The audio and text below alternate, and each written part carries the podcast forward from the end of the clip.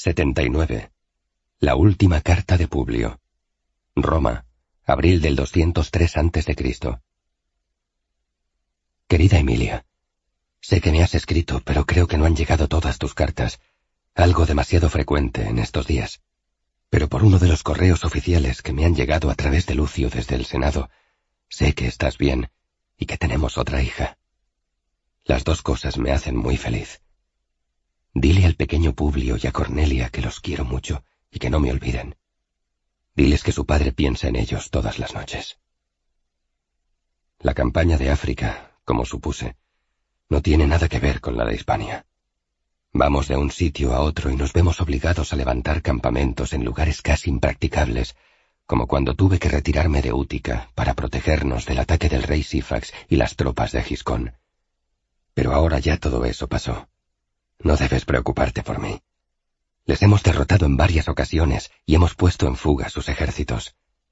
Nuestra suerte cambió cuando incendiamos sus campamentos por la noche. Lelio y el rey de los Maesili, Masinisa, prendieron el campamento de Sifax, y yo mismo al mando de la quinta incendiamos el campamento de Giscón. Sé que no te gustan las descripciones bélicas, por ello no me alargo más en el asunto, pero baste con decir que derrotamos a sus ejércitos. Giscón, el general cartaginés, se ha tenido que recluir en Cartago, y Sifax ha sido hecho prisionero por Lelio. Lelio, como tú misma vaticinaste, se ha mostrado más leal que nunca.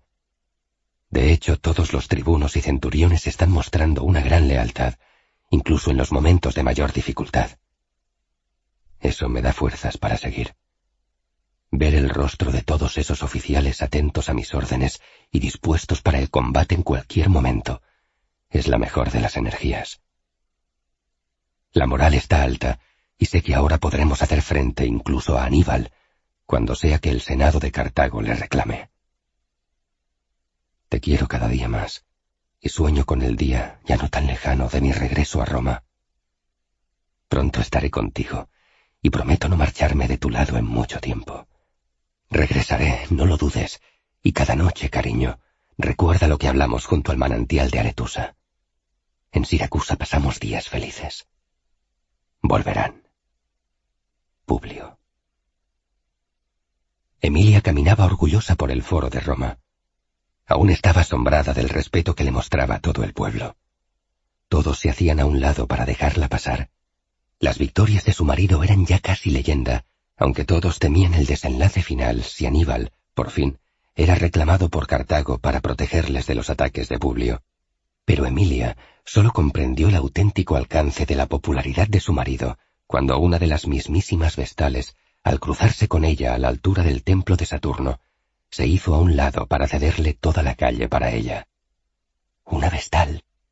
Una vestal a la que hasta los mismos magistrados, los propios cónsules de Roma, le ceden el paso una vestal se había humillado ante la esposa de Escipión. Emilia, en un estado de euforia rayando la más pura vanidad, se encontró con su cuñado Lucio. El hermano de su esposo la saludó con aparente felicidad. Me complace verte ya tan recuperada después del parto, dijo él con afecto. Sí, Pomponia ha sido como siempre una gran ayuda, un gran apoyo. Es agradable escucharte siempre hablar también de tu suegra. Por experiencia sé que nuestra madre puede ser algo estricta. Pomponia es una gran matrona de Roma y la tomo como ejemplo. Pero, ¿sabes que recibí carta de Publio? Todo parece ir tan bien. Lucio asintió sin añadir nada. Emilia detectó una sombra en su mirada. Porque todo va bien, ¿verdad, Lucio? Insistió Emilia. Yo también recibí carta, y sí, todo va bien. Pero entonces fingió tener prisa por llegar al comitium. Debo marchar a la curia y velar porque Máximo no planee ninguna barbaridad. Emilia le sonrió. Él se inclinó y partió en dirección al cenáculum, donde se detuvo para saludar a varios senadores que se arremolinaban en torno a algún embajador extranjero que aguardaba turno para poder hablar ante el Senado. Emilia reemprendió la marcha, pero la alegría festiva que la había acompañado se había impregnado de incertidumbre.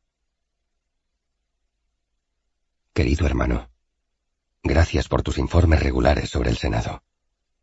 De modo que Máximo se muestra indeciso sobre qué hacer con las legiones de África y no propone nada.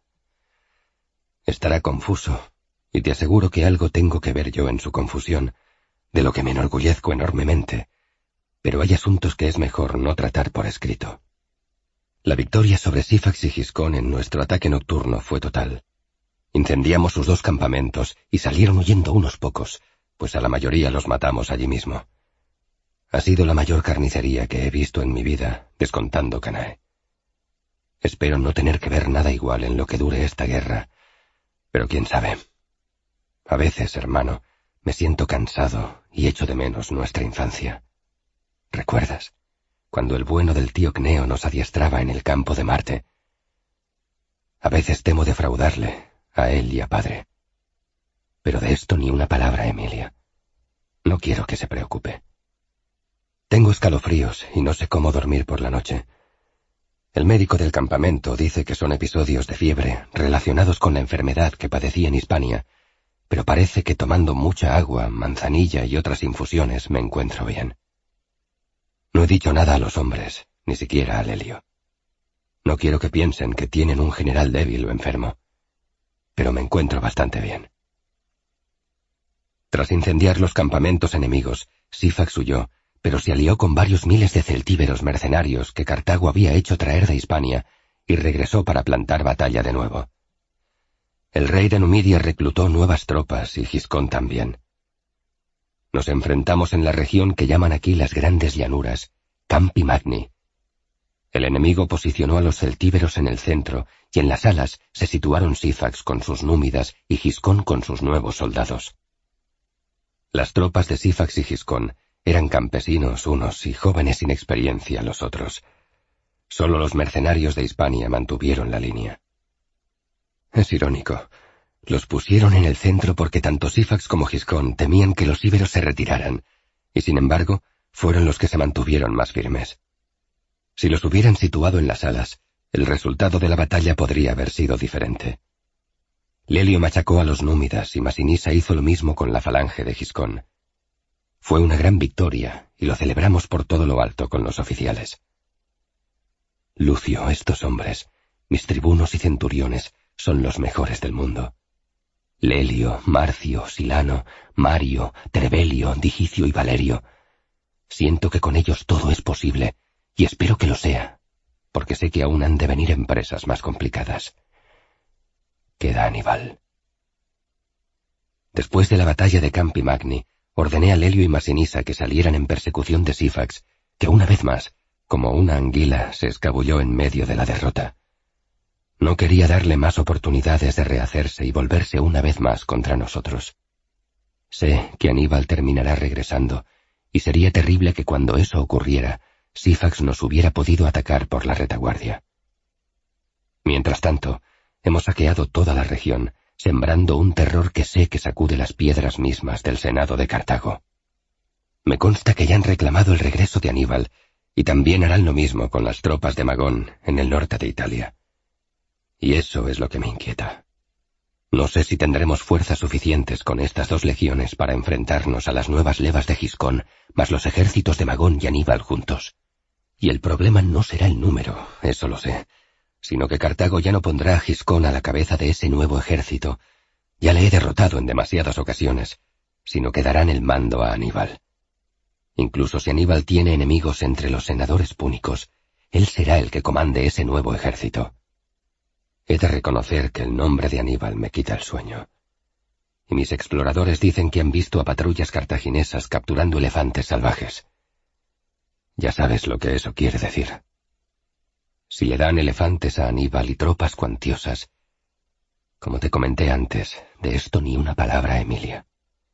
La moral de los hombres es alta y el miedo de los cartagineses cada vez mayor. Se nos han rendido infinidad de poblaciones con lo que no tenemos problemas de suministros. Los dioses parecen estar con nosotros. Hasta la propia Túnez ha caído, pero luego sufrimos un tremendo ataque de la flota cartaginesa.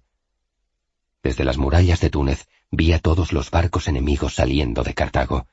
Navegaban rumbo a Útica. Tuve que salir con las legiones a marchas forzadas para llegar a tiempo de preparar una defensa adecuada. Nuestros barcos de guerra no estaban preparados para una batalla naval, porque los habíamos cargado de materiales de asedio, torres, catapultas, y hasta teníamos algunos arrimados a las murallas de la ciudad, allí donde éstas se hundían en el mar.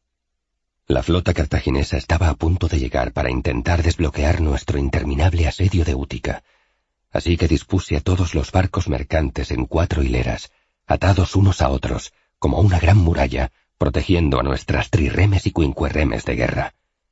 Los cartagineses atacaron con furia y consiguieron, mediante enormes garfios, desgajar varias decenas de barcos de transporte de la formación que habíamos establecido. También perecieron bastantes legionarios y marineros, pero conseguimos dos grandes victorias morales. El ataque de la flota cartaginesa no consiguió que levantáramos el asedio de Útica, y tampoco consiguió destruir nuestra flota militar, tan necesaria para mantener mis líneas de aprovisionamiento con Sicilia. Fue un empate, pero en tierra soy yo quien lleva la iniciativa. Lelio y Masinisa cumplieron bien su misión y atraparon por fin a Sifax. En unos días me lo traerán cubierto de cadenas. Será un gran espectáculo para los hombres. Les animará aún más ver a uno de nuestros grandes enemigos arrodillado ante su general. Solo hay algo que me preocupa de los númidas. Masinisa se ha casado con Sofonisba, la cartaginesa hija de Giscón, esposa de Sifax.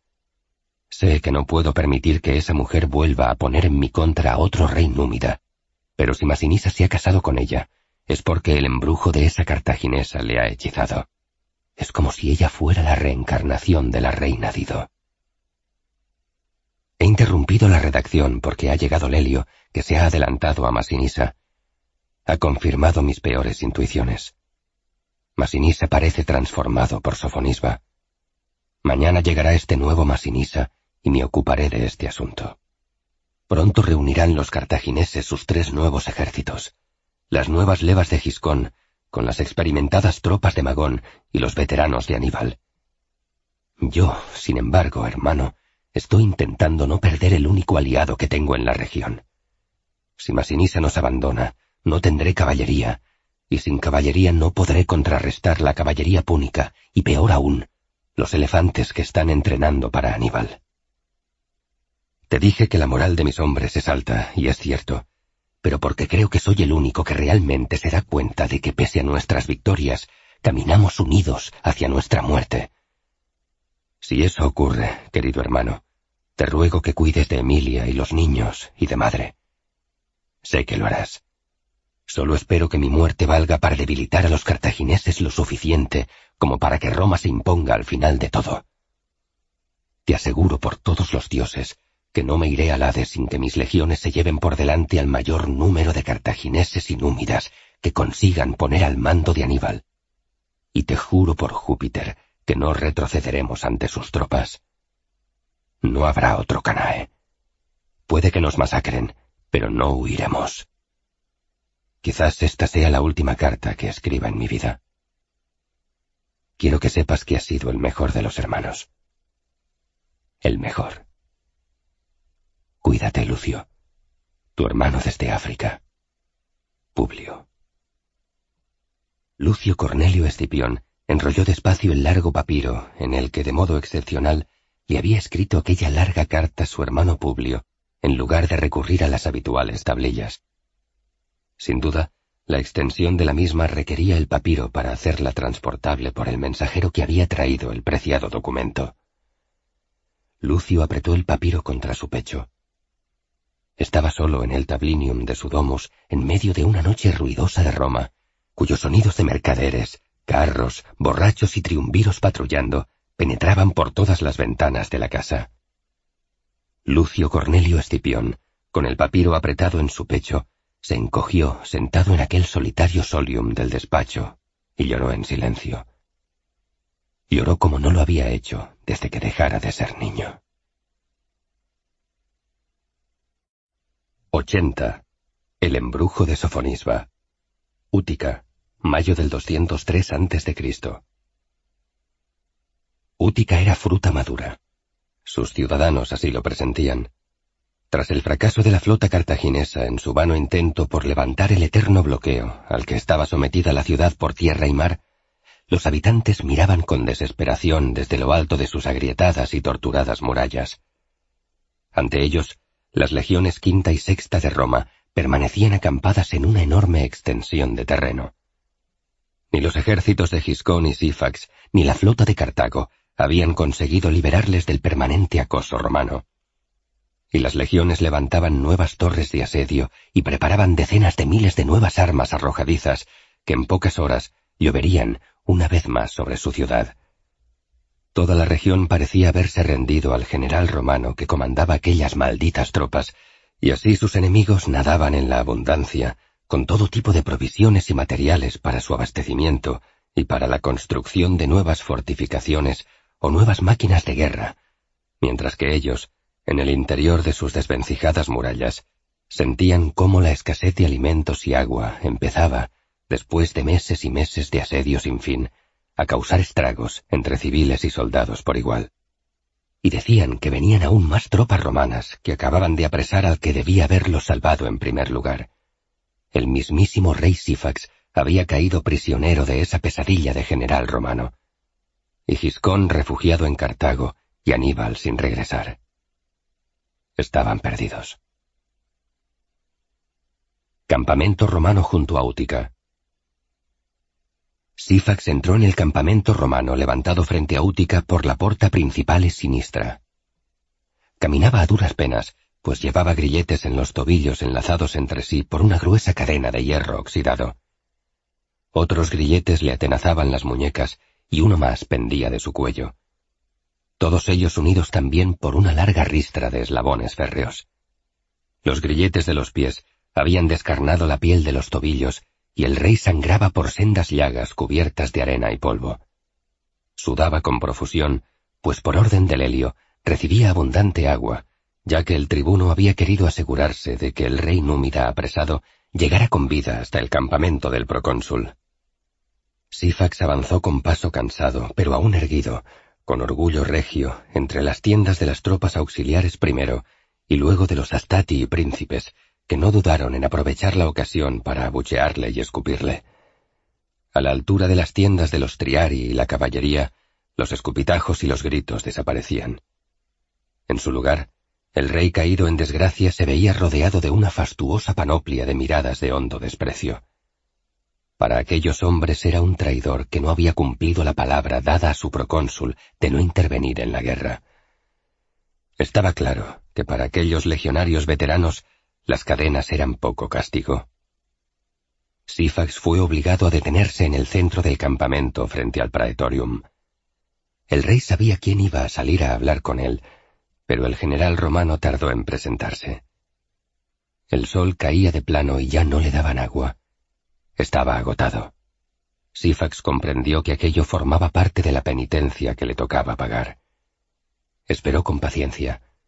Escipión no salió en dos horas. Al emerger del praetorium, Publio apareció con el aspecto saludable de quien ha comido hace poco y descansado. Se plantó delante de Sifax y pidió que trajeran agua.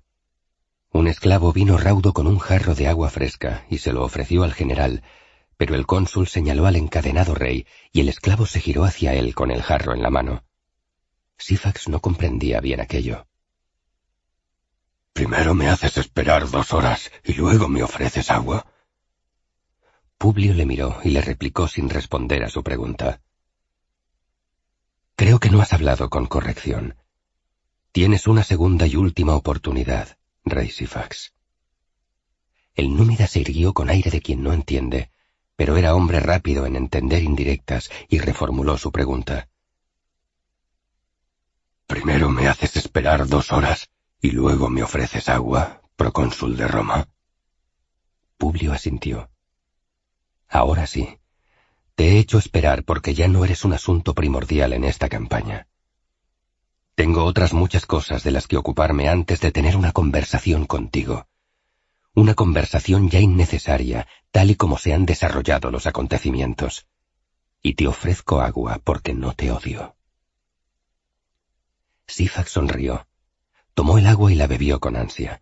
con la barba aún empapada, volvió a hablar. El agua te la acepto, como has visto, pero te equivocas en pensar que una conversación conmigo es del todo innecesaria. Tus problemas en África no han hecho más que empezar. Tú crees que lo sabes todo de esta tierra, y es posible que sepas mucho, pero a la vez no sabes nada. Crees que de un tiempo a esta parte estás combatiendo contra Giscón o contra mí, pero eso no es cierto. Tu enemigo es otro y es aún más poderoso, más inclemente e inmisericorde de lo que tú o yo podamos ser nunca, y para nada está derrotado. Y se lanzó a reír con grandes carcajadas que le hicieron saltar las lágrimas. Publio se quedó mirándole con creciente curiosidad.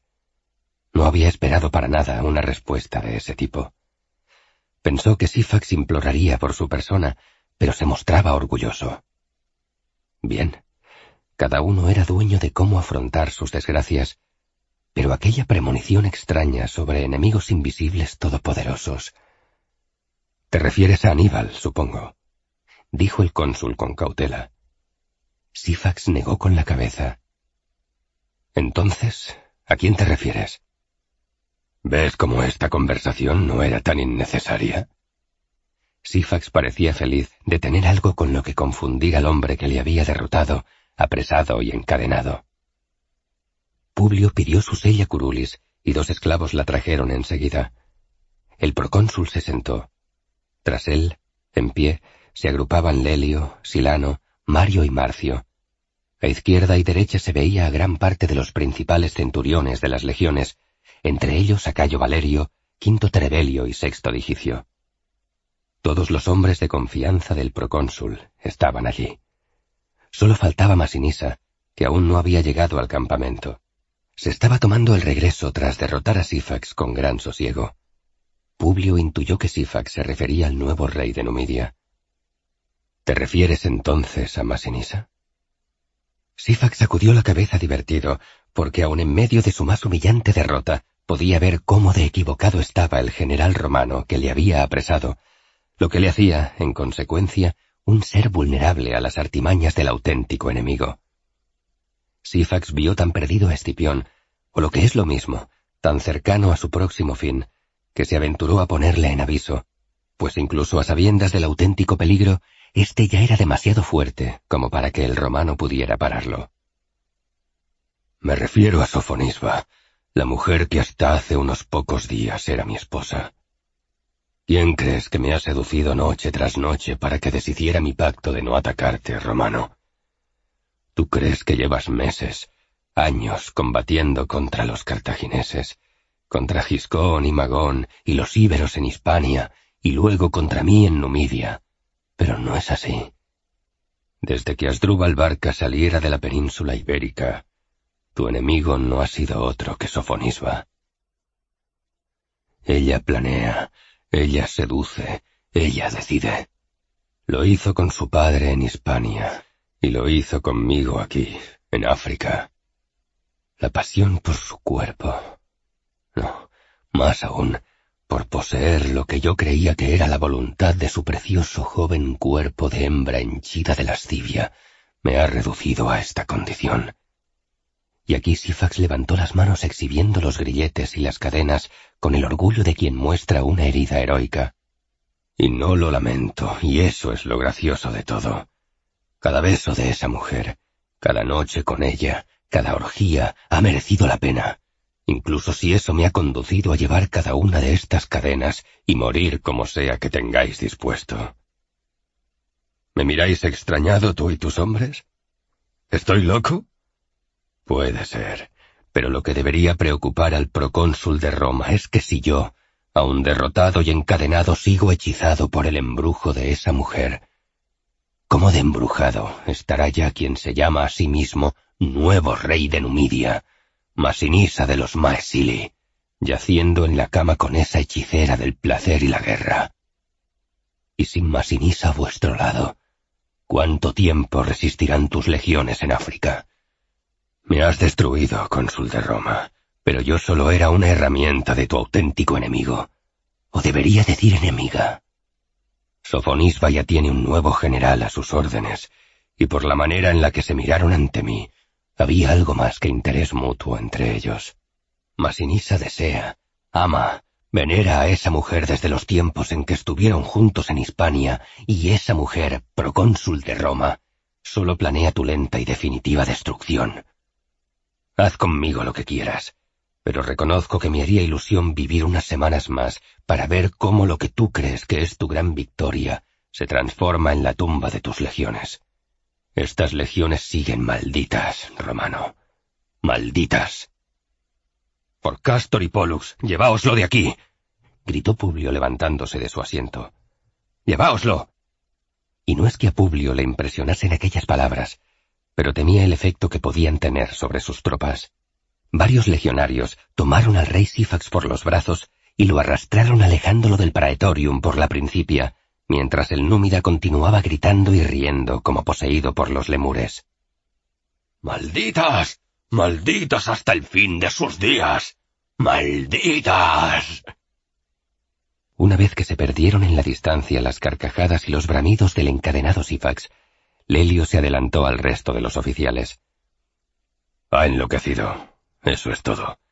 Hace unos días era rey de un poderoso país, y ahora está encadenado y a nuestra merced. Ha perdido la razón. Publio asintió, pero su silencio indicaba que no desdeñaba las palabras de Sifax. Es posible. Es posible, pero por todos los dioses, Lelio. Ahora es mediodía, y quiero que Masinisa se presente ante mí antes de que caiga el sol. Y dio media vuelta y se retiró al praetorium, y no salió en todo lo que quedaba de día. Lelio partió a la puerta de Cumana y solicitó un caballo. Escoltado por una turma de los mejores jinetes de la caballería romana, partió al galope en busca de Masinisa. Masinisa llegó al campamento romano ya entrada la noche, cuando el segundo turno de guardia estaba sustituyendo a los primeros centinelas. El nuevo rey de Numidia, cabalgando junto a Lelio, una turma de jinetes romanos y un grupo de guerreros maesili se cruzaron de camino al centro del campamento con las patrullas que hacían la ronda para recoger las teserae que cada legionario de los puestos de guardia debía entregar para mostrar así que estaban en su lugar asignado para la noche durante su turno de vigilancia nocturno. Los soldados estaban atentos a dichas patrullas, pues la ausencia en el puesto de guardia al paso de una de las patrullas de recogida de Teserae estaba penada con la muerte. Masinisa contemplaba con respeto aquel cambio de guardias nocturnas. Había aprendido las fórmulas en las que se sustentaba la férrea disciplina de aquellas tropas y admiraba la forma en la que funcionaba la tremenda y compleja maquinaria de las legiones romanas. Sin darse casi cuenta, llegaron frente al praetorium y Lelio invitó al rey númida a desmontar. Masinisa saltó de su caballo con agilidad y acompañado solo por Lelio entró en la tienda del praetorium. En el interior, Masinisa encontró a Publio Cornelio Escipión sentado en una silla de patas de marfil, leyendo unos rollos en griego que su padre le regalara hacía mucho tiempo, en el norte de Italia, justo antes de entrar en combate por primera vez. Al sentir la presencia de Masinisa y Lelio, sin levantar la vista del rollo que sostenía en sus manos, empezó a leer en voz alta. El rey tiene respecto a sus súbditos el privilegio de hacer beneficios. Como buen dueño, está preocupado por su bien lo mismo que el pastor por sus ovejas. En este sentido es semejante a los padres, y sólo la magnitud de los beneficios lo levanta sobre ellos. Lo mismo que un padre, es la causa de la existencia de los suyos, cuida de su alimento y educación. Masinisa fue a interrumpir, pero el procónsul imperturbable levantó la mano derecha en alto, y el númida se mantuvo en silencio, mientras el general romano continuaba leyendo. La tiranía no acepta comunidad alguna entre señor y súbditos. No hay en ella ni derecho ni justicia. El súbdito es para el tirano lo que la herramienta para el artesano, Hablando con propiedad, el tirano no ve a su alrededor seres humanos, solo bueyes, caballos y en todo caso, esclavos. Publio terminó de leer y miró directamente a los ojos a Masinisa. Son palabras de Aristóteles, Masinisa. ¿Sabes quién era Aristóteles? Un filósofo griego, respondió el númida algo incómodo. No entendía bien a qué venía todo eso y le ofendía que le tomaran por un completo inculto. Un filósofo griego, sí, admitió Publio, y también el preceptor de Alejandro Magno, el mayor general de todos los tiempos, el más grande rey. La cuestión es... ¿Qué es lo que tú quieres ser? ¿Rey o tirano, Masinisa? ¿Rey de toda Numidia o tirano para todos tus súbditos, para los Maesili y los Masaesili? Porque si tomas decisiones que afectan a todos tus súbditos, como la de rebelarte contra mí, sin pensar en el posible perjuicio que les acarrearás a todos, eso es que quieres ser un tirano. Tirano o rey, ¿qué deseas ser, Masinisa? Antes de responder piensa que a mí me vale un rey, no un tirano. Masinisa permaneció en silencio. Publio dejó a un lado, sobre la mesa, el rollo con el texto de Aristóteles. Dejemos de hablar de filosofía y de política, ya que el tema no parece interesarte, aun cuando alguien que aspira a ser rey, o quizá tirano, debería mostrar más aprecio por estos asuntos, pero dejémoslo correr. Te has vuelto a retrasar. ¿Me has conseguido más hombres? Me he casado, respondió Masinisa. ¿Con quién? Con Sofonisba, la que era esposa de Sifax. Eso me dará más poder sobre el resto de Numidia.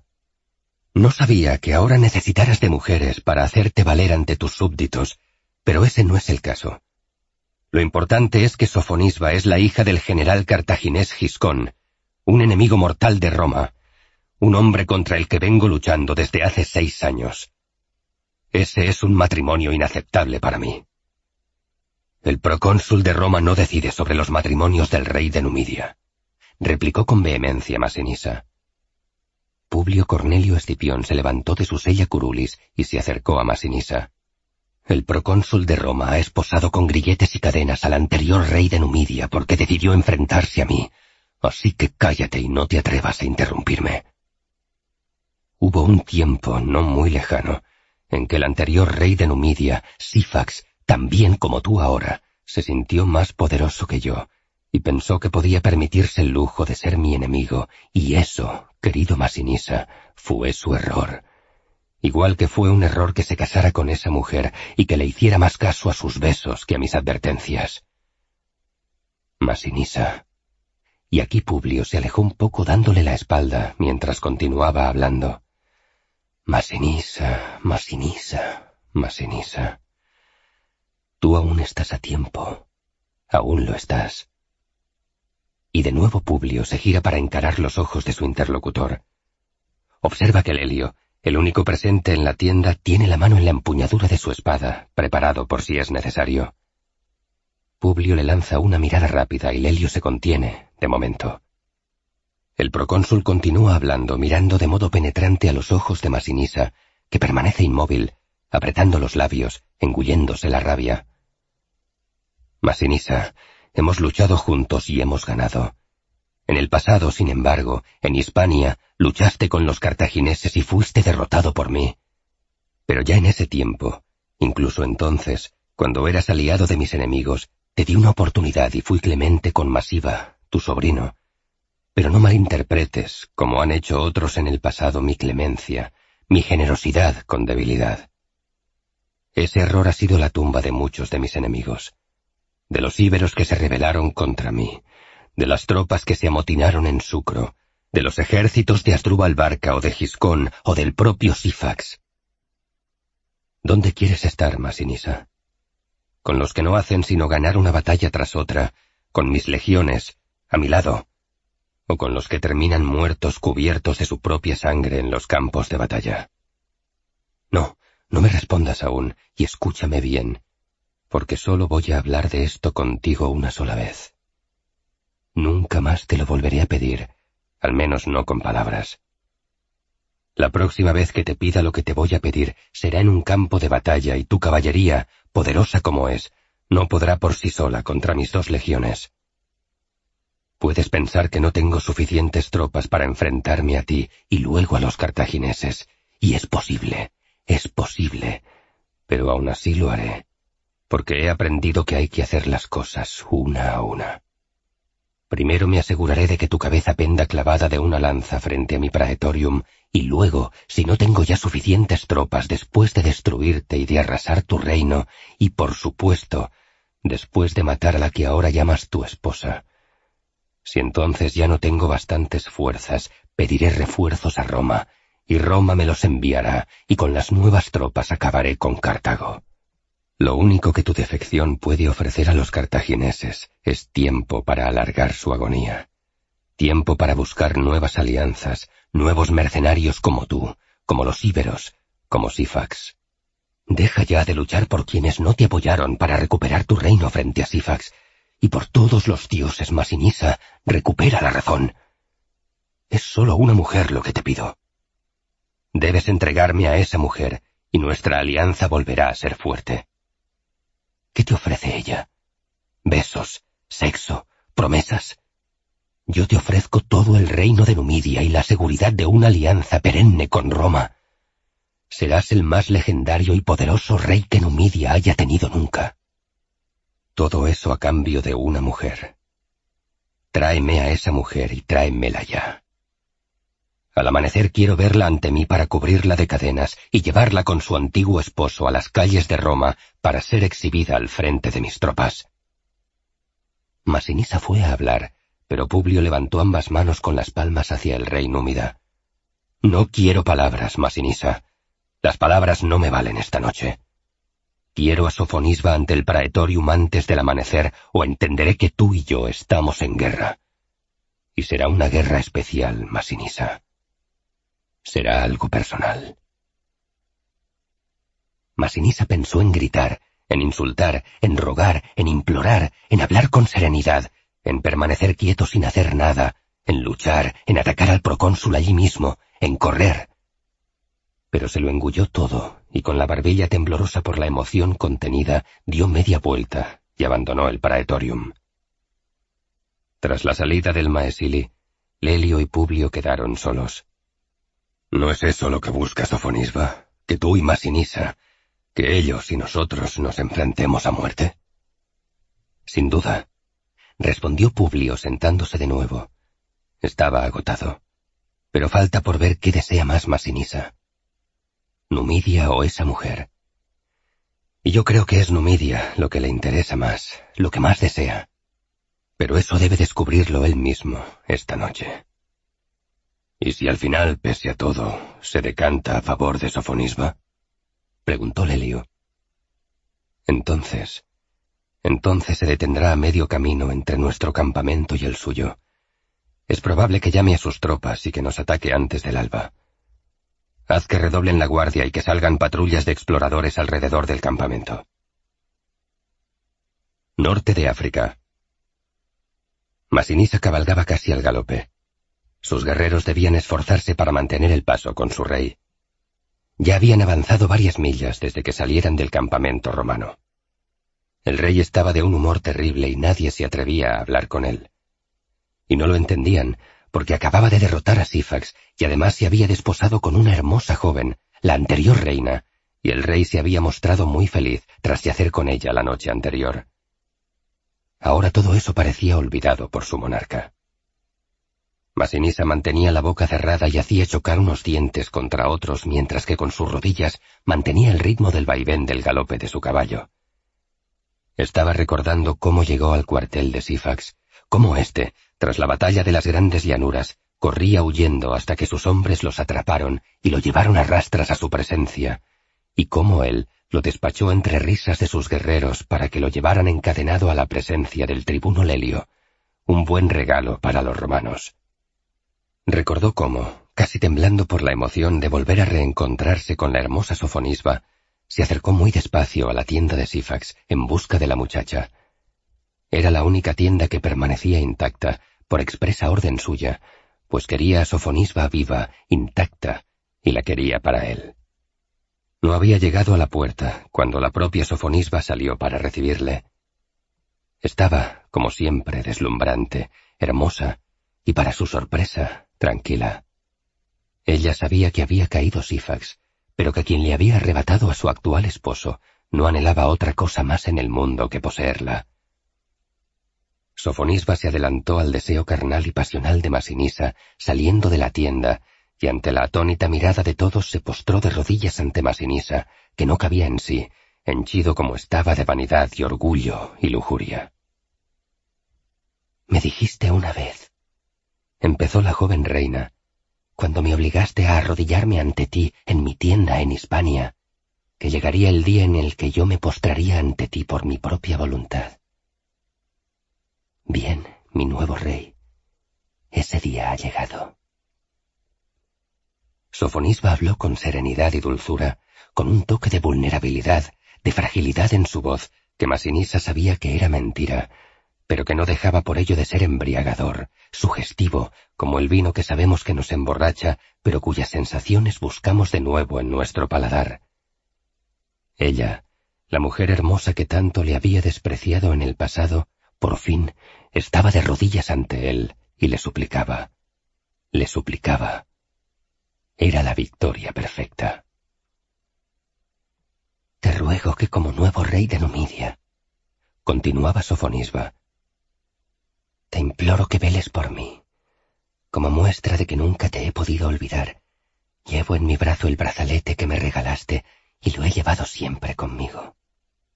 Y Sofonisba se quitó la joya dejando visibles a los ojos de todos las marcas blanquecinas que sobre su piel dorada había dejado el oro, que durante varios años había impedido que el sol bañara esa parte del cuerpo de aquella preciosa mujer. Masinisa alargó su brazo y la ayudó a levantarse. Masinisa ralentizó sus recuerdos al tiempo que refrenaba su caballo. Del acelerado galope pasó a un trote más llevadero para todos, para el resto de los guerreros Maesili que le escoltaban y para los caballos.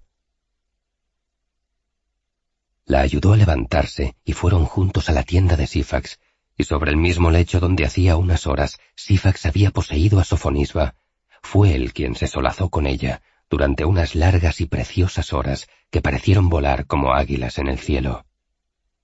Sofonisba se entregó a él con tal pasión que erizó todos los pelos de la piel del monarca de los Maesili, haciendo que el nuevo rey llegara al máximo placer en varias ocasiones.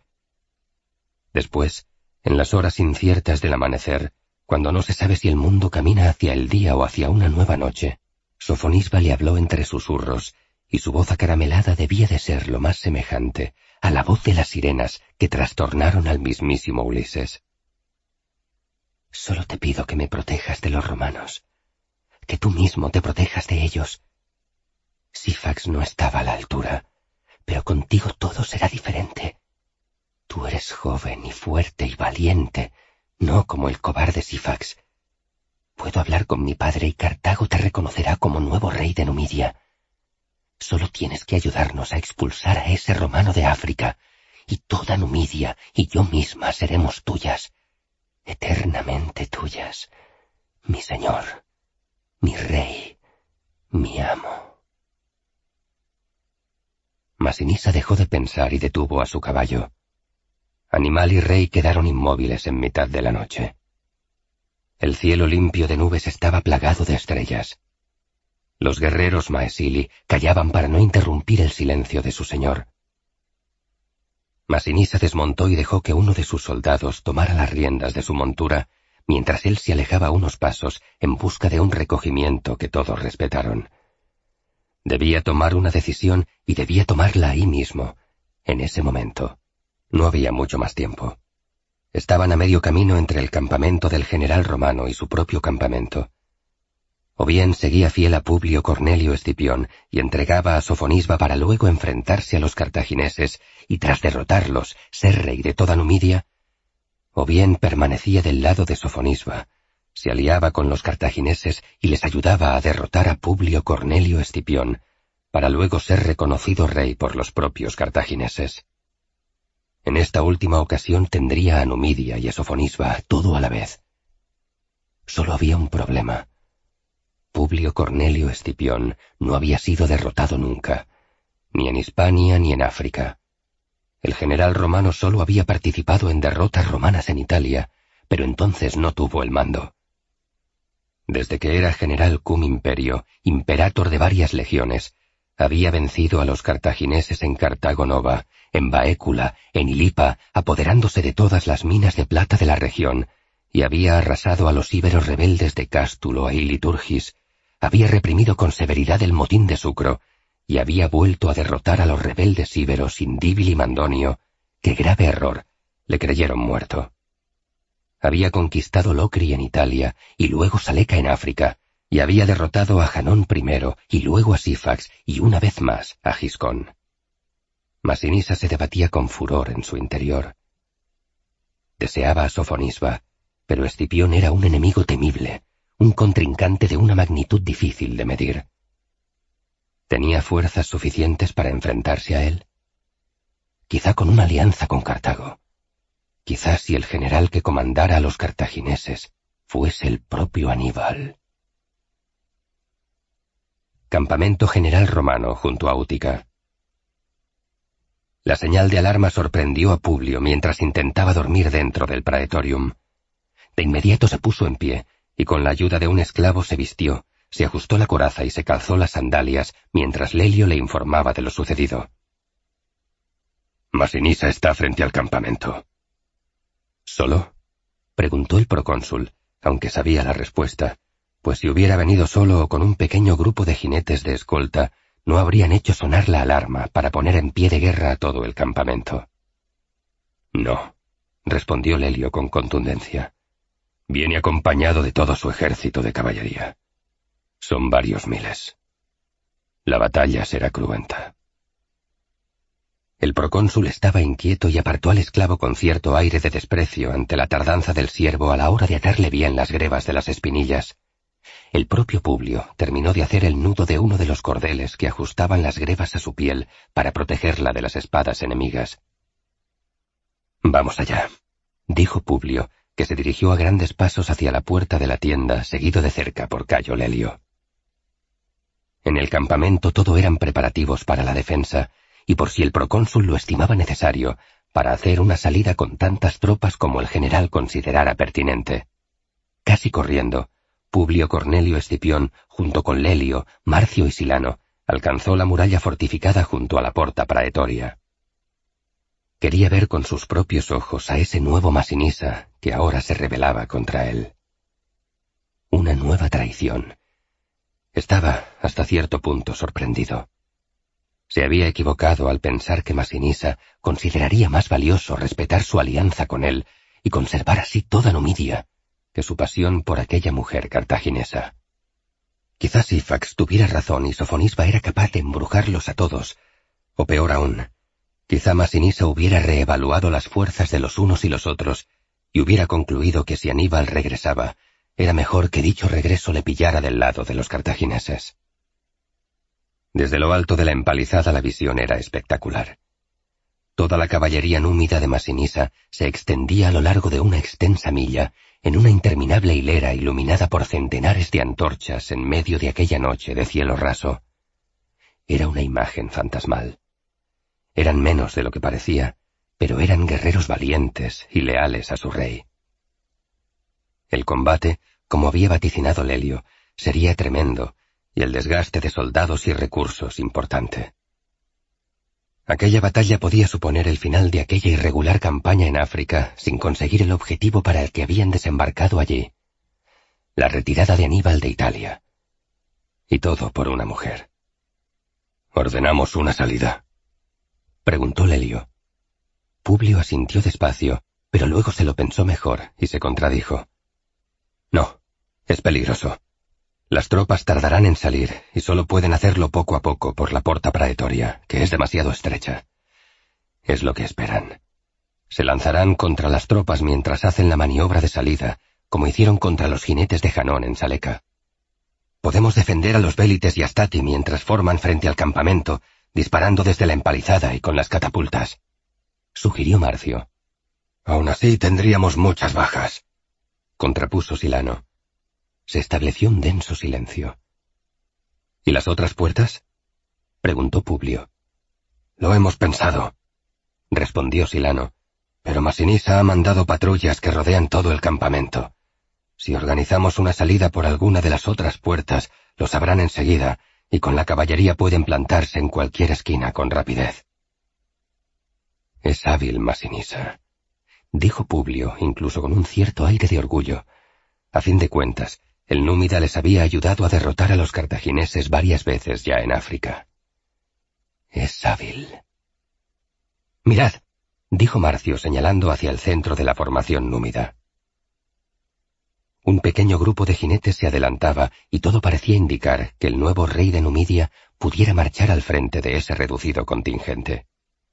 A medida que se acercaban, la imponente y ágil figura de Masinisa se hizo visible en medio de la trémula luz de las antorchas númidas. Quiere parlamentar, dijo Lelio. Abrid las puertas, apostilló Publio. Bajaré. Iré acompañado por Lelio y una turma de caballería. Marcio y Silano asintieron aunque con desgana. Les preocupaba que el general pusiera en peligro su vida. Si algo le pasara, nadie sabría qué hacer, allí perdidos, en medio de África, rodeados por mortales enemigos por todas partes. Con el procónsul al mando, todo parecía diferente, organizado, pensado. Masinisa cabalgaba cargado de odio y rabia y miseria. Estaba furioso hasta niveles desconocidos para él y para sus leales que durante tantos años le habían acompañado en su largo exilio. Nunca nadie había visto a su rey tan rabioso, tan ofuscado, tan iracundo. Nadie sabía bien qué podía pasar aquella noche. Solo sabían una cosa. Era su rey, y le seguirían hasta la muerte. Publio, aconsejado por Lelio, avanzó solo un centenar de pasos una vez que cruzaron la puerta para Etoria. No debían alejarse de la protección que suponían los arqueros romanos establecidos en la empalizada del campamento, en caso de que aquel encuentro pasase de un parlamento a un combate cuerpo a cuerpo. Aquella era una noche demasiado extraña, y los acontecimientos se sucedían de forma tumultuosa. Por primera vez en mucho tiempo, Publio sentía que no llevaba la iniciativa y estaba algo confuso, preocupado. Masinisa no detuvo su avance al paso hasta que se situó frente a la turma del procónsul. Númidas y romanos que durante varios meses habían estado luchando unidos se encontraron frente a frente. El campamento romano también había encendido gran cantidad de hogueras y antorchas. Era una noche de llamas que a todos recordaba la noche en la que atacaron juntos los campamentos de Sifax y Giscón, y sin embargo, ahora eran enemigos. Publio se adelantó con su caballo unos pasos. Masinisa le imitó. Rey y procónsul, procónsul y rey, a tan solo dos pasos el uno del otro, montados, erguidos, orgullosos sobre sus caballos. Dos magníficos guerreros, dos grandes generales, dos imponentes enemigos. Me pediste que te entregara Sofonisba. Empezó sin rodeos ni preámbulos falsos Masinisa. Y te lo sigo pidiendo, sostuvo Publio Cornelio Escipión con tensa firmeza. Me pides a mi mujer, a mi esposa. Debiste consultarme antes de celebrar ese matrimonio. Por mis dioses y por los de Roma, soy rey. ¿Desde cuándo un rey pide consejo sobre estas cosas? Publio no se arredró, aunque sentía que Lelio y los caballeros romanos estaban agitados a sus espaldas. Desde que eres rey por mi ayuda, desde que eres rey porque mis legiones están aquí. Yo también he combatido y con valentía, y te he ayudado a ti y a tus legiones, y ahora, ahora quieres mandar sobre mí. No quiero mandar sobre ti, pero no puedo permitir un enlace que suponga un riesgo a nuestra alianza. ¿Y estás dispuesto a combatir contra mí por esa mujer? Estoy dispuesto. Sí. Masinisa apretaba los labios y los movía hacia dentro y hacia fuera de su boca, como queriendo seguir con aquel debate, pero le faltaban las palabras en aquel latín que no era su lengua materna. Y él tampoco era orador y no estaba acostumbrado a los tensos debates del Senado romano. Él era un hombre de acción. Lo que me has pedido, dijo al fin el númida, ha supuesto el final de nuestra amistad. Y se volvió hacia sus guerreros y les hizo una señal. Lelio, raudo, desenvainó su espada, y lo mismo hizo el resto de los caballeros de la turma. En la empalizada, Marcio ordenó que los arqueros tensaran los arcos y que varios manípulos apostados junto a la puerta praetoria estuvieran preparados para salir acompañados de otras turmae. De entre los guerreros maesili, emergió un jinete que llevaba un fardo atado con cuerdas colgando por delante de su silla sobre su poderosa montura. Una vez que el jinete númida llegó junto a su rey, Masinisa desmontó de su caballo, y ante la sorpresa de los romanos tomó en sus brazos el pesado fardo que llevaba el caballo de su guerrero, y cargado con él, se aproximó a los pies del caballo del cónsul. Aquí tienes a Sofonisba, muerta, muerta para siempre. Haz con ella lo que quieras, romano, y nunca más, nunca más. Masinisa hablaba mientras depositaba el cuerpo de la joven envuelta en varias mantas de lana blanca inmaculada sobre la arena de África. Nunca más me llames amigo. Tú y yo, Publio Cornelio Escipión y el rey Masinisa, ya no son amigos. Y nunca más volveré a combatir por ti. Jamás. A partir de ahora todo lo que haga será solo para mí, para el único, legítimo e independiente rey de Numidia. Y Masinisa montó de un salto sobre su caballo, dio media vuelta y al galope se alejó escoltado por sus soldados y por el viento de la noche, y en medio de las sombras de las hogueras y las antorchas, todo su ejército desapareció del horizonte oscuro de la madrugada. Los romanos quedaron con sus armas desenvainadas, sus arcos apuntando al vacío, sus caballos piafando nerviosos porque nerviosos estaban sus jinetes, todos contemplando un espacio vacuo en un horizonte que empezaba a palidecer por los primeros resplandores aún tímidos del alba. Todo parecía un sueño, una pesadilla extraña, excepto porque a los pies del procónsul de Roma había un bulto del tamaño de una persona pequeña, envuelta en mantas de lana blanca que parecían brillar a la luz del fuego. El procónsul miró a Lelio y el tribuno asintió. Cayo Lelio desmontó de su caballo y se acercó al fardo inerte. Se arrodilló junto a él y empezó a desatar con cuidado las ligaduras que sostenían las mantas. Solo él, de entre todos los romanos, había visto a Sofonisba tras la batalla de las grandes llanuras junto a Masinisa. Solo él podía confirmar si aquel cadáver era el de la hija del general cartaginés Asdrúbal Giscón. Las cuerdas cedieron ante los poderosos dedos del veterano tribuno. Lelio estiró de dos cuerdas y las separó de las mantas. Luego tiró de uno de los edredones y con cuidado separó la tela hasta dejar visible el rostro de la más bella de las mujeres, que con los ojos cerrados, con el cuerpo aún caliente, parecía más dormida que muerta. Lelio se volvió hacia Publio y asintió. El procónsul de Roma comprendió que Masinisa había decidido cumplir la orden de entregar a Sofonisba, pero a su manera. Muerta antes que viva, muerta antes que permitir a los romanos que la humillaran arrastrándola encadenada por las calles de Roma junto a Sifax. Lelio cubrió de nuevo el rostro de la hermosa mujer. De pie, mirando el horizonte, habló al viento. No ha habido batalla, pero hemos perdido la caballería de igual modo. Publio, montado sobre su caballo, contemplaba el amanecer. No, Lelio, Hemos perdido la amistad del rey, pero Masinisa necesita, ahora más que nunca, que derrotemos a los cartagineses. Cuando le llamemos acudirá. Lo hará, eso sí, por su propio interés, no por ayudarnos. Por el momento, será mejor dejar que el tiempo restañe las heridas, y si es posible, que se sosiegue el ánimo del nuevo rey de los númidas. Pero su amistad nos habría venido bien, insistió Lelio, que veía la alianza con Masinisa demasiado débil.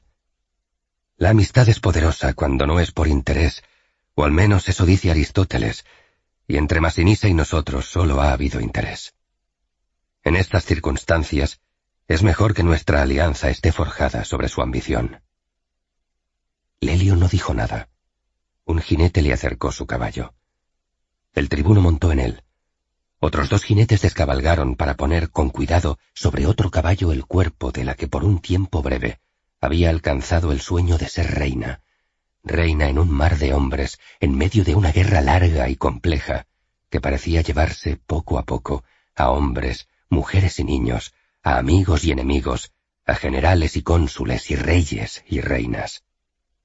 Una guerra eterna que se alargaba sobre el mundo como una noche eterna.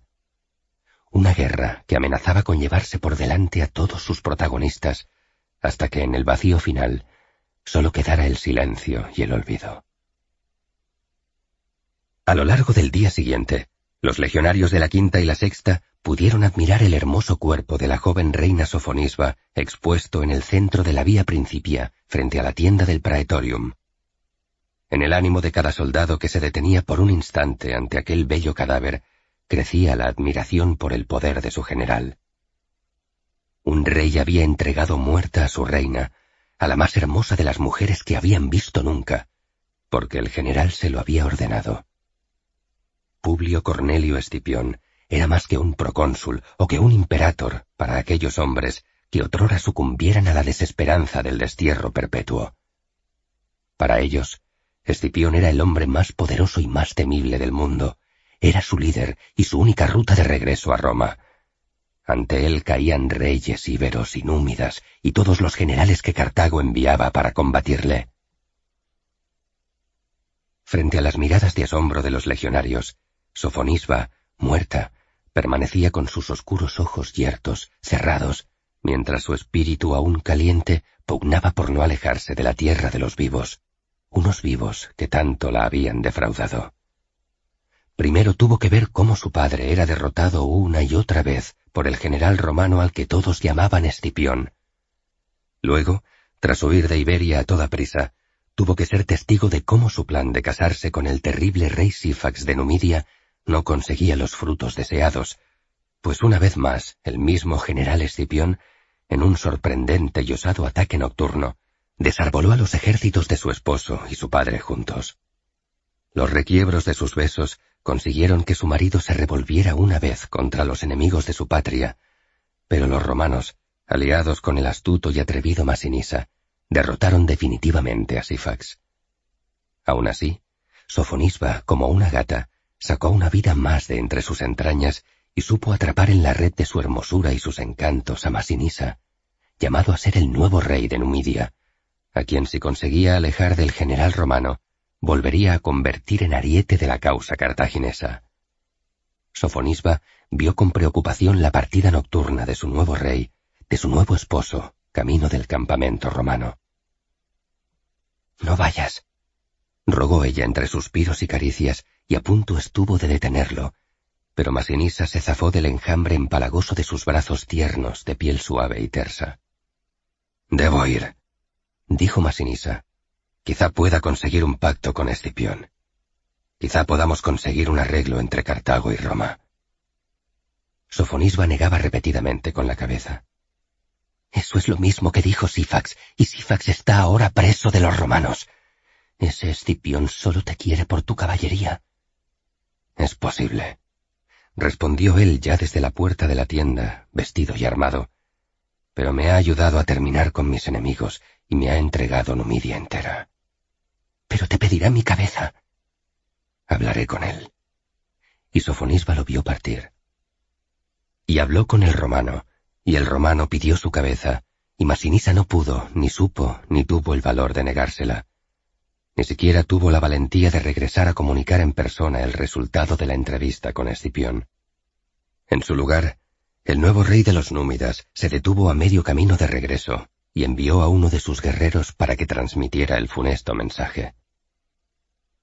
Cuando Sofonisba vio que no era Masinisa quien entraba en su tienda, sino un subalterno, un oficial desconocido para ella, un guerrero maesili con más cara de miedo que de respeto, Sofonisba comprendió que el fin de sus días había llegado. Mi rey dice, empezó el maesili dubitativo, dice que debe entregarte al general romano, que no hay otra respuesta posible a las exigencias de Escipión, que lucharía por ti, pero que no tiene ni suficientes hombres ni ejército para salvarte, y que o te entrega ahora o tendrá que hacerlo cuando todo su ejército y su poder haya sido destruido por las legiones malditas. Sofonisba escuchaba en pie, junto a una silla a la que se hacía para encontrar fuerzas suplementarias en el momento sublime de su derrota final. El rey Masinisa dice que debe entregarte viva, pero que él tampoco desea ser cómplice del espectáculo de ver a una reina de Numidia cubierta de cadenas, exhibida como un animal por las calles de Roma. Por eso, mi rey, mi rey te envía esta copa. Es todo cuanto puede hacer. Y el guerrero Maesili ofreció una copa llena de vino y veneno mortal a la que ahora era su reina. Sofonisba sonrió con soltura, casi con desenfado. Deja la copa en el suelo y márchate, guerrero. Vuelve con tu rey.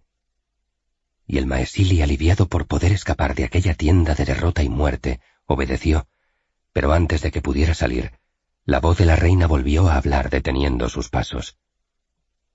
Pero dile al rey Masinisa, dile que Sofonisba ya sabe que aquel osado Maesili que la cortejaba en los campamentos de su padre en Iberia, y que incluso se atrevía a entrar en mi tienda asesinando a los centinelas para poder tocar mi piel. Dile que con mi muerte ese rey también ha muerto. Dile, guerrero Maesili, que Masinisa, con mi muerte, Deja de ser rey para ser tan solo un vasallo de ese general de Roma. Y dile que cuando Aníbal regrese a mi patria y sus elefantes aplasten a las legiones de ese general, dile que entonces ya no habrá reyes númidas en Numidia, sino solo el poder de Cartago, y que todo su pueblo, al que maldigo como le maldigo a él, arrastrarán durante siglos la maldición de Sofonisba. El soldado que escuchaba casi de espaldas, junto a la puerta de la tienda, las terribles palabras de la que aún era su reina, asintió y partió de aquella estancia, más nervioso de lo que había estado al entrar. Sofonisba se quedó a solas. La luz de las velas creaba fantasmagóricas sombras temblorosas, asustadas. En el exterior se escuchó a un caballo piafando y varios hombres hablando entre susurros. Todos esperaban ansiosos su decisión, el desenlace final y definitivo. Sofonisba, hija de general cartaginés, esposa y reina de dos reyes de Numidia, caminó despacio hacia la copa, que indiferente a las pasiones de los hombres y las mujeres de su tiempo, permanecía inmóvil en el centro de la tienda. Sofonisba se agacha, toma la copa entre sus finos dedos y acerca el borde de la misma a sus labios carnosos. El líquido mortífero oculto en el sabroso sabor del vino, se desliza por la garganta de la joven reina, y así, Sofonisba, reina de Numidia, vendida por su padre, abandonada por un primer esposo derrotado en el campo de batalla, y traicionada por un segundo esposo henchido de ambición, bebe su muerte. Cuántos hombres y qué cobardes todos ellos. Dos legiones enteras han hecho falta para obligarme a beber esta copa y se creerán valientes, dijo entre murmullos de despecho, pero entonces sintió que le costaba inhalar aire y se acurrucó en el lecho, y se abrazó a sí misma, que era lo único que le quedaba, y pensó que se dormía, y dejó de sentir los brazos y las piernas, y luego se olvidó de respirar. 81. El regreso de Aníbal. Crotona, Brutium, sur de Italia. Otoño del 203 a.C. Aníbal miraba hacia la bahía de Crotona con los brazos en jarras. No solo tenía que soportar el dolor de las terribles noticias de la muerte de su segundo hermano, el pequeño de la familia, a causa de las heridas sufridas en la durísima campaña del norte de Italia, quien de camino a África tuvo que detenerse en Cerdeña en un desesperado intento por recuperarse que no surtió efecto. Allí, en aquella isla, quedó su joven hermano. Ese dolor le partía el corazón, pues había albergado la esperanza de endulzar el triste deber de aceptar la necesidad de su propio regreso a África, sin conseguir derrotar a Roma con el reencuentro con el único de sus hermanos que aún vivía. Y para colmo de males, Además ahora se veía obligado a organizar su propio regreso y la vuelta de sus tropas con recursos insuficientes. Aquello era increíble. No le habían enviado bastantes barcos para transportar todas sus tropas a África.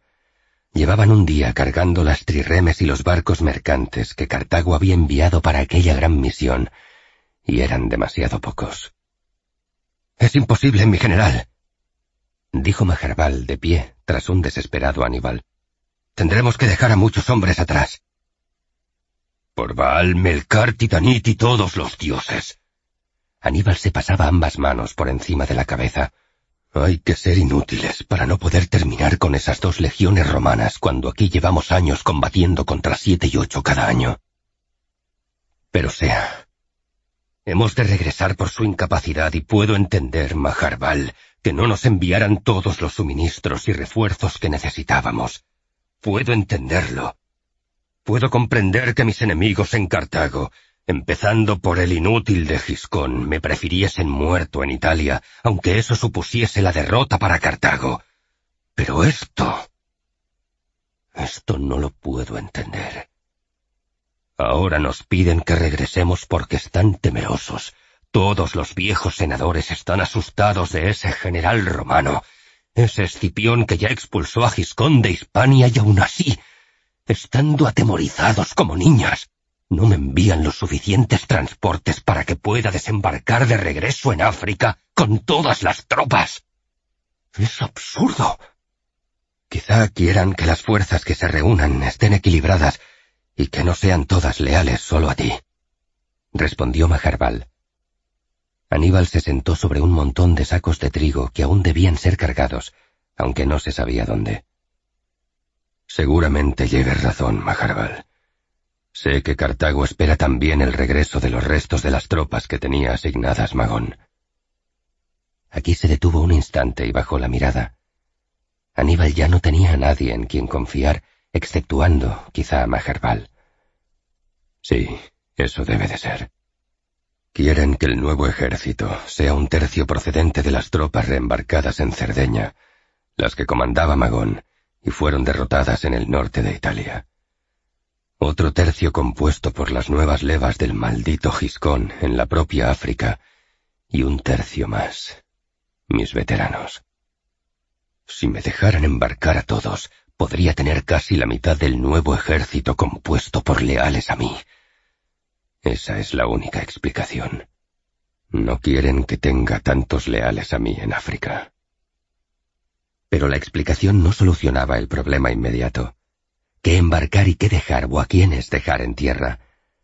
Aníbal sintió la mirada inquisitiva de Majarbal y le respondió lo que él ya tenía meditado desde hacía unas horas, desde que resultara del todo evidente la imposibilidad de embarcar a todo el ejército con el que llevaba batallando desde hacía años en Italia.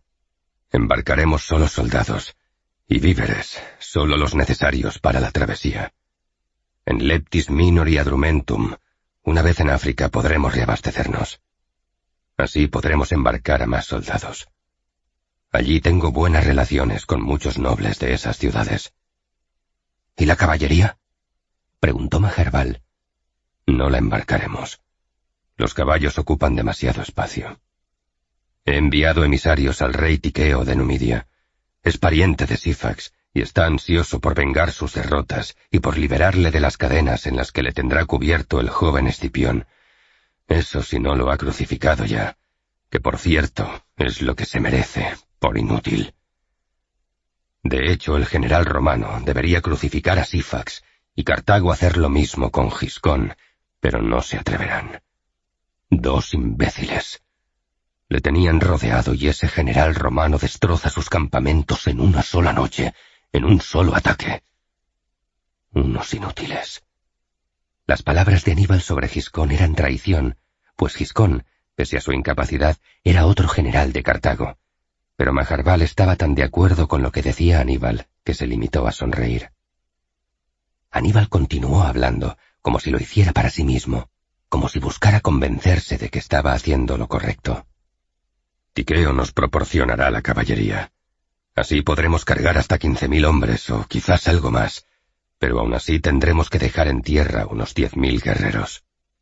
¿Y qué hacemos con los caballos? Los sacrificaremos todos, respondió Aníbal no sin cierta inquietud. No podemos dejar ese regalo al enemigo. Dos mil caballos muertos y diez mil guerreros abandonados en tierra. Espero que no los echemos luego de menos. Espero que estemos haciendo lo acertado. Supongo que los soldados de Magón y las tropas de Giscón los reemplazarán y no los echaremos en falta, dijo Maharbal intentando animar al general. Aníbal le miró perplejo y negó con la cabeza. Me refiero a los caballos. Y volvió a repetir mirando hacia la bahía. Me refiero a los caballos. Libro octavo. La batalla de Zama. 202 a.C. Deducunt hábiles gladios filo graquilento. Denique vi magna quadrupes eques atque elepanti proicium sese. Iamque fere pulius ad caelum vasta videtur. Astatis pargunt astas, fit ferreus imbet. Ennio. Fragmentos del libro séptimo de los anales sobre las guerras púnicas. Desenvainan las manejables espadas de delgado filo. Finalmente, los cuadrúpedos caballos y elefantes se precipitan con gran violencia, y ya se deja ver una inmensa polvareda que se eleva casi hasta el cielo. Los astati arrojan aquí y allá las lanzas, originándose una lluvia de hierro.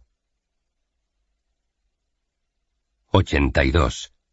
El final del camino. Roma, enero del 202 a.C.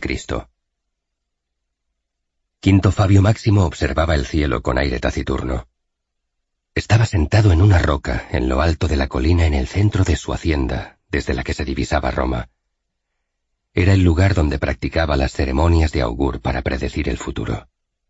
En otros tiempos siempre veía algo, por poco que fuera, casi siempre de modo acertado, en raras ocasiones de forma confusa, y que él recordara solo se había equivocado una vez. No supo ver que sus planes para terminar con la alianza entre Cayo Lelio y el joven Escipión terminarían en fracaso, aunque quedaba por ver el desarrollo final de la campaña de África, pero las cosas parecían marchar bien para el eterno procónsul de los Escipiones. Dos victorias consecutivas contra los ejércitos púnicos y númidas habían situado a Publio Cornelio Escipión en una buena situación para asediar la mismísima Cartago. Quinto Fabio Máximo carraspeó y escupió a un lado, para evitar que su saliva cayera entre las líneas entrecruzadas que había trazado en el suelo para realizar su lectura del futuro. Estaba cansado. No había visto nada. Nada. Era extraño. Era la primera vez que algo así le ocurría. No es que hubiese observado signos confusos, pájaros extraños, bandadas de vuelos ambiguos, ni altos ni bajos. No, era eso, o que no acertara por su vista cansada a distinguir con nitidez el origen del vuelo de las aves, algo que le ocurría con frecuencia últimamente. No, era una sensación extraña y diferente. En media hora no había surcado el cielo ni una sola ave, y más aún, en la media hora más que llevaba sentado en aquella roca, ni tan siquiera se había escuchado el canto de los pájaros. ¿A qué tanto silencio cuando Quinto Fabio Máximo preguntaba a los dioses sobre el futuro? El viejo senador se ayuda del litus sobre el que apoyó ambas manos para alzarse de su improvisado asiento y reemprender el camino de regreso a su domus. Miraba ahora hacia el suelo. Se tropezaba con demasiada frecuencia. Por fin, había admitido para sí mismo, en secreto, que su vista era endeble, sobre todo en el ángulo derecho inferior. Por algún motivo, una sombra se extendía en ese lado de su visión. No lo había comentado a los médicos porque no quería difundir sus debilidades. Fabio Máximo caminaba despacio en su descenso de regreso a su domus. Paseaba entre los cipreses que vigilaban el sendero y sentía que cada vez la distancia de un ciprés al siguiente parecía alargarse. Le costaba respirar.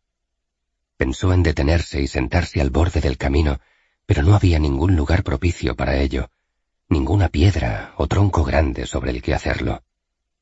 Ordenaría que instalaran bancos en todo el camino. Así podría descansar donde y cuando se le antojase. El final del camino no llegaba nunca.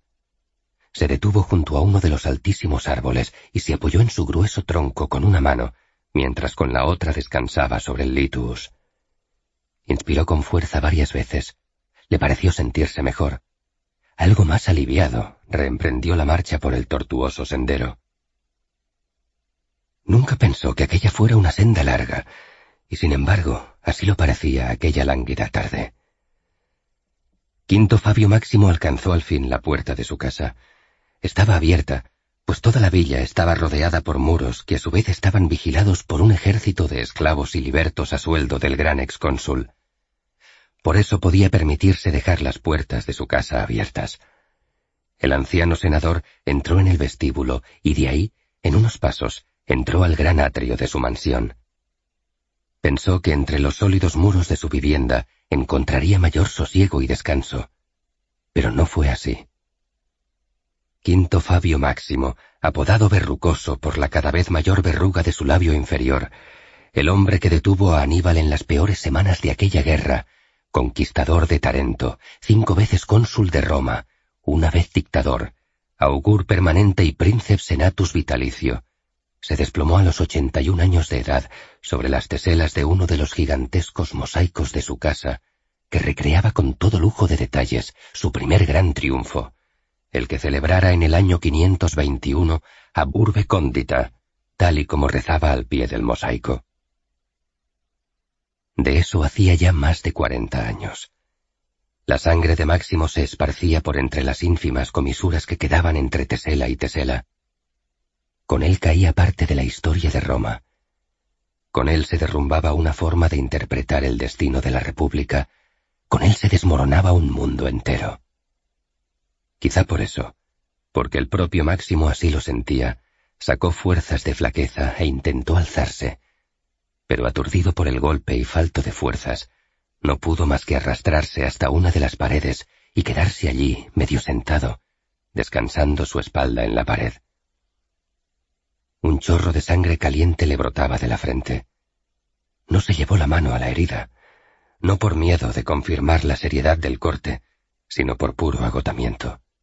Sus últimas fuerzas se habían desvanecido en los dos metros en los que se había arrastrado sobre las teselas del mosaico de su casa. Un joven esclavo encargado de la cocina apareció en el atrio, alertado, sin duda, por el ruido del golpe de la caída, y se quedó estupefacto al contemplar lo impensable. El todopoderoso quinto Fabio Máximo yacía semirreclinado, herido, vulnerable. Se acercó despacio a su amo. Fabio Máximo, con un hilillo de débil voz, hizo audibles sus instrucciones. Llama a los médicos y a Marco. Diles que vengan. Rápido. El esclavo desapareció a toda velocidad entre asustado y abrumado por las órdenes. Surgieron entonces dos siluetas de suaves curvas, vestidas de lanas blancas muy finas, con túnicas escandalosamente cortas que dejaban al descubierto unas hermosas pantorrillas y unos bien formados muslos. Las dos esclavas egipcias se aproximaron a su amo herido. Traedme agua, empezó Fabio Máximo. Agua para beber para limpiarme las heridas. Una de las jóvenes se volvió para buscar lo que se le había solicitado, pero la otra no. Esta última se acercó despacio al viejo senador y se agachó primero y luego se arrodilló junto a él. Le miraba con detenimiento. Fabio pensó que estaba valorando la gravedad de las heridas y la forma de curarlas mejor. Pero la muchacha se dirigió a su compañera con un tono frío, que sorprendió al viejo e implacable príncipe Senatus. No vayas a por agua, hermana. No se recuperará de estas heridas. Está demasiado débil. La otra joven se detuvo y se volvió hacia donde yacía el malherido cuerpo de Quinto Fabio Máximo. El rostro de la joven mostraba una clara mezcla de confusión y nervios. ¿Qué decía su hermana? Se estaba rebelando contra el amo. Las matarían por ello. Peor, las torturarían hasta morir. Fabio Máximo miraba con odio mortal a la joven esclava rebelde que le negaba el auxilio. Aún podía ver sobre la piel de la joven las marcas de los latigazos que emergían de la espalda y se vislumbraban por los hombros desnudos. No hacía ni unas horas que aquellas dos esclavas habían estado bajo sus pies, saboreando la piel afilada de su látigo cuando ahora osaban rebelarse. Las mataría, las mataría despacio, lentamente. Tendrían la más horrible de las muertes posible, La joven, además, osaba mirarle directamente a los ojos. Ella, una mísera esclava, a él, senador de Roma, excónsul, exdictador, augur, a él.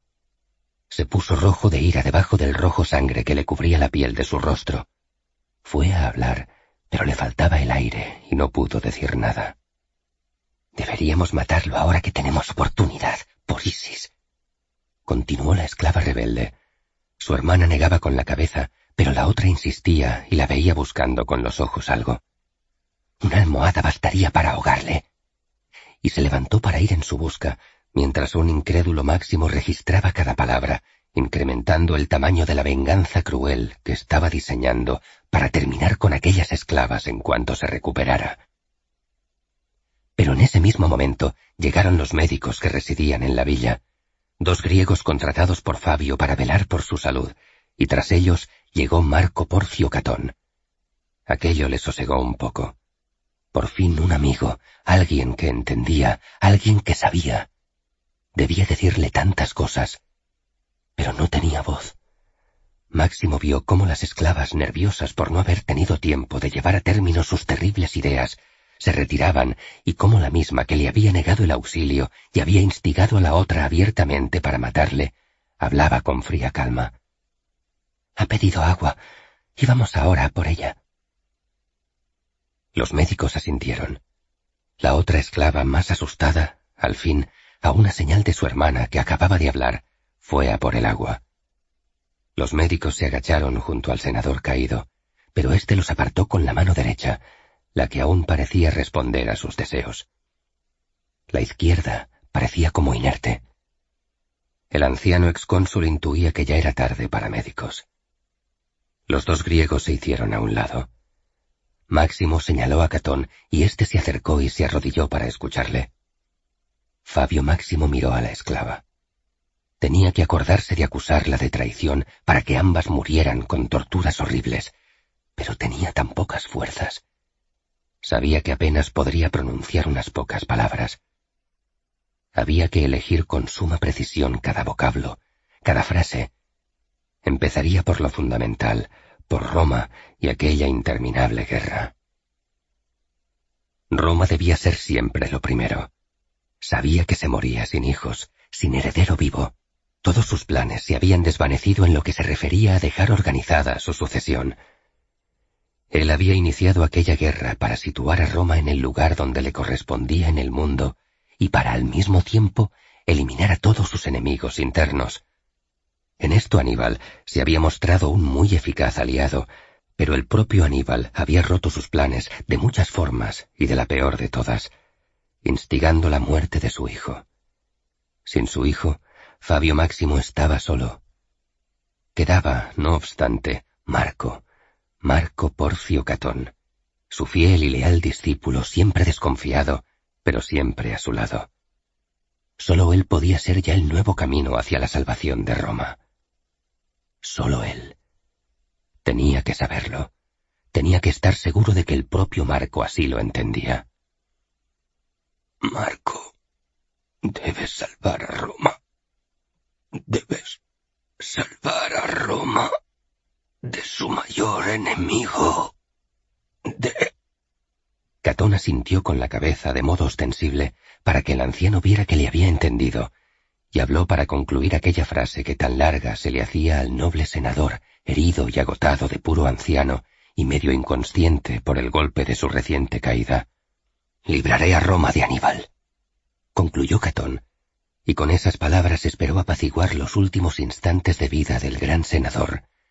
Pero Quinto Fabio Máximo se revolvió con furia, sacudiendo la cabeza empapada en sangre de un lado a otro, como si le sobreviniera un ataque de epilepsia, y furibundo, con rabia gritó con todas sus fuerzas. ¡Escipión!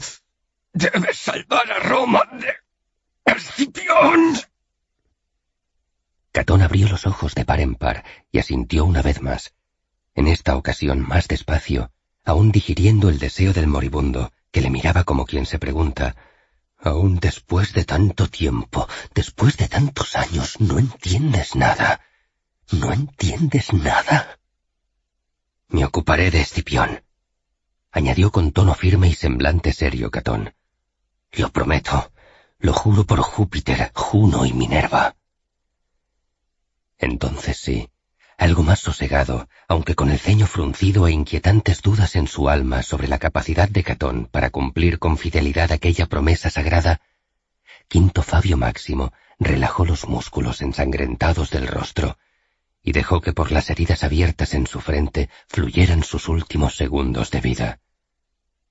En el instante final, su mirada se cruzó con la de la joven esclava rebelde, pero era ya demasiado tarde para poder añadir más ni tan siquiera para que su rostro reflejara un acusador desprecio hacia ella.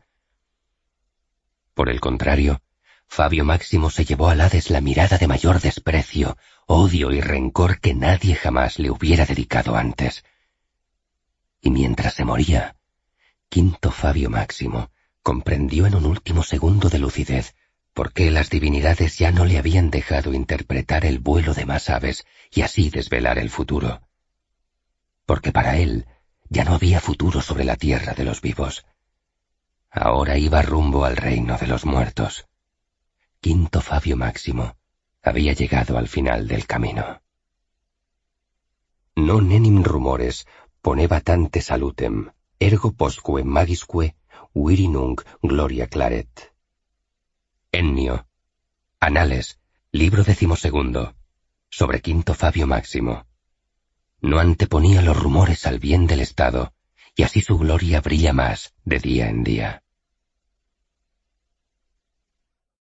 83. Las maniobras de Catón. Roma, verano del 202 a.C. Marco Porcio Catón era un hombre con un objetivo definido, cumplir la promesa que hiciera a Fabio Máximo en el último aliento de vida del que fuera cinco veces cónsul de Roma. Catón no era magistrado, ni lo había sido nunca, pero tras la muerte de Quinto, el hijo de Fabio Máximo, todos los seguidores del fallecido príncipe Senatus reconocían en la persona de Catón el que debía ser su nuevo líder. Era un liderazgo que estaba sujeto a las acciones del joven senador, pero la decisión con la que el propio Catón asumió la inconmensurable tarea de suceder al viejo Máximo satisfizo a sus seguidores y sorprendió a los Escipiones y los Emilio Paulos en el Senado. Con el nuevo año se eligieron nuevos cónsules y se prorrogó el mando de los diferentes procónsules y pretores. Catón no intentó relevar del mando en África a Publio Cornelio Escipión porque era del todo imposible. El pueblo le aclamaba, pues de África no dejaban de llegar buenas noticias una tras otra. Sifax había sido apresado y hasta exhibido por las calles de Roma, pues el joven procónsul no había escatimado medios para hacer llegar a su gran trofeo, el ahora esclavizado antiguo rey de Numidia, y pasearlo por las calles de Roma. Decenas de ciudades de África se rendían al joven general romano, y hasta la mismísima Útica, que había resistido un asedio interminable, había cedido al hambre y la desesperación y había abierto sus puertas de par en par. Escipión, además, había obligado a los cartagineses a aceptar una tregua en unas condiciones humillantes. Cartago debía entregar todos los prisioneros de guerra y retirar las tropas de Magón del norte de Italia y las de Aníbal del sur. Debían reconocer el dominio romano sobre Hispania y sobre todas las islas entre Italia y África, y entregar toda la flota, con la excepción de veinte trirremes que conservarían para la defensa de sus costas. Los púnicos debían aceptar a Masinisa como nuevo rey de Numidia y proporcionar 300.000 modios de cebada y 500.000 modios de trigo para las legiones quinta y sexta, que luego se distribuirían hacia Sicilia y Roma. Y no solo eso, sino que además Cartago debía entregar 5.000 talentos de plata y aceptar la independencia de las tribus libias y de la Cirenaica. Y lo sorprendente para Catón, al menos en un principio, es que el Senado cartaginés había aceptado. Luego, los acontecimientos hicieron ver al joven sucesor de Fabio Máximo la estrategia del Senado púnico. Al cabo de unos meses, cuando un convoy de doscientos barcos mercantes romanos fue sorprendido por una tempestad, embarrancó en las proximidades de Cartago, y los cartagineses, en lugar de obedecer las instrucciones de Escipión de no entorpecer las tareas de rescate y recuperación de las mercancías de esa flota, hicieron caso omiso y permitieron que Giscón usara todas las trirremes cartaginesas para saquear a tantos barcos como pudieron. Escipión entró en cólera, pero ya era tarde. Catón sonreía mientras caminaba por el foro de regreso de la última sesión en la que había liderado una maniobra magistral. Era tarde para Escipión, porque los cartagineses ya se habían reabastecido con las provisiones que debían haber aprovisionado a las legiones quinta y sexta, y por otro lado, aún no habían satisfecho el resto de las condiciones de la tregua, pues apenas habían proporcionado trigo, cebada o dinero, y muchísimo menos entregado sus barcos. Todo lo contrario. El Senado de Cartago había distribuido su flota en tres grupos. Una flotilla que permanecía en Cartago, mientras que otros barcos iban a retirar las tropas del ya muerto Magón de Cerdeña y a las mismísimas tropas de Aníbal. En eso sí iban a cumplir las condiciones dictadas por Escipión, pero no como fieles vasallos sometidos a un general victorioso, sino como una maniobra de reabastecimiento y reagrupamiento de todos sus recursos y tropas para lanzar un nuevo y mortífero ataque contra las legiones quinta y sexta. Un ataque que en esta ocasión no lideraría el mediocre Giscón ni ningún reyezuelo númida tan vanidoso como incapaz, sino que el reagrupamiento de los ejércitos de Magón, Aníbal y Giscón, sería encabezado por el mismísimo Aníbal Barca. De todo esto y de mucho más se había hablado en el Senado. Pasado el cenáculum, dejando el comitium, al entrar en el foro, Catón fue junto al carro que le esperaba para llevarlo a la mansión del anciano Máximo, villa que utilizaba de refugio para meditar y consultar también los papeles y documentos de Máximo, una insondable cima de conocimiento y sobre todo información. Pero Catón desestimó subir al carro y rodeado por sus guardias decidió caminar un poco por el foro, un foro que sabía adoraba a Escipión de la misma forma que le temía a él. No era una sensación que le disgustara. El miedo infundía tanto o más respeto que la admiración. Con el nuevo año se habían elegido dos nuevos cónsules, M. Servilio Puplex Gémino y Tiberio Claudio Nerón. Catón había entendido bien el mensaje final de Máximo, si Escipión derrotaba a Aníbal, ya nada le detendría de ser reelegido una y otra vez cónsul, hasta convertirse en magistrado vitalicio de Roma, un dictador permanente. Eso supondría el final del Estado romano tal y como estaba constituido en la República, y eso era algo que debía evitarse a toda costa, pues indefectiblemente conduciría al final de Roma. Por ello, Catón, arropado por todos los viejos senadores seguidores de Máximo, acababa de conseguir que se aprobara una moción, por la cual se nombraba a Tiberio Claudio Nerón con el mismo rango de mando sobre las tropas de África que el procónsul Escipión, a la vez que se proporcionaba a Tiberio Claudio dos legiones y cincuenta barcos con los que partir hacia África.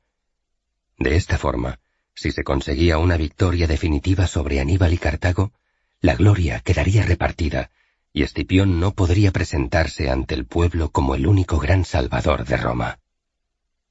Los Emilio Paulos y también los Escipiones, encabezados por Emilio Paulo, el hermano de Emilia, y por el propio Lucio, el hermano de Escipión, intentaron que la moción no se aprobara, al menos no en esos términos. Aceptaban, como era de esperar, que se enviaran refuerzos, pues en el fondo todos temían que la conjunción de los antiguos ejércitos de Magón y Giscón, junto con el refuerzo de los veteranos de Aníbal, liderados todos por el propio Aníbal, pudiera conducir a la derrota de las legiones quinta y sexta, pero hasta el último momento lucharon encarnizadamente en una maratoniana sesión del Senado para evitar que a Tiberio Claudio se le concediera el mismo rango militar en África que a Escipión. Sin embargo, Catón, con un verbo ágil y unos razonamientos agudos, infundió el temor a una derrota descomunal, lo que pesó, en particular, en el ánimo de los senadores más influenciables, en los que despertó el miedo de dejar todo el ejército en manos de un general aún demasiado joven, pese a sus victorias. La votación fue muy ajustada, pero la propuesta de Catón prevaleció, y en el puerto de Ostia ya se cargaban los navíos de guerra que Tiberio Claudio debía comandar para acudir al encuentro de su colega, en el mando en la guerra de África. Catón se encontró casi sin darse cuenta frente al templo de Vesta y pensó que era un buen momento para un sacrificio. Mientras entraba pensó que siempre existía la grata posibilidad de que Aníbal pusiera las cosas en su sitio y masacrara a las legiones quinta y sexta y a los refuerzos que se enviaban ahora. Eso simplificaría mucho las cosas. Y bueno, Tiberio Claudio, después de todo, era... A Catón le costó unos segundos encontrar el término adecuado. Prescindible. 84. El ejército de Masinisa. Frente a la ciudad de Útica. Campamento general romano en el norte de África. Verano del 202 a.C. Pero las tropas de Tiberio Claudio nunca llegaron a su destino. Una tempestad arrasó la flota, hundiendo decenas de buques y dispersando el resto, que regresó hacia Italia y Sicilia en busca de refugio. Publio Cornelio Escipión y las legiones malditas quedaron como las únicas fuerzas de Roma en África. Por ello, cuando el regreso de Aníbal fue un hecho, Publio recurrió de nuevo al único aliado, que no amigo, que le quedaba en África. Mario, dijo el procónsul, ve a Numidia y busca a Masinisa, y dile que venga con su ejército. Dile que Aníbal ya está aquí. Dile que si nos abandona, Aníbal, después de acabar con nosotros, le perseguirá hasta darle muerte y destruir su reino. Dile, Mario, dile que venga si quiere seguir siendo rey y señor de toda Numidia. Y dile que Tiqueo se ha unido a Aníbal. Frontera entre Numidia y Mauritania, septiembre del 202 a.C. Masinisa estaba en lo alto del peñasco más elevado de aquellas montañas. Desde allí podía ver las tropas de Vermina, uno de los hijos de Sífax, huyendo por el estrecho desfiladero. Vermina era uno de los pretendientes al reino de Numidia que habían emergido tras el derrocamiento de Sífax por Masinisa y las legiones de Roma. Había otros muchos, pero los únicos realmente peligrosos por el número de seguidores que podían reunir eran Vermina y Tiqueo, un primo de Sífax. Vermina salía huyendo hacia Mauritania y Masinisa estaba considerando la posibilidad de perseguirle. Mi rey, dijo uno de los guerreros Maesili, mi rey, ha llegado un mensajero de los romanos. Masinisa se giró y reconoció enseguida la figura de Mario Juvencio, uno de los tribunos de mayor confianza de Escipión en África, escalando la encrespada ladera en la que se encontraba. El rey de Numidia no hizo ningún ademán de descender ni un paso para escuchar al mensajero romano, de modo que Mario se vio obligado a ascender hasta el final. El peñasco terminaba en una especie de cornisa que sobresalía sobre el desfiladero. Mario no era un hombre propenso al vértigo, pero no se sintió cómodo en aquel lugar. El rey le miró. Habla, mensajero. Espetó Masinisa con desprecio, sin usar el término tribuno, que era el nombramiento que el propio Maesili sabía que ostentaba aquel oficial de Roma. Mario hizo caso omiso de aquella ofensa y se limitó a entregar su mensaje con fidelidad a cada palabra que había pronunciado el procónsul. Masinisa escuchó, y cuando el tribuno terminó, el rey de Numidia se giró hacia el desfiladero, dando un paso hasta situarse en el mismo borde. Mario pensó que aquello era una temeridad, pero que tampoco era asunto suyo. Masinisa miraba todo aquel territorio, más allá de las montañas. Todo era suyo, pues todo era Numidia. Y pronto podría intentar extender las fronteras de su reino aún más lejos, pero arriesgarlo todo en una batalla le parecía peligroso. No tenía claro que el procónsul romano fuera a ser capaz de derrotar a Aníbal. Más bien pensaba que ocurriría todo lo contrario. Desde el funesto episodio de Sofonisba, Masinisa había perdido la fe ciega que en un momento llegó a tener por Escipión. Sin embargo, no acudir también era imprudente, especialmente si Tiqueo estaba con los cartagineses. Odiaba tener que luchar de nuevo al lado del hombre romano que había exigido la entrega de Sofonisba, pero le humillaba la obstinada tozudez de Cartago en no querer aceptarle como rey de Numidia. Masinisa habló a las montañas, pero Mario escuchó el mensaje con claridad. Dile a Escipión que acudiré a su encuentro, que nos reuniremos en Zama, en el interior de África. Las costas no son seguras. Acudiré con seis mil infantes y cuatro mil jinetes. Mario dudó en hablar, pero al fin se lanzó e interpeló al rey. Masinisa, ahora que eres rey de Numidia, el procónsul esperaría un ejército mayor por tu parte. Un ejército de... Pero Mario no terminó la frase, porque la mirada de Masinisa desde lo alto de la roca fue demoledora. Diez mil hombres. Masinisa escupió las palabras con furia. Yo también tengo mis problemas en Numidia, como Vermina y como tantos otros que debo eliminar. Y quedan muchos seguidores de Sifax que crean levantamientos en diferentes regiones. No puedo reunir a todas mis tropas y abandonar mi reino. Diez mil hombres tendrán que bastar. Mario no se atrevió a decir más. Asintió y comenzó a descender hacia el valle. Una vez que su silueta se perdió en la distancia, uno de los oficiales Maesili se acercó a su rey y le habló con tiento. Realmente, mi señor, no quedan ya casi enemigos, y si el rey quisiera, podríamos doblar o triplicar ese número de soldados con facilidad. Lo sé, y nos interesa acudir para ver si podemos aprovechar la batalla que tendrá lugar para acabar con Tiqueo. Respondió Masinisa algo más sereno desde que el romano partiera. Pero tampoco quiero ayudar tanto a Escipión. Si Publio Cornelio Escipión quiere derrotar a sus enemigos, tendrán que ser sus tropas las que lleven la mayor parte del combate. Si son valientes, resistirán y vencerán. Pero si no, Aníbal los masacrará y nosotros tendremos un fuerte ejército en la retaguardia para defendernos y poder alcanzar un pacto con Cartago. Y la verdad, no creo que las legiones de Roma resistan. No lo creo. Será interesante estar allí para verlo. 85. Los últimos preparativos. Norte de África, Campamento General Romano, en las proximidades de Zama. 18 de octubre del 202 a.C. El procónsul caminaba entre sus tropas en silencio, conocedor de que todos sus legionarios observaban sus movimientos con extraordinaria atención. La batalla definitiva iba a tener lugar en pocos días, quizás en pocas horas, y la expectación creciente entre los soldados se concentraba en la figura de su general. Publio Cornelio Escipión, procónsul de Roma, con mando de general para las legiones expedicionarias en el norte de África, era consciente de los miles de ojos que analizaban sus movimientos y sentía el temor y la duda, el ansia y la expectación, y las decenas de diferentes sentimientos que intensamente entremezclados embargaban el ánimo de sus tropas. Por ello, el general caminaba despacio, seguro, firme, invitando a la confianza en sus gestos, al sosiego y a la seguridad de que todo estaba bajo control.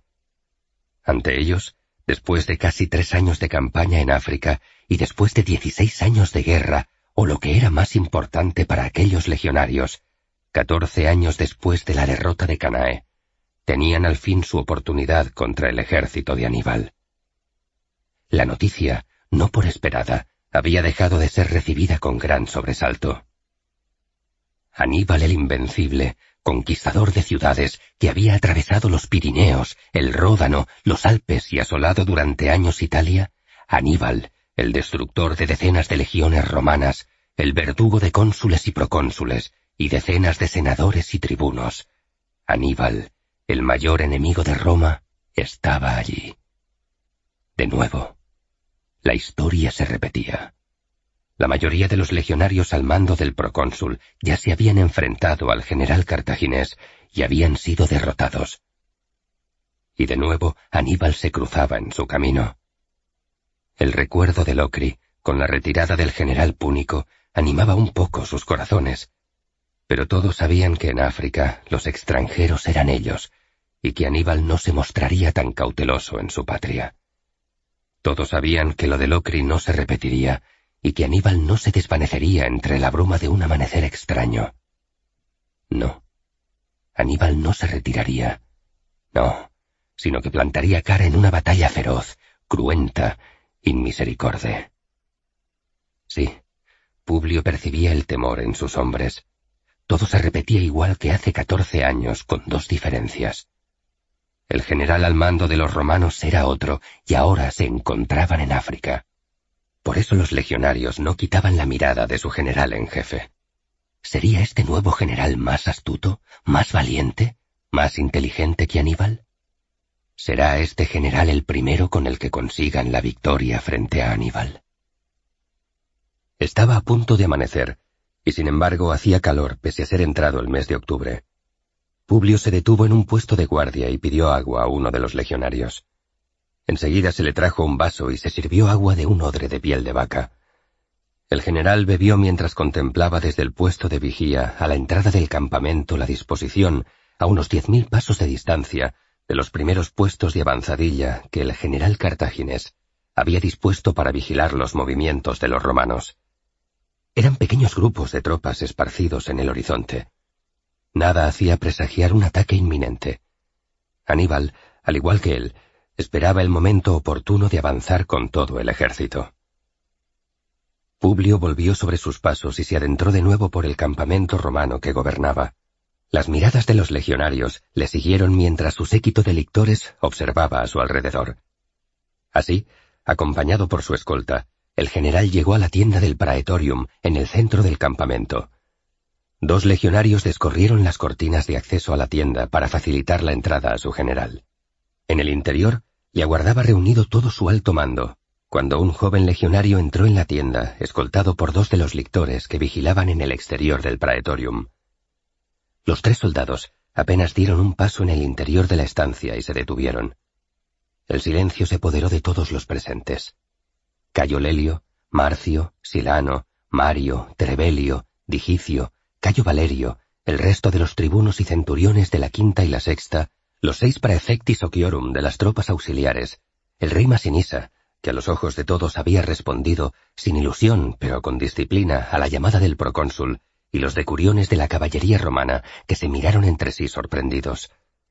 ¿Cómo se atrevían esos soldados a interrumpir el cónclave del Estado Mayor cuando el procónsul organizaba el ataque contra Aníbal?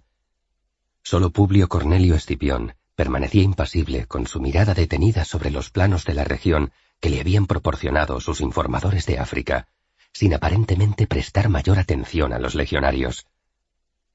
Pasó así medio minuto de silencio intenso que nadie se atrevía a romper, ni los soldados recién llegados, ni los tribunos y centuriones que rodeaban, a la espera de su reacción a su líder. Por fin, sin despegar la mirada de los planos, Publio Cornelio Escipión hizo una pregunta. ¿Qué ocurre? Fue una pregunta breve, en la que no había nada sobreañadido, pero en cuyo tono seco se percibía una contenida irritación del general en jefe de las tropas, alimentada por el cansancio, y también por la tensión de la última campaña y las recientes confrontaciones con los cartagineses que se negaron a dejar recuperar la flota de abastecimiento encallada en la bahía de Cartago. Un tono que junto con esas dos palabras dejaba entrever a los legionarios que más les valía que tuvieran una muy buena excusa para interrumpirle esa mañana. Una excusa como que un incendio estaba devastando el campamento, o que el general cartaginés había lanzado un ataque por sorpresa, aprovechando la endeble luz del alba. Cualquier otra explicación sería insuficiente para mitigar la incipiente ira del general romano. El legionario más joven, Avanzó dos pasos hasta quedar a tres metros de distancia de la mesa que rodeaban sus superiores, y dirigiéndose con voz clara pero respetuosa a su general, arguyó el motivo de su en apariencia inoportuna entrada. Tenemos unos emisarios de los cartagineses en la puerta del campamento. Dicen que deben entrevistarse con nuestro general. Les hemos dejado pasar desarmados y les hemos dicho que tenían que esperar, a lo que han respondido que traían un mensaje urgente de Aníbal para el procónsul. Les hemos insistido en que aún así tenían que esperar. Entonces nos han dicho que Aníbal solicitaba una entrevista personal con Publio Cornelio Escipión, general en jefe de las tropas romanas en África, y que necesitaban llevar una respuesta a Aníbal esta misma mañana. Hemos dudado, mi general, y hemos pensado que lo mejor era comunicar el mensaje inmediatamente, para que se decida si hay que transmitir respuesta rápida o no.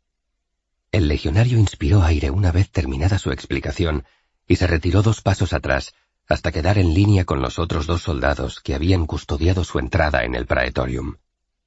El procónsul de Roma, que había escuchado la explicación del legionario sin levantar la mirada del plano que estaba consultando y sobre el que se había permitido hacer un par de marcas en diferentes lugares mientras escuchaba al soldado, levantó por fin la mirada y exhaló un profundo suspiro.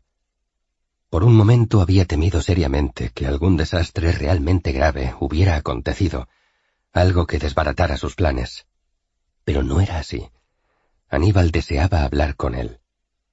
Aníbal, el general invicto del imperio cartaginés, la joya del poder militar del norte de África, el general que había derrotado en sucesivos combates a los romanos y que había eliminado de la faz de la tierra a más de una docena de legiones de Roma, deseaba, por primera vez, entrevistarse con un general romano.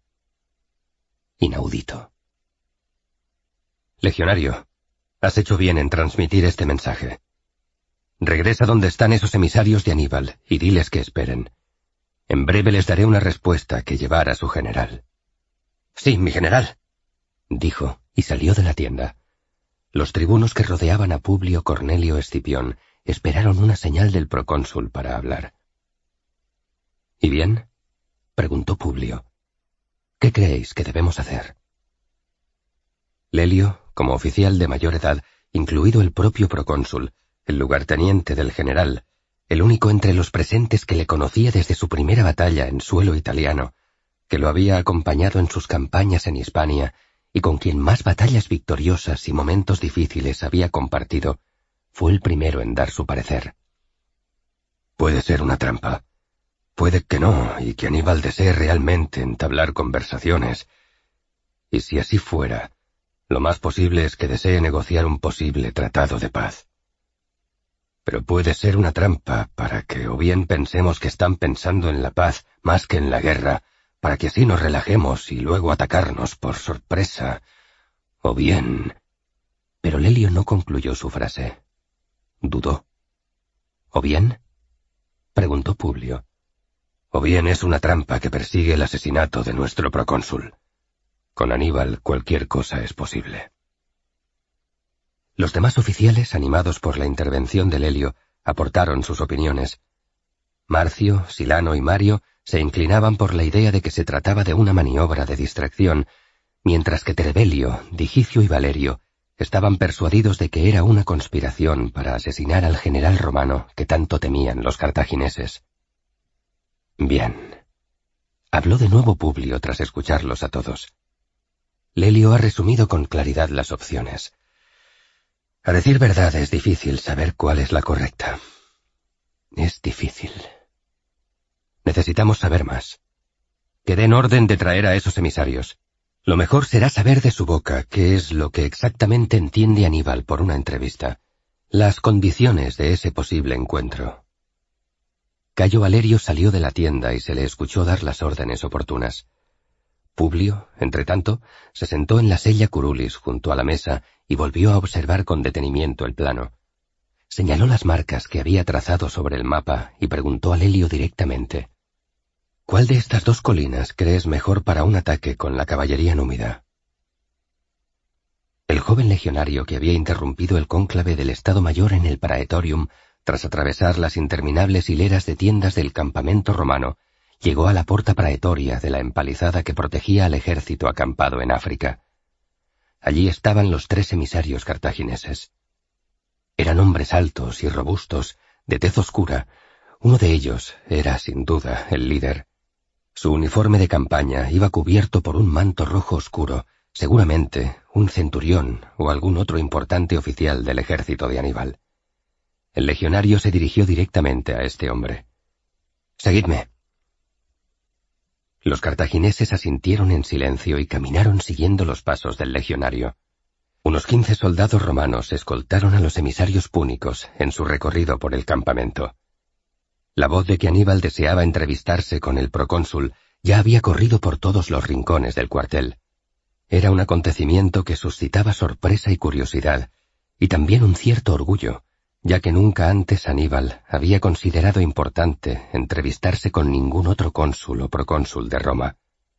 Algo estaba cambiando. También había miedo. Muchos de aquellos soldados que ahora veían pasar la comitiva cartaginesa de emisarios de Aníbal habían formado parte de las legiones arrasadas por el cartaginés en Italia. Muchos de esos soldados habían sido ya derrotados por Aníbal, y saber que el general cartaginés, al mando de un poderoso ejército, se encontraba a apenas unas millas de distancia, no les resultaba nada tranquilizador. Pero precisamente por eso habían venido.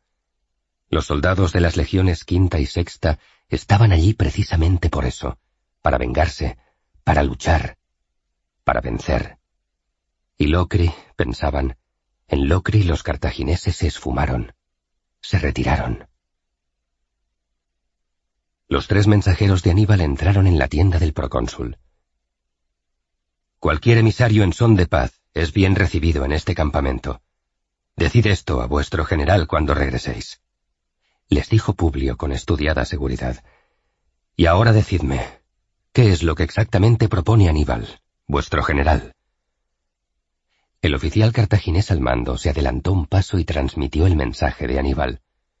Aníbal Barca, general en jefe de las tropas de Cartago, desea una entrevista con el procónsul de Roma, Publio Cornelio Escipión, en un lugar conveniente claramente visible para ambos ejércitos desde la distancia.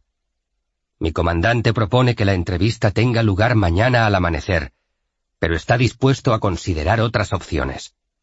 También propone que el encuentro sea entre el procónsul y él mismo a solas, con la única presencia de los intérpretes y guardó silencio. Lelio, Masinisa y el resto de los tribunos y oficiales romanos volvieron sus miradas sobre Escipión. Este no lo dudó, e inmediatamente dio respuesta al mensaje. Bien, oficial. Dile a tu general que Publio Cornelio Escipión, en calidad de procónsul de Roma, acudirá a esta entrevista con Aníbal Barca, general en jefe del ejército cartaginés, mañana al amanecer.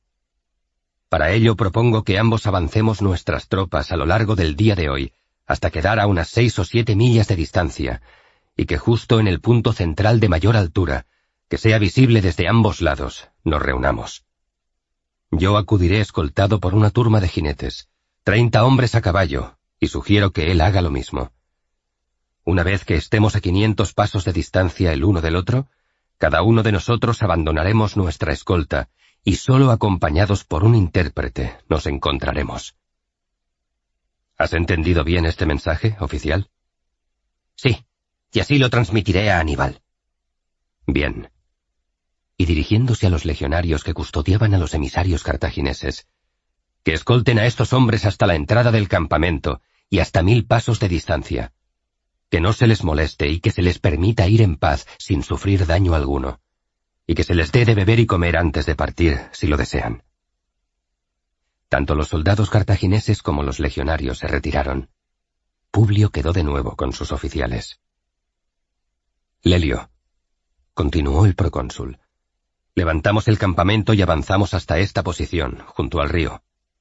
Dijo, y señaló en el plano una de las marcas que había realizado. Acamparemos allí al atardecer. En cualquier caso, que se tomen todas las medidas defensivas necesarias, tanto en el avance como en el nuevo campamento, como si Aníbal pudiera atacarnos en cualquier momento. Y creo que con esto terminamos por esta mañana. Ah, que las tropas coman bien antes de avanzar. Por si acaso. ¿Alguna pregunta? Se hizo el silencio. No era frecuente plantear dudas al procónsul más victorioso de Roma, pero el cauto Marcio comentó algo. Con el debido respeto, mi general. Pero ¿es razonable trasladar treinta y cinco mil hombres y un campamento entero para acudir a una entrevista? ¿No sería quizá mejor eludir este tema por completo y concentrarse en la batalla que seguro se cierne sobre nosotros? Publio Cornelio Escipión se sentó nuevamente, despacio, en su sillón, junto a los mapas. Comenzó a hablar con un tono tranquilo. Marcio, Sé que me eres leal. Lo fuiste con mi padre y con mi tío en Hispania, y desde entonces conmigo. Pero estoy cansado de pensar y de meditar. Ha llegado el momento de las decisiones, y Lucio Marcio Septimio, he dado una orden. Cuando digo si hay alguna pregunta, me refiero a si hay algo de lo que he ordenado que no se ha entendido bien. No lo digo para que se cuestione esa orden. Marcio guardó silencio e inspiró aire. Tragó saliva. Miró al suelo. El procónsul estaba más serio que nunca. Espero, continuó el procónsul, que eso quede claro para el futuro. El general hizo una pausa mientras observaba al tribuno y luego uno a uno al resto de los oficiales reunidos en la tienda, deteniéndose en particular sobre la figura del rey Masinisa. Entonces continuó, con el mismo tono tranquilo y pausado. En cualquier caso, que Aníbal quiera hablar por primera vez con un procónsul de Roma es excepcional, y en circunstancias excepcionales son aceptables preguntas que en otros momentos no lo serían. Marcio pareció suspirar lentamente, algo aliviado, pero muy en silencio, aún sin levantar la mirada. Se concentró en escuchar al general que continuó hablando. Si el general cartaginés desea hablar conmigo, no seré yo quien me niegue. Y si para que Aníbal y un procónsul de Roma hablen se han de mover de lugar a treinta y cinco mil hombres y un campamento entero, pues se mueven. Tengo interés personal y aún más importante. No dudo que es en el interés general de Roma y del pueblo romano escuchar a Aníbal directamente, sin que su opinión nos llegue filtrada a través de emisarios. No obstante, no vamos a dejar arrastrarnos a una trampa.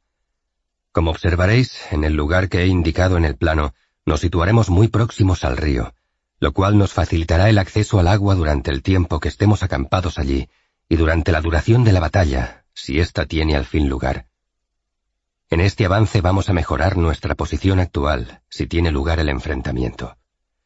Incluso si Aníbal no quisiera hablar, este movimiento sería indicado, pero aprovecharemos la excusa de la conferencia para que los cartagineses no sospechen que nuestra aproximación al río y a esta posición tiene otros fines que no sean los de parlamentar.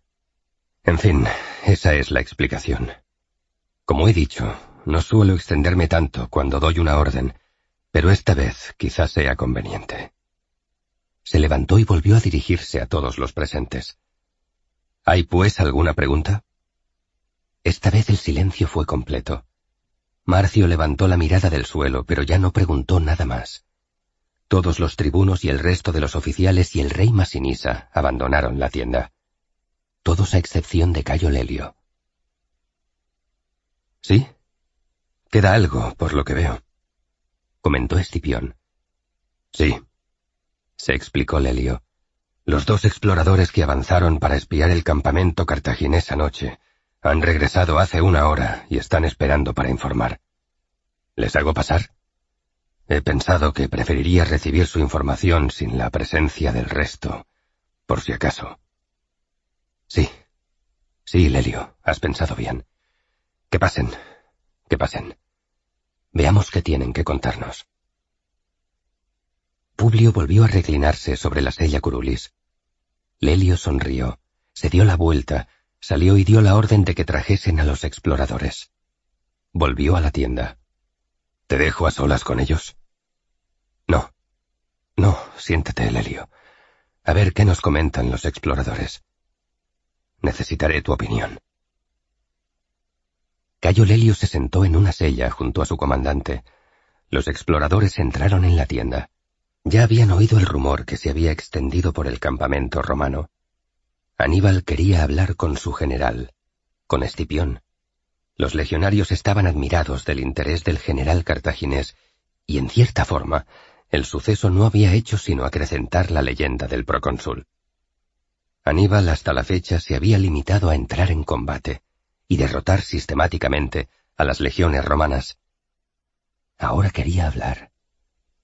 En ese contexto, los exploradores sabían que toda la información que traían para el procónsul de Roma en África era de extraordinario valor. Se sentían importantes y también especiales por la confianza que el general había depositado en ellos. Ya habían servido en operaciones anteriores similares, pero espiar al propio Aníbal había sido, sin duda, su más importante misión. El primero, un legionario romano de la quinta seleccionado por Valerio, y el segundo, un itálico que se había distinguido en las campañas de Hispania por su valor y que el procónsul se había traído como voluntario para esta nueva aventura militar. Ambos tenían unos veinticinco años, pero por su experiencia pasada eran de plena confianza. El legionario romano es el que comenzó la explicación de lo que habían visto. Mi general, el ejército cartaginés es numeroso, sin duda mayor que el nuestro. A las tropas cartaginesas venidas de Italia y sus mercenarios íberos se han unido los libios y cartagineses que ha reclutado Giscón. Y a esto se han añadido los soldados del general Magón, junto a más mercenarios ligures, otros venidos de la Galia, y hemos visto también honderos baleáricos. Tienen caballería cartaginesa inúmida. En total calculo que serán unos cuarenta mil. Publio y Lelio escuchaban en silencio. El procónsul le pidió con un gesto a su lugarteniente que le pasara un ánfora de vino que tenía al lado de su asiento. Lelio se la pasó y el procónsul se sirvió un vaso sin mirar a los soldados. El legionario se iba sintiendo cada vez más pequeño, menos importante, pese a lo clave de su misión y la sin duda gran relevancia de sus informaciones. Estaba ante el procónsul de Roma y su lugarteniente. El procónsul apenas tendría tres o cuatro años más que el propio legionario, pero en su rostro se adivinaba la huella de innumerables batallas, del sufrimiento de una guerra prolongada, en la que había visto perecer a su padre y a su tío. El soldado se daba cuenta de que sólo de él dependía la victoria o la derrota, y quizás el futuro de Roma. Prosiguió con su relato. Bien, nuestro ejército son unos treinta y cinco mil soldados, contando con los aliados. Soldados, sé cuántos legionarios y tropas aliadas tengo a mi cargo. Limítate a informar del ejército o ejércitos de Cartago. Interrumpió el procónsul mirando el fondo de su copa. Por supuesto, sí, mi general. La caballería cartaginesa es escasa, inferior en número a la nuestra, y yo diría que menos experta. Bien, comentó Lelio. No parecen noticias preocupantes. Un poco más de infantería, pero les dominamos en la caballería. Al final nos saldrá bien eso de tener de aliado a Masinisa. Es un poco el mundo al revés. Publio levantó la mano y Lelio cayó en seco. Con frecuencia Lelio hablaba de más, y esta habría sido una más de esas ocasiones. En cualquier otro, eso habría tenido alguna repercusión, pero Publio volvía a ser indulgente con los deslices de su general. Eran infinitos años juntos, desde su primera batalla, en la que Lelio, por órdenes del padre de Publio, se cuidaba de que no le pasara nada al joven hijo del cónsul de las legiones en la batalla junto al río Tesino. De algún modo, todo aquello parecía tan lejano. Y la discusión de Baécula parecía haber quedado definitivamente enterrada tras varios años de campaña en África. Publio volvió a beber un sorbo de su copa. Lo que le preocupaba es que presentía que quedaban más cosas que los exploradores aún no habían contado. Había aprendido que los soldados se sentían intimidados por su presencia y siempre eran cautos cuando presentaban sus informes, especialmente con relación a las malas noticias. Las malas noticias siempre llegaban al final. Siempre. Inexorablemente. Y estaban por llegar. El procónsul dejó su copa en la mesa. ¿Y bien? ¿Algo más que decir, legionario? El soldado inspiró profundamente y continuó. Sí, mi general. Los cartagineses han traído elefantes consigo. Nuevos elefantes que han unido a los que ya tenían. Son muchos, mi general. Lelio iba a interpelar al legionario y preguntarle cuántos son muchos. Veinte, treinta, cuarenta quizá. Pero el soldado anticipó la respuesta. Hemos contado hasta ochenta elefantes, dijo, y cayó, y se quedó mirando al suelo. Lelio levantó las cejas en señal de sorpresa. Ochenta elefantes. Nunca antes habían juntado tantos elefantes los cartagineses. Nunca antes se había combatido contra tantos elefantes. Al menos no en esa guerra. Esto era grave, muy grave. Aunque tuvieran mayor caballería, los elefantes la contrarrestaban de largo. Si Aníbal lanzaba una carga inicial con ochenta elefantes, podría destrozar a la infantería ligera de los bélites, a la primera línea de los astati y quizás incluso la segunda de los príncipes. Si se salvaban los triari como reserva, ya sería un éxito. Luego Aníbal lanzaría su infantería sobre las desordenadas líneas romanas. No, el asunto pintaba mal. Tres ejércitos de cartagineses y mercenarios, superior en número a los romanos, y ochenta elefantes. No podrían vencer solo con la caballería, ni aun con toda la ayuda de los cuatro mil jinetes que el rey Masinisa había traído para cumplir con su juramento de fidelidad a Escipión. El procónsul miró fijamente al legionario, y sin inmutarse ante la información recibida, con una inmensa paciencia, volvió a preguntar. ¿Algo más que informar? El legionario, sin levantar la mirada, negó con la cabeza al tiempo que respondía. No, mi general, eso es todo. El procónsul volvió entonces sus ojos sobre el itálico. Este también miró al suelo. Había algo extraño en el gesto, pero el general no sabía bien qué era exactamente. Bien, salid y esperad fuera. Los soldados se volvieron y se dirigieron hacia la puerta de la tienda, pero cuando estaban a punto de salir, el itálico se paró, dudó, y por fin giró sobre sí mismo y se dirigió al procónsul. Hay una cosa más, mi general. Publio miró fijamente al soldado. ¿Y bien? Adelante. ¿Qué más? El soldado íbero por fin se aventuró a continuar. Yo diría que nos vieron algunos centinelas del campamento cartaginés, pero que nos dejaron ir, como si tuvieran la orden de no molestarnos. Es solo una sensación. No tengo nada para probar lo que digo y mi compañero no está seguro. Por eso no lo hemos comentado antes, pero pese a todo yo quería decirlo. ¿Cuánto tiempo llevas al servicio de Roma, soldado? ¿Seis años? Casi siete, mi general, desde sus campañas en Hispania. Sí, así es. Y siempre has servido bien como explorador. Concluyó Publio. Has hecho bien en comentar tus sensaciones. A veces la intuición es tan importante como la información cierta. Podéis marchar. Habéis hecho bien vuestro trabajo. Uno de los lictores os conducirá a una tienda. Allí esperaréis nuevas instrucciones. Una vez solos, Publio y Lelio prosiguieron dialogando y compartiendo vino. Estos dos hombres deben permanecer aislados. El resto del ejército no debe conocer nada de los elefantes, o al menos el número exacto, hasta que yo lo decida. ¿Está claro?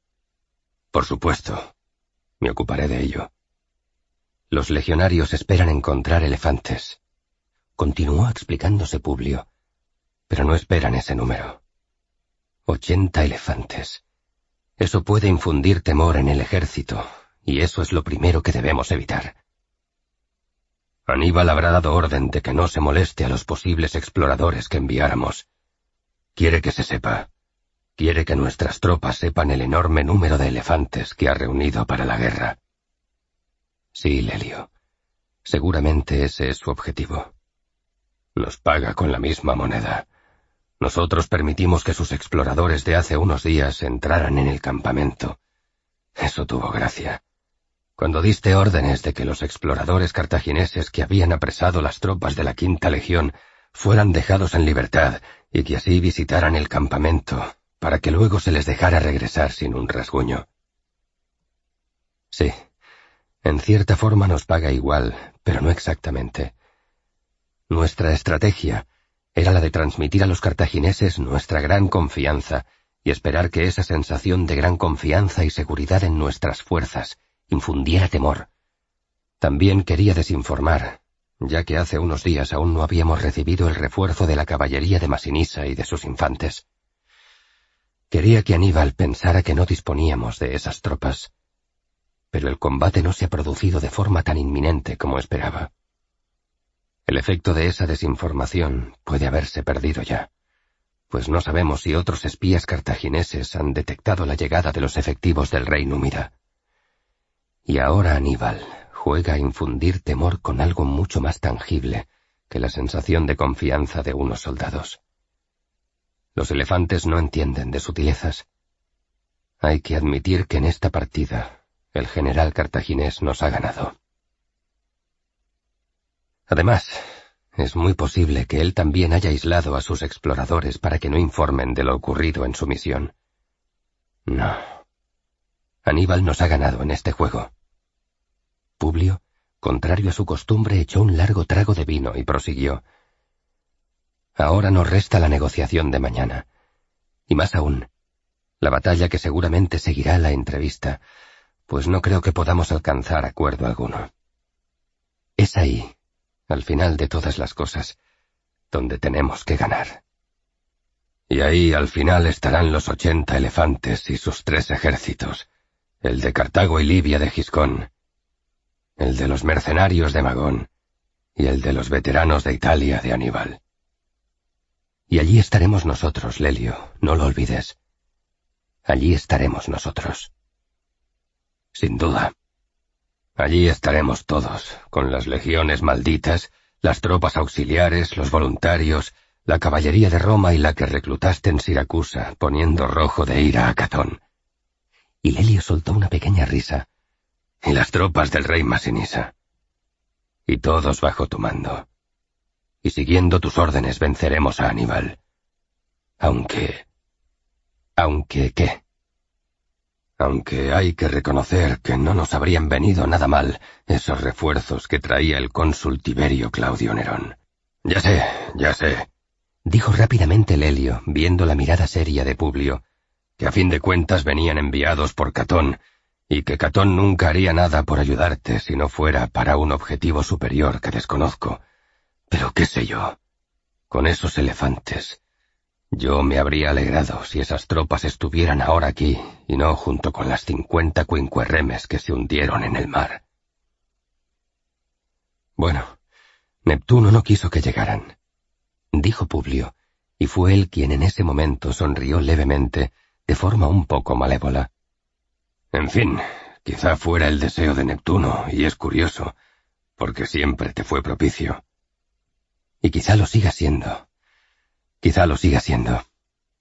Sin esas tropas, si vencemos, el triunfo será nuestro, no de Catón y su jauría de senadores ambiciosos y cobardes. Y desde luego, ya no estará allí Quinto Fabio Máximo para negárnoslo. Eso seguro. Bebamos a la salud del viejo augur Princeps Senatus y todo lo demás. Bebamos. Y bebieron, pero aquí Publio ya solo tomó un sorbo, un poco por moderarse, un poco por superstición. No pensaba que beber celebrando la muerte de un excónsul de Roma fuera algo que trajera buena suerte. Incluso si ese excónsul era el que había sido su declarado enemigo durante años y años, enemigo de su padre, de su tío, y luego acérrimo látigo y oposición de todos sus proyectos. Bueno, pero dejemos de hablar de política, dijo Lelio. Ya sabes que yo de política prefiero no hablar. En fin, en cualquier caso, como bien decías, allí estaremos y allí lucharemos, y bajo tus órdenes venceremos, como en tantas otras ocasiones. Lelio, se agradece tu infinita confianza, pero me pregunto si no será que el vino te anima quizá ya algo en exceso. Sí, eso es posible, pero no dudo en que nuevamente nos llevarás a la victoria, como en otras ocasiones. Insisto, no tengo ni idea de cómo lo harás, porque a mí no se me ocurre la forma de resolver este problema de elefantes y tres ejércitos combinados. Pero bebo tranquilo, porque sé que o bien ya sabes cómo hacerlo, o bien se te ocurrirá algo esta noche. O... ¿O? preguntó Publio, entre divertido e intrigado por las elucubraciones de su fiel y veterano tribuno o será una batalla hermosa y una compañía inmejorable para morir. Dijo Lelio y alzó su copa, a lo que el procónsul respondió con una sonrisa y levantando la suya. Por la victoria o la muerte, lo que los dioses nos concedan, exclamó Escipión. Así cayó Lelio, el oficial más veterano de las tropas romanas expedicionarias en África, y el joven general en jefe, procónsul de Roma, Publio Cornelio Escipión, al abrigo de aquella tienda de campaña y de la amistad que les unía, forjada en decenas de batallas y que había superado la intriga y la traición, celebraron lo que debía ser la futura victoria o la próxima muerte de ambos frente al mayor enemigo de Roma. Aníbal Barca ya estaba allí. Ya estaba allí con todo su ejército. Y Zama no sería Locri. No lo sería. Y los dos lo sabían. Claro que... Continuó Publio después de dejar su copa a un lado, en el suelo. Siempre nos queda la posibilidad de Útica. ¿Útica? Inquirió Lelio intrigado. Sí. Si la batalla va mal, siempre pensé que podríamos replegarnos hacia Útica y hacernos fuertes allí, hasta que Roma tuviera a bien enviarnos ayuda. Aclaró el procónsul. De pronto, Lelio abrió los ojos de par en par. Por eso insistías tanto en el maldito asedio de Útica, para tener un refugio. Por eso era. Lelio dio una palmada con su mano derecha en su muslo. Y pensar que todos creíamos que te empecinabas en el asedio por demostrar a las legiones quinta y sexta que había que acabar lo que se empieza. Bueno, respondió Publio, en parte era eso, pero lo esencial, lo estratégico, era tener un lugar adecuado donde refugiarse para resistir si Aníbal sale tras nosotros. Aníbal no se detendría en una mera fortificación improvisada como la que llamasteis todos Castra Cornelia, como hicieron Sífax y Giscón. Por eso ordenaste que se reconstruyeran las murallas y las puertas de Útica. Por eso, confirmó Publio, para tener un refugio, para usar Útica como Cartago Nova en Hispania, solo que allí la conquistamos en seis días, y aquí hemos tardado dos años. Pero es algo bueno para tener en reserva. Sin duda, sin duda. Lelio le miraba como un niño henchido de admiración. Publio percibió demasiada ilusión por parte de su tribuno. Pero Lelio, hay que pensar dos cosas. Primero, que los hombres no deben saber nada de esta idea, pues deben acudir al campo de batalla como si no hubiera marcha atrás posible. Y en segundo lugar, la derrota puede ser tan brutal que no podamos ni llegar a Útica. Eso también es posible. Sí, concedió Lelio algo menos agitado. Sí, lamentablemente, esa es una posibilidad. Los dos hombres se quedaron juntos, compartiendo el silencio de dos guerreros antes del combate. Campamento General Cartaginés junto a Zama. Aníbal estaba revisando las condiciones de sus tropas cuando los emisarios que había enviado al campamento romano regresaron con una respuesta. El general cartaginés estaba junto a un grupo de cinco elefantes que estaban perfeccionando su adiestramiento. Los mensajeros se aproximaron hasta quedar a unos pasos de su general. Aníbal se volvió para mirarles. Una de las bestias bramó con inusitada fuerza. Los emisarios y la mayoría de los soldados se estremecieron por la potencia de aquel salvaje grito del gigantesco animal. Aníbal, sin embargo, permaneció en pie, erguido, sin moverse un ápice de su posición, esperando las explicaciones de sus emisarios. Aquellos elefantes le recordaban a Sirius, el elefante sobre el que cruzó las grandes zonas pantanosas del norte de Italia. Aquellos bramidos le traían recuerdos de pasadas gestas. El general romano acepta. Comenzó al fin uno de ellos. Mañana aproximarán su ejército para parlamentar. Y continuó detallando el resto de las especificaciones que había dado Publio Cornelio Escipión para que el encuentro tuviera lugar. El general cartaginés escuchó en silencio, atento a cada palabra, buscando descifrar en ellas el carácter de aquel nuevo general romano que se había atrevido a llevar la guerra a África, el mismo que se le escapara en Tesino y en Trevia y en Canae, y que luego derrotara a su hermano Asdrúbal en Hispania. Parecía que al fin los romanos habían dado con un general diferente.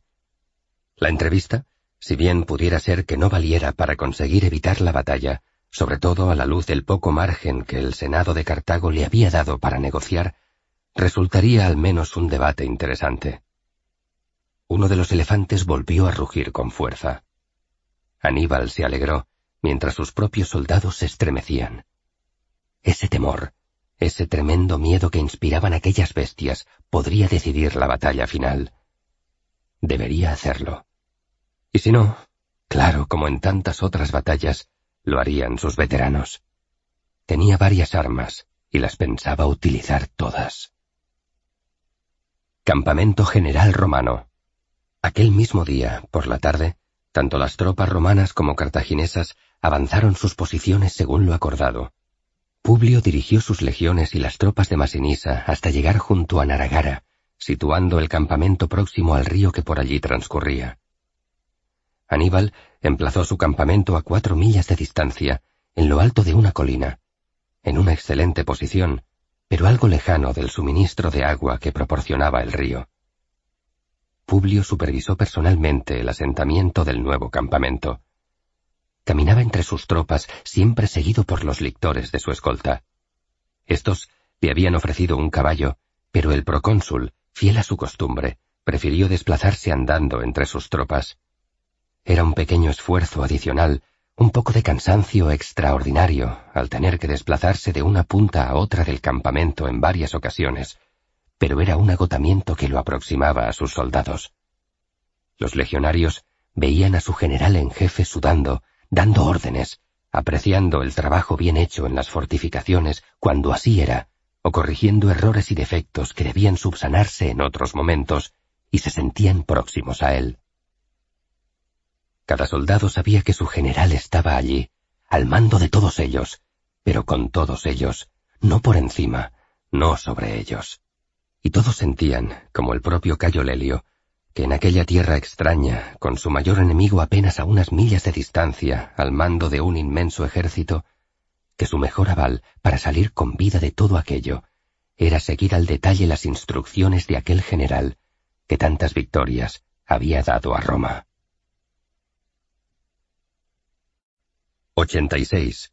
La entrevista de los generales. Junto a Zama, norte de África, 19 de octubre del 202 a.C año 552 desde la fundación de Roma, una hora antes del amanecer. Era la madrugada del día señalado en el que Publio Cornelio Escipión y Aníbal Barca iban a entrevistarse. En el campamento romano, todos los legionarios desayunaban con avidez. Presentían el combate y sabían que necesitarían muchas energías para sobrevivir.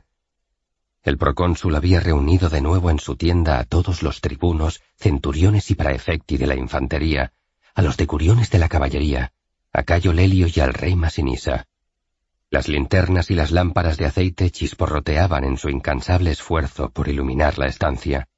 Todos sabían de la solemnidad del momento y esperaban con nerviosismo las instrucciones de su general en jefe. Como sabéis, empezó el procónsul, Aníbal como líder de las tropas cartaginesas, desea parlamentar. Y yo, en calidad de procónsul de Roma en África, he aceptado. Para ello, hemos avanzado nuestra posición y lo mismo han hecho los cartagineses. Acudiré al punto de la reunión acompañado por una pequeña escolta. Vendrán los lictores y una turma de caballería romana y un intérprete.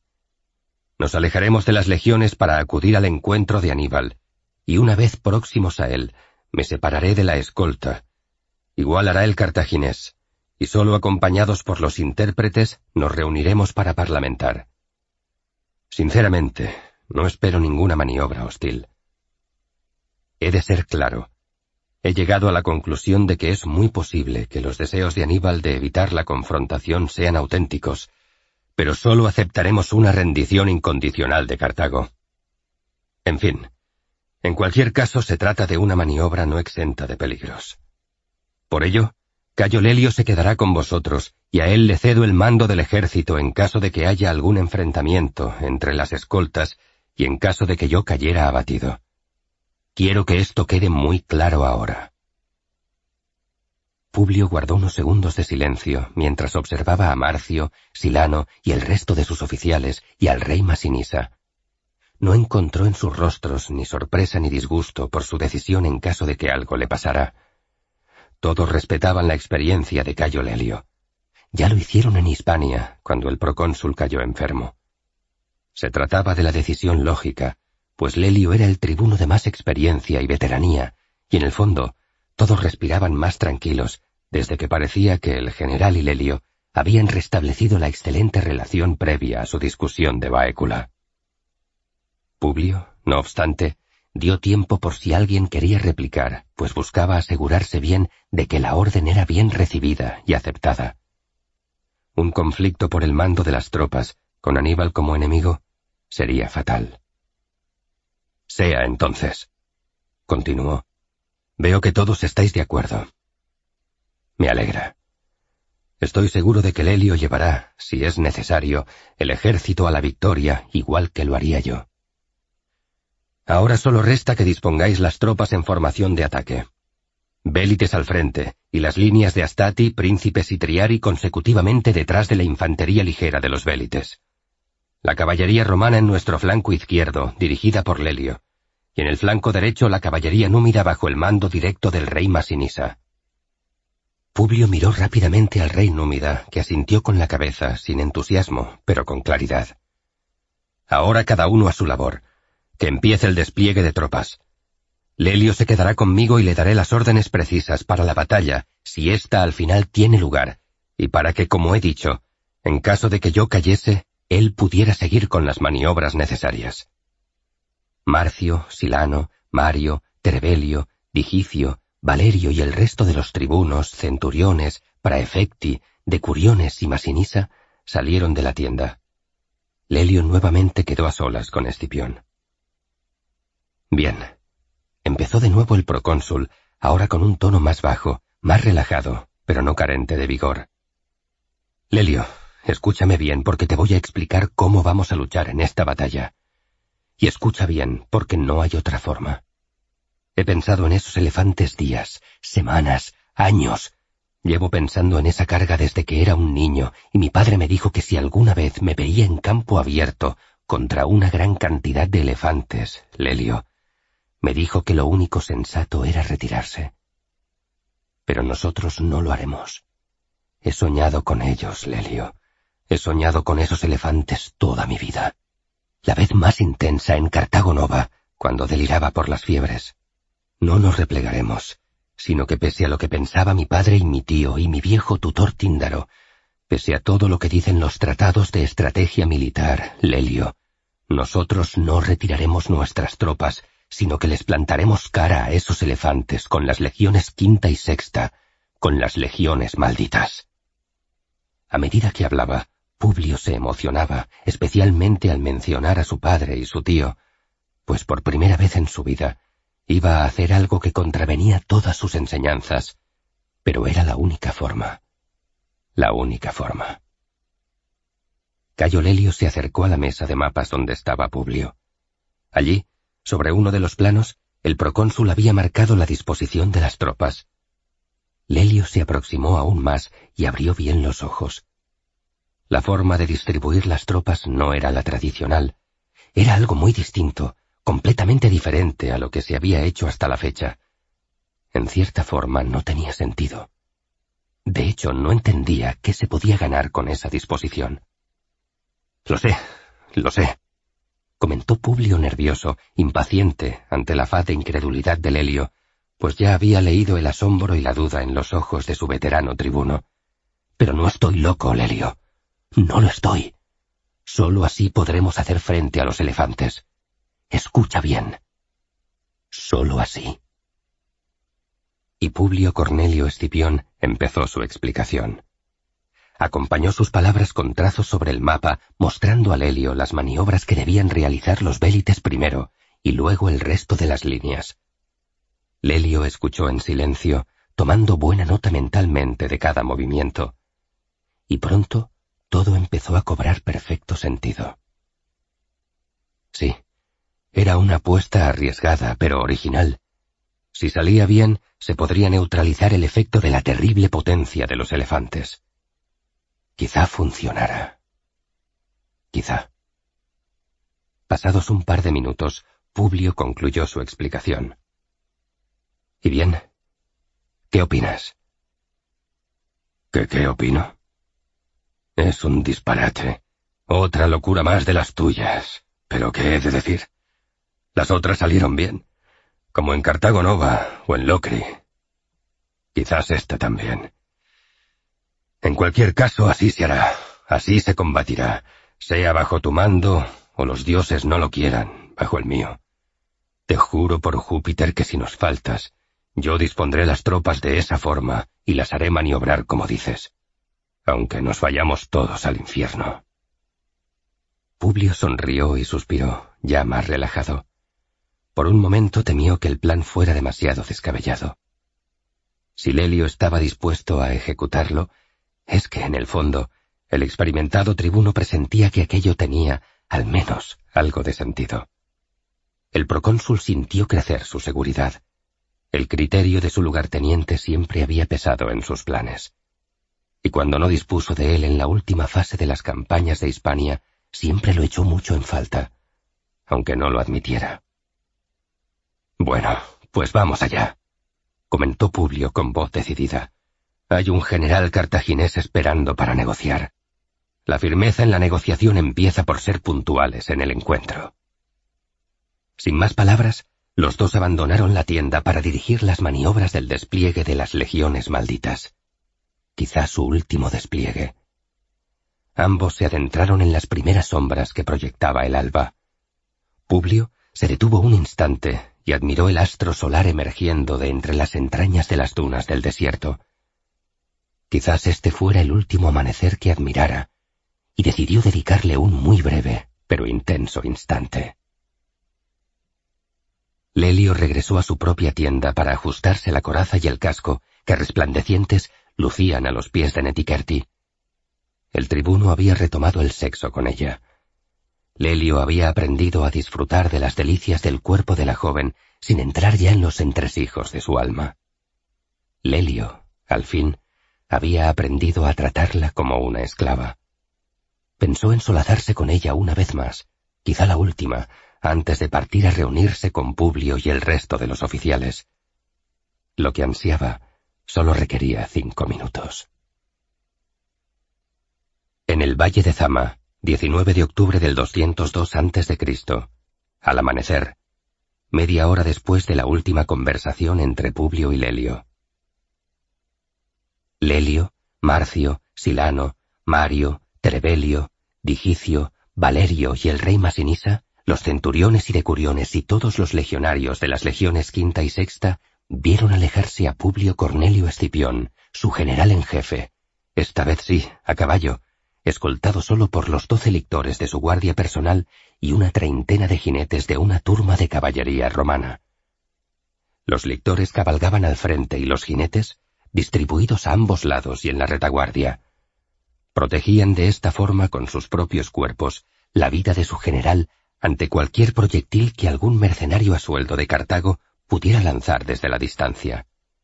Junto a todos ellos, al final del grupo, cabalgaba un joven soldado que hablaba la lengua de los cartagineses y que actuaría como intérprete. Al mismo tiempo, desde el bando cartaginés, Aníbal, acompañado también de una pequeña escolta, se separaba de sus tropas y avanzaba hacia la colina donde se había acordado la entrevista. Aníbal también se aproximó al punto de la reunión, protegido por sus hombres, por delante, por los flancos y por detrás.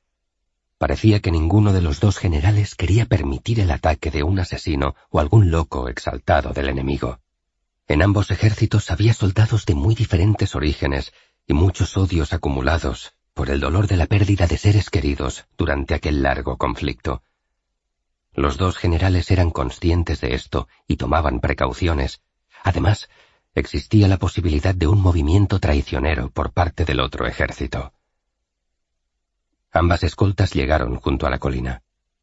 Estaban a unos quinientos pasos de distancia. Aníbal fue el primero en separarse del pequeño grupo de hombres que le acompañaba y comenzar una lenta subida por la ladera del cerro. Publio hizo lo propio y comenzó también a ascender. Cada uno iba seguido tan solo por su intérprete. El sol estaba ya fuerte, poderoso, iluminando el nuevo día. Aníbal y Publio alcanzaron lo alto de la colina casi al mismo tiempo. Estaban apenas a veinte pasos de distancia. Aníbal desmontó del caballo. Publio desmontó. Los intérpretes hicieron lo mismo. Por fin se encontraban cara a cara. Publio miró en silencio y con detenimiento a Aníbal, su oponente, el mayor enemigo contra el que Roma había tenido que enfrentarse en sus más de cinco siglos de historia, y le había correspondido a él, a Publio Cornelio Escipión hijo, combatirlo. Y ahora que lo tenía tan próximo, no vio nada en aquel hombre que pareciera retorcido, o desagradable, o villano. Era un hombre aguerrido, sin duda, en el que se observaban múltiples cicatrices en los brazos y piernas desnudos, Destacaba la herida en la parte interior de una pierna, producto de una jabalina lanzada desde las murallas de Sagunto. Llevaba un parche en el ojo izquierdo, para tapar la pérdida de vista de ese ojo al infectársele en los pantanos del norte de Italia. Era un cuerpo marcado por la guerra, por mil batallas, en donde quedaba claro que no había eludido el combate personal. Pero el porte, la mirada del ojo sano, los ademanes al desmontar, al volverse a su intérprete y darle las riendas del caballo, no eran sino los de un hombre seguro de sí, firme, decidido, pero no presuntuoso. Aquello le sorprendió al bastante más joven general romano. Escipión, con sus treinta y tres años, había esperado mayor altanería de aquel victorioso oponente que le sacaba más de catorce años de edad. Pero no. Aníbal se movía ante él con aplomo, pero sin desprecio, y avanzó despacio hacia Publio con una agilidad sorprendente en su edad. El procónsul, por su parte, avanzó hacia el general cartaginés unos pasos y se preguntó en ese instante qué sería lo que el invencible cartaginés estaría pensando de este nuevo general romano que se había atrevido a plantarle batalla en África, a unas millas de la mismísima Cartago. Publio era hábil en leer en los gestos o en los ojos qué pensaban sus interlocutores, pero en la mirada de Aníbal encontró un igual, alguien que no solo no rehuía el escrutinio del general romano, sino que mantenía la mirada firme, sin bajar el rostro. Era este un combate silencioso que el joven procónsul no esperaba encontrar. Por alguna razón, había dedicado mucho tiempo la noche anterior a pensar bien qué es lo que iba a decir al general cartaginés y qué podría responder a sus réplicas, pero no había pensado en cómo actuar si ambos se quedaban mirándose fijamente, como ahora, a apenas cinco pasos de distancia.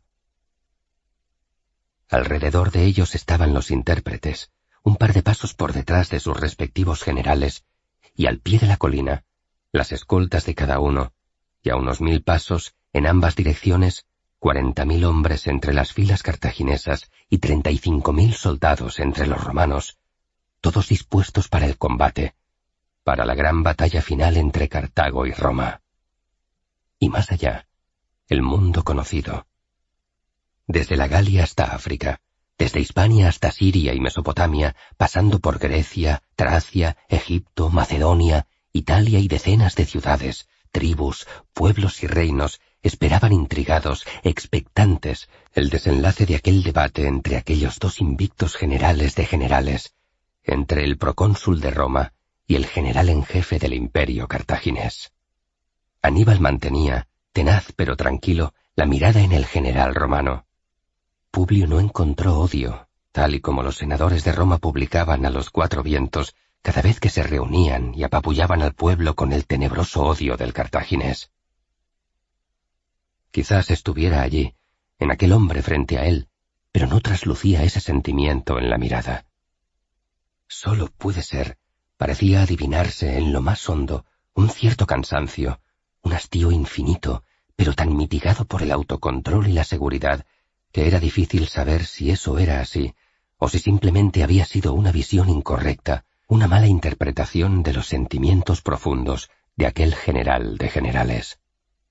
Publio, al fin, aunque le costó, se dio por vencido y echó la mirada a un lado. Se volvió hacia su intérprete, y cuando iba a transmitirle a éste lo que deseaba que tradujera, Aníbal, con una voz grave, honda, y por qué no reconocerlo, agradable, poderosa, comenzó a hablar en un griego algo tosco en la pronunciación, pero claro en contenido y forma.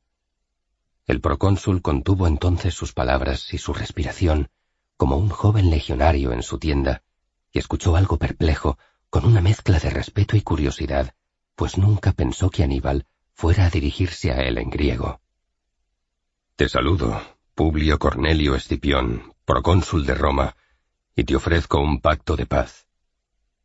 No tenemos por qué luchar hoy. Cartago está dispuesta a reconocer el dominio de Roma sobre todas las islas entre África e Italia y sobre toda Iberia. A cambio, solo pedimos la retirada de tus legiones de África. Es un pacto generoso, romano. Acéptalo y marcha en paz. Y cayó. Publio le miraba con intensidad. Aníbal había sido breve, había sido directo y había ido al grano. El joven general romano se pasó la palma de la mano derecha por la barbilla, que lucía recién rasurada por su tonsor. Te saludo, Aníbal Barca, general en jefe de los ejércitos de Cartago. He escuchado tu oferta con interés, pero una paz en esos términos no será posible. La paz para Roma solo es aceptable si Cartago acepta las cláusulas del Tratado de Paz que habíamos acordado el año anterior. Paz que se quebró al robar Cartago parte de nuestra flota de aprovisionamiento encallada en su bahía. Ya no es suficiente que Cartago reconozca nuestro dominio sobre los territorios que ya ha perdido, sino que además debe devolvernos todos los transportes requisados el año anterior en la bahía de Cartago y hacer frente a los pagos en cebada, trigo y talentos de plata pendientes, además de reconocer a Masinisa como rey de Numidia, y muy importante, destruir la flo... Publio se detuvo. Aníbal había levantado su mano derecha con la palma extendida hacia el general romano. El procónsul, por prudencia, decidió callar. Aníbal no parecía nervioso, pero estaba claro que no quería seguir oyendo las condiciones tan humillantes que Publio estaba exigiendo. Esas condiciones, procónsul de Roma, comenzó Aníbal. Las conozco bien, pero son condiciones que pactaste con un Cartago diferente.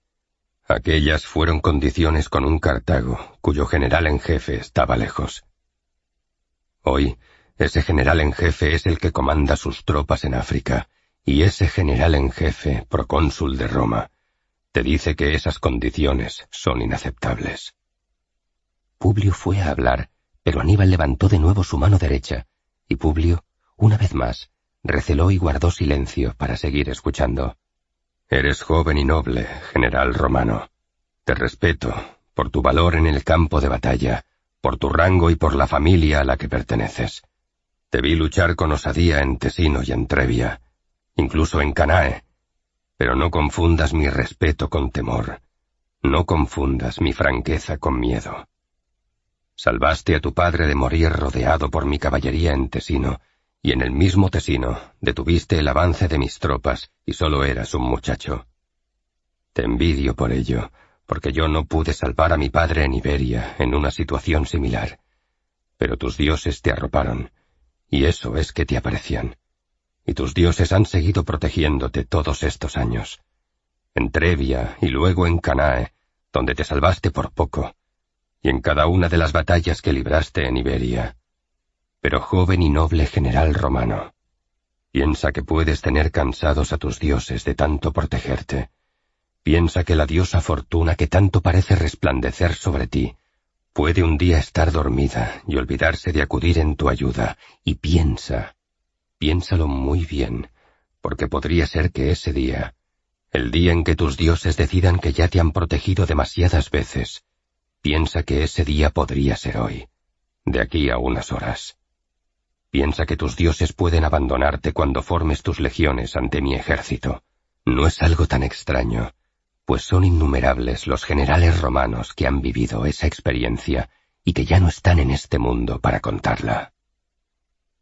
Y levantó su mano derecha revestida de varios anillos consulares y otro de plata, rematado en una piedra preciosa turquesa que Publio no sabía de qué o quién podía ser. El resto estaba claro que habían sido los anillos consulares de Cayo Flaminio, Emilio Paulo y Claudio Marcelo. Uno de esos anillos me pertenece. Aníbal por primera vez se vio sorprendido.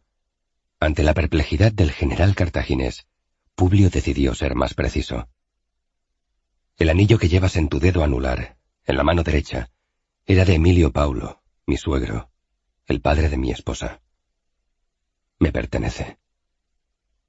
Y en un acto osado, con el atrevimiento propio de su carácter, Publio Cornelio Escipión estiró la mano como si fuera a cogerlo. Aníbal retiró hacia atrás con lentitud su mano derecha, al tiempo que apretaba los dedos formando un puño de hierro, impenetrable, pétreo. Me temo, joven general de Roma, respondió Aníbal con la serenidad de los años y la experiencia, con la paciencia del guerrero que todo lo ha visto y oído. Me temo, general de Roma, que eso no va a ser posible. Cada uno de estos anillos los he ganado en buena lid en el campo de batalla. Si los quieres recuperar, tendrás que abatirme en el campo de batalla. Procónsul, si quieres recuperar el anillo que dices que te pertenece, solo tienes que derrotar a mi ejército. Entonces esos anillos serán recuperados para Roma en pocas horas. respondió el procónsul con gallardía, aunque algo vacua, pensó el propio Publio. Aníbal sonrió. Tan corto piensas que va a ser el combate. Yo al menos me concedería un día para conseguir detener a mis elefantes, al ejército de Magón, a las tropas de Giscón y si aún queda alguno de tus legionarios en pie, a mis veteranos de Italia. Al menos, Romano, necesitarás un muy largo día para recuperar estos anillos.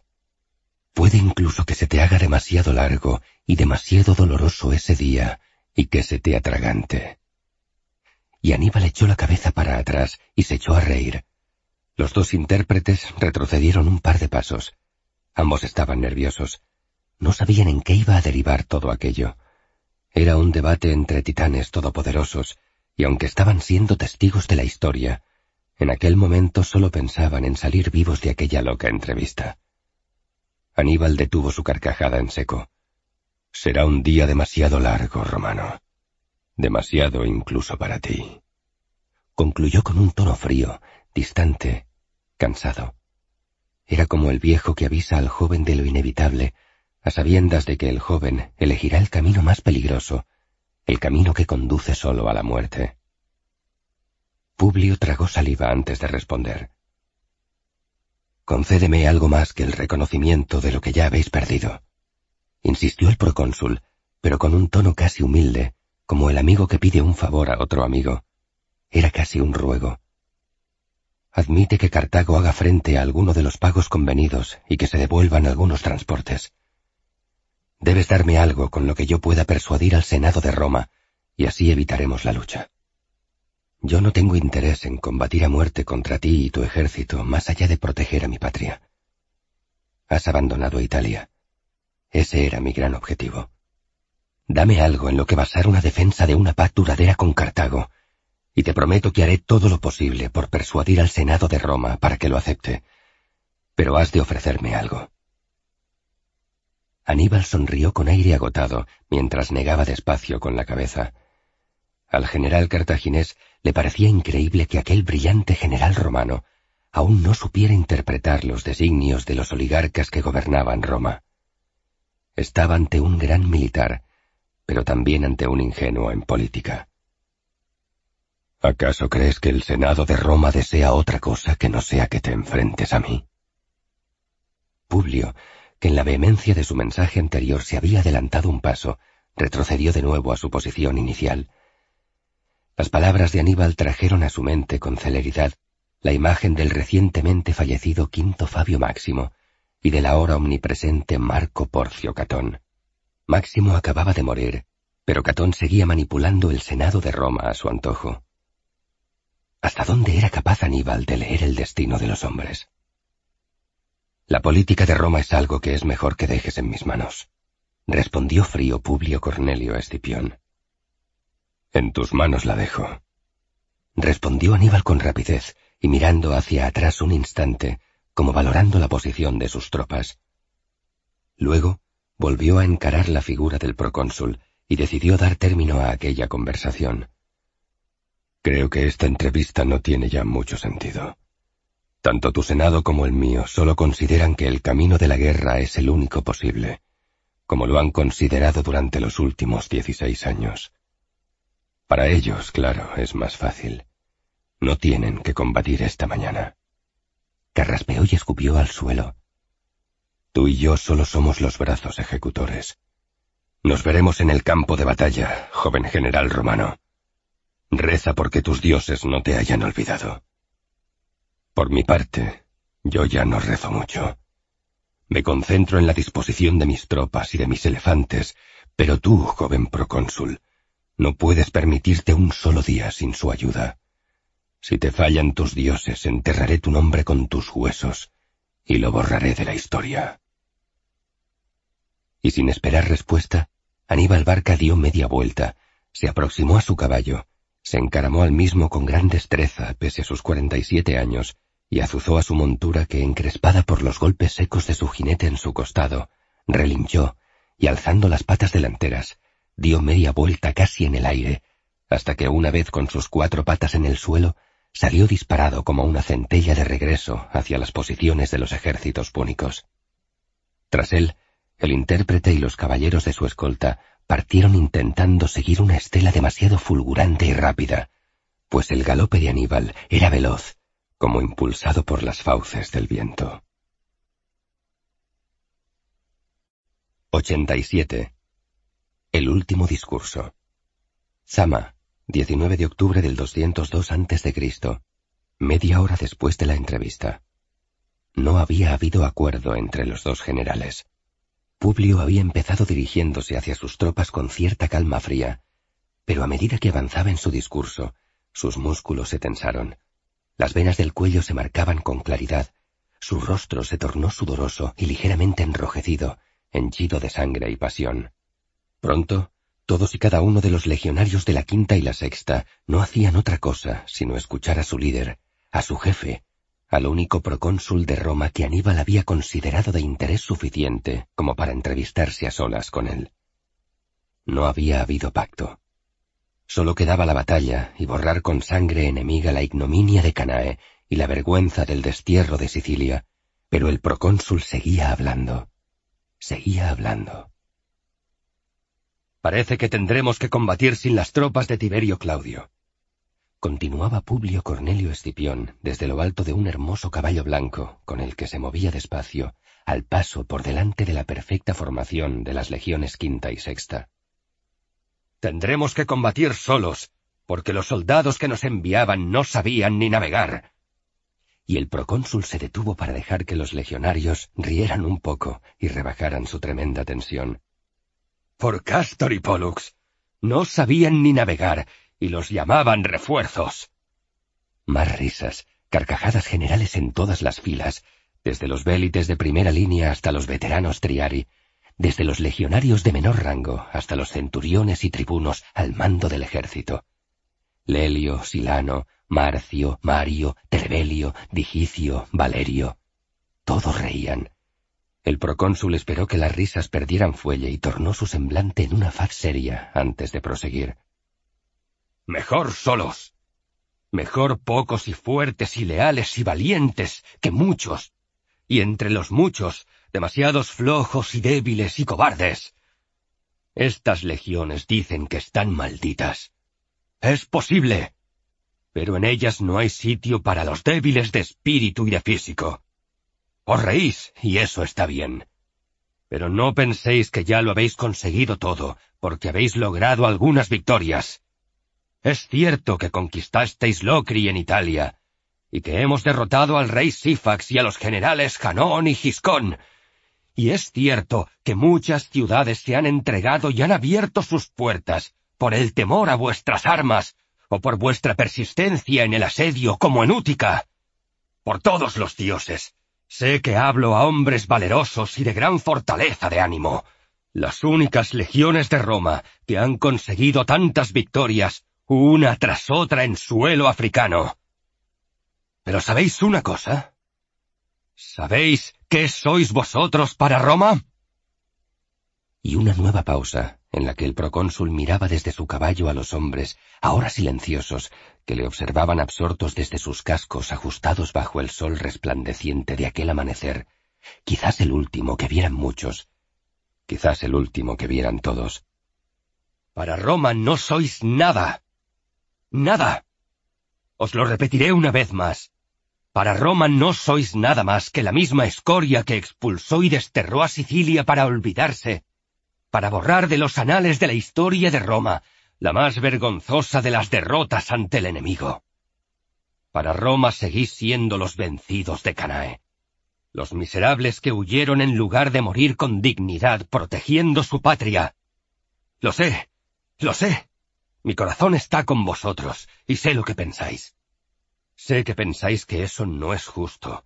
Ya no porque creéis haber compensado aquella grave ofensa con vuestro servicio y vuestra sangre en África, con las victorias aquí conseguidas, y aún más, con haber hecho necesario que Cartago reclamara a Aníbal para que al fin, después de tantos años de terror, abandonara Italia.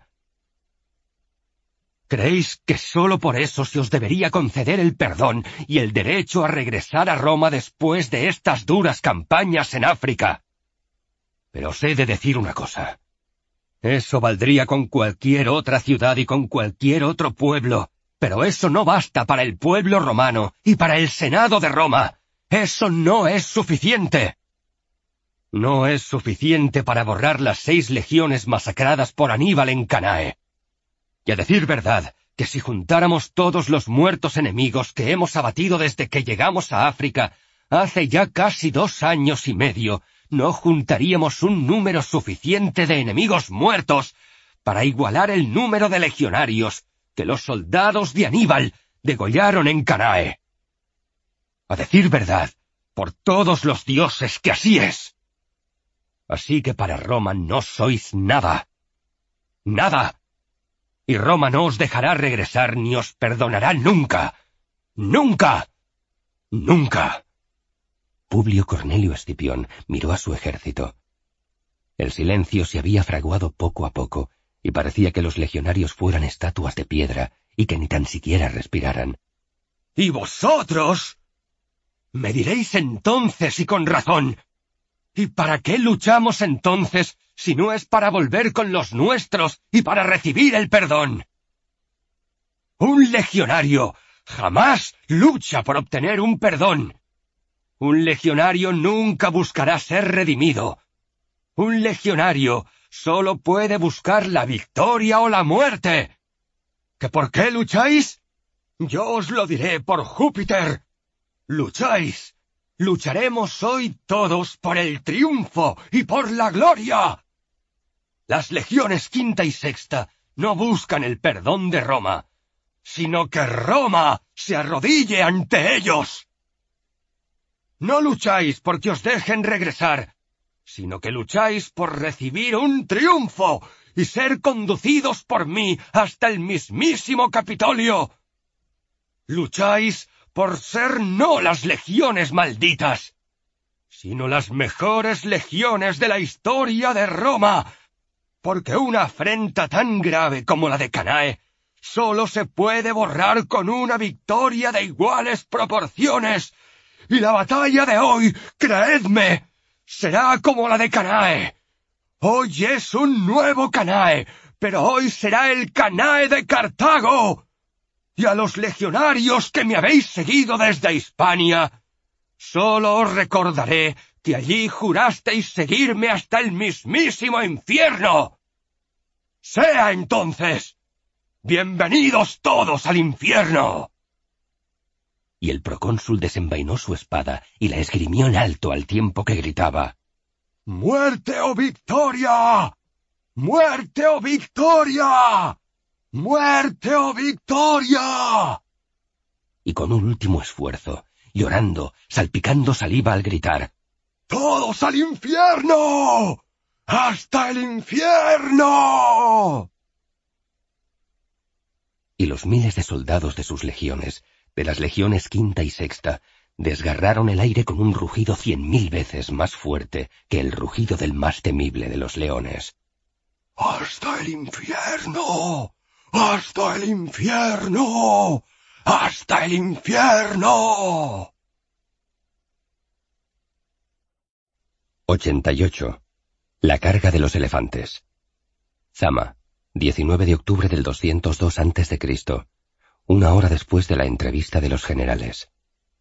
Retaguardia romana. Finalizado su discurso, Publio ascendió a la pequeña loma que se elevaba justo detrás de sus legiones. Todo estaba dispuesto. El general estaba rodeado por sus lictores y un pequeño grupo de legionarios, compuesto por veteranos de sus campañas en Hispania, voluntarios para una guerra en África, que el joven procónsul presentía ya de temibles consecuencias para todos ellos. Le habían seguido por lealtad, y esa lealtad iba a conducirlos a todos al exterminio. Era contradictorio, pero después de haberlo esperado durante tanto tiempo, el combate definitivo, ahora, cuando había llegado y estaba a punto de comenzar, era cuando más dudaba de la victoria. Publio fue examinando toda la formación. En primera línea, algo adelantados estaban los vélites de ambas legiones, esperando la señal de ataque y atentos a los movimientos del enemigo, pues eran la primera línea. Se los veía nerviosos porque miraban hacia atrás de forma incesante. Tras ellos estaban los Astati, al mando de los cuales había puesto a Quinto Terebelio en la sexta, en el flanco derecho, desde donde Publio observaba, y a Cayo Valerio, que como primus pilus de la quinta comandaba los manípulos que le correspondían. Tras los cuadros que formaban los Astati venían los manípulos de los príncipes, que en la sexta Publio había puesto bajo las órdenes de Sexto Digicio, y en la quinta bajo la supervisión de Mario Juvencio. Estos manípulos formaban tras los huecos que los Astati de primera línea dejaban en la formación. De esa forma, los príncipes tapaban esos espacios, de modo que ningún enemigo pudiera llegar al final de la formación romana sin encontrar oposición en algún punto. Y tras los Astati venían los veteranos Triari, con Silano al frente de los de la sexta y con Lucio Marcio Septimio al mando de los de la quinta. En este caso, los Triari formaban sus manípulos justo en línea con los Astati de primera línea. El ejército romano dibujaba lo que posteriormente se reconocería como las tres primeras líneas de un tablero de ajedrez, donde los manípulos de legionarios ocupaban los cuadros de piezas negras, dejando los cuadros de las piezas blancas vacíos. Espacios útiles para maniobrar. Las diferentes líneas estaban reforzadas por los voluntarios itálicos y por los infantes númidas. Luego, en los extremos la caballería. A su derecha, Orgulloso y con su caballo piafando y relinchando, se veía al joven Masinisa. Estaba ansioso por entrar en combate, como todos. Y en el extremo izquierdo, Cayo Lelio, con aire más controlado, adusto, sin moverse sobre su caballo, como una estatua, mirándole, esperando la señal de ataque. Publio estaba tenso, pero se esforzaba en respirar con regularidad, para que sus propios nervios no transpirasen y se contagiaran de sus dudas los lictores y legionarios que le rodeaban. Eran treinta y cinco mil hombres a su mando, más los dos destacamentos de caballería númida y romana. Publio se pasó la palma de la mano derecha por su barbilla recién afeitada. Levantó la mirada y contempló el infierno. A mil pasos de distancia de sus vélites de primera línea se encontraba el enemigo.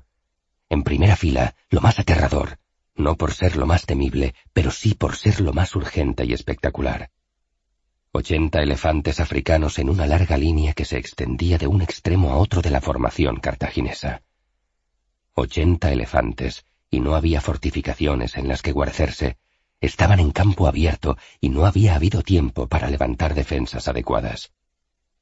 Aníbal forzaría el combate esa misma mañana, para no dar tiempo a más.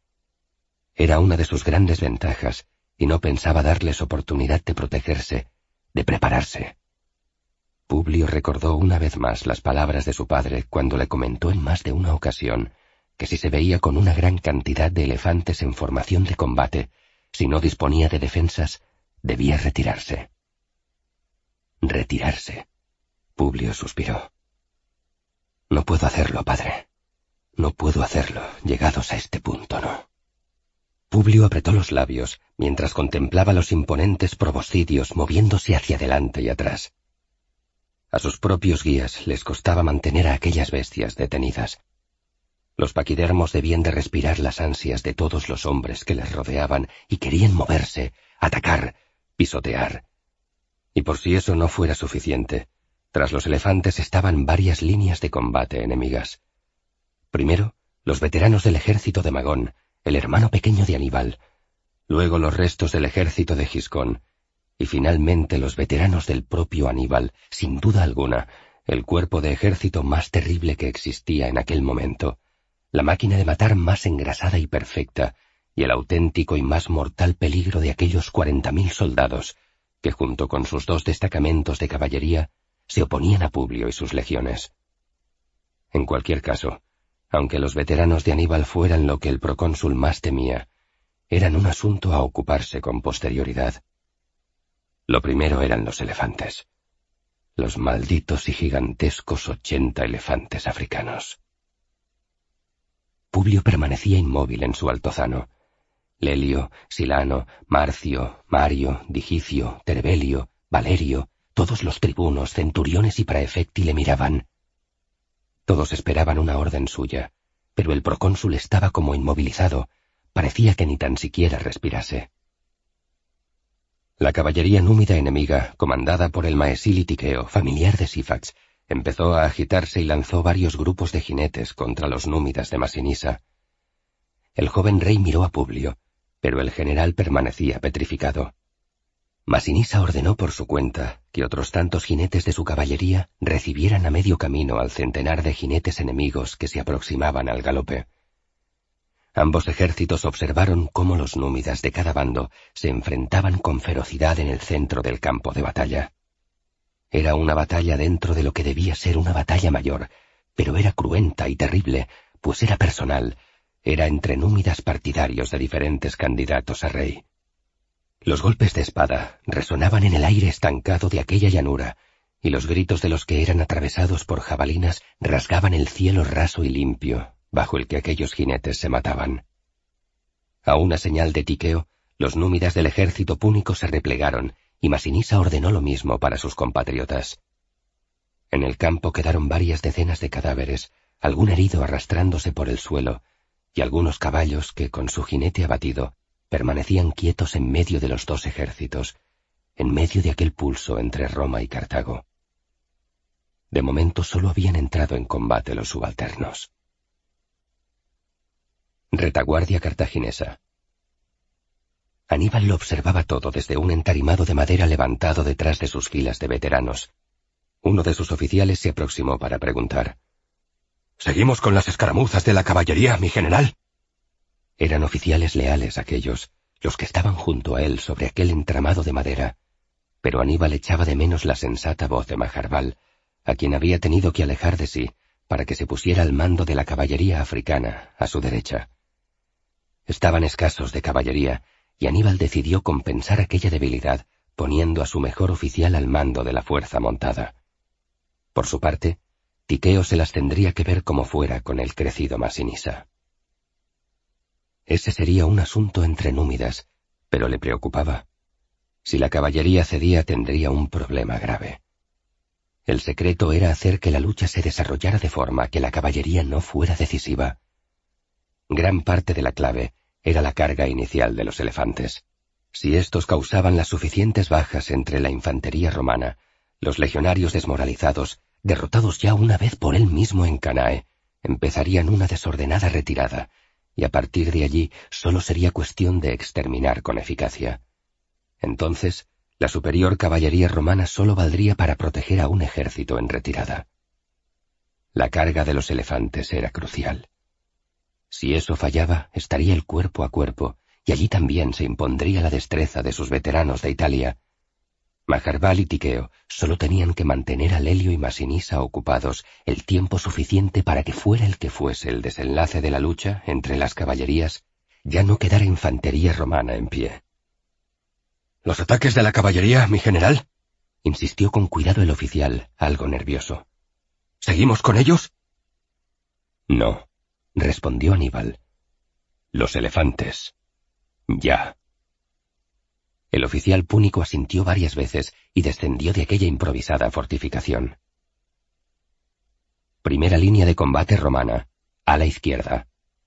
Cayo Valerio, posicionado en la primera línea de los Astati, vio cómo los elefantes del enemigo empezaban a moverse pesada pero decididamente hacia ellos. Respiró varias veces con profundidad. Miró a ambos lados. Sus hombres, al igual que él, tenían los ojos fijos en aquella manada de bestias que se acercaba adquiriendo cada vez algo más de velocidad. Cayo Valerio carraspeó profusamente y escupió en el suelo. Tenía la garganta seca. Maldita sea nuestra suerte, dijo en voz baja. Giró su cabeza y miró al procónsul de Roma. Nada. Impasible. Bueno, Cayo Valerio no se movió. Inclinó su cabeza hacia la izquierda y luego hacia la derecha. Le dolía el cuello. Había dormido en mala posición y tenía tortícolis. Casi le entró risa por preocuparse de una molestia tan nimia. Los elefantes avanzaban ya a la carrera. Maldita sea, dijo en voz normal y volvió a escupir. Miró de nuevo a sus hombres. Estaban todos con los ojos muy abiertos, los escudos clavados en el suelo, los pila a su lado. Vio que algunas lanzas temblaban en las nerviosas manos de sus hombres. Estaban aterrados. Maldito sea, pensó, no van a aguantar, no van a mantener la formación, por todos los dioses. Vio la tercera fila de los manípulos, donde los soldados no sostenían arma alguna, sino que iban cargados de tubas, trompas, cornetas y otros instrumentos musicales de los que usaban los romanos para transmitir las órdenes en las legiones romanas. Qué desperdicio de fila. Pero eran órdenes directas del general. Cayo Valerio notó entonces una extraña vibración que le recorría la pierna derecha, luego la izquierda. Se volvió hacia el enemigo. Los elefantes corrían hacia ellos. La tierra bajo sus pies temblaba. Cayo Valerio vio cómo vibraban los escudos de sus soldados y cómo las miradas de sus hombres ya no eran de terror, sino de un pavor desconocido, un horror que nunca había visto reflejado en la faz de ningún soldado antes de aquella mañana. Mierda, mierda, mierda. repetía mientras salía de la formación y daba uno, dos, tres, cinco, diez, hasta veinte pasos por delante de la formación de Astati, superando incluso a los desperdigados bélites que de modo casi inconsciente se habían ido replegando ante el avance de los elefantes. Cayo Valerio había leído lo peor que un centurión puede encontrar en el rostro de sus hombres. No iban a mantener la formación. El terror era demasiado poderoso. La tierra se agitaba bajo sus sandalias militares. El tribuno miró hacia los elefantes. Estaban a quinientos pasos. Luego miró hacia sus hombres Quería que le vieran todos. Él no se retiraba. Él iba a estar allí. Solo se hacía falta. Si querían huir, que vieran antes cómo moría un primus pilus de las legiones de Roma. Mierda, mierda, mierda. Miró de nuevo hacia el procónsul. Nada. Quieto como una insignia. Y no había órdenes tampoco por tubas. El único ruido era el de la estampida de elefantes pisoteando la tierra de África en su irrefrenable carrera mortífera. Retaguardia romana. Publio Cornelio Escipión, desde su pequeña colina, vio cómo Cayo Valerio, sin recibir orden alguna, había abandonado la formación y había avanzado unos veinte pasos. ¿Qué haces, imbécil? preguntó el procónsul, pero a su lado no estaba ni Lelio, ni Marcio, ni Silano, ni ningún otro de sus oficiales de confianza.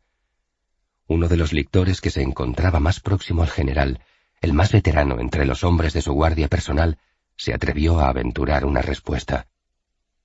Creo que teme que los hombres se asusten, mi general. Se ha adelantado para que todos le vean. Como ejemplo, supongo.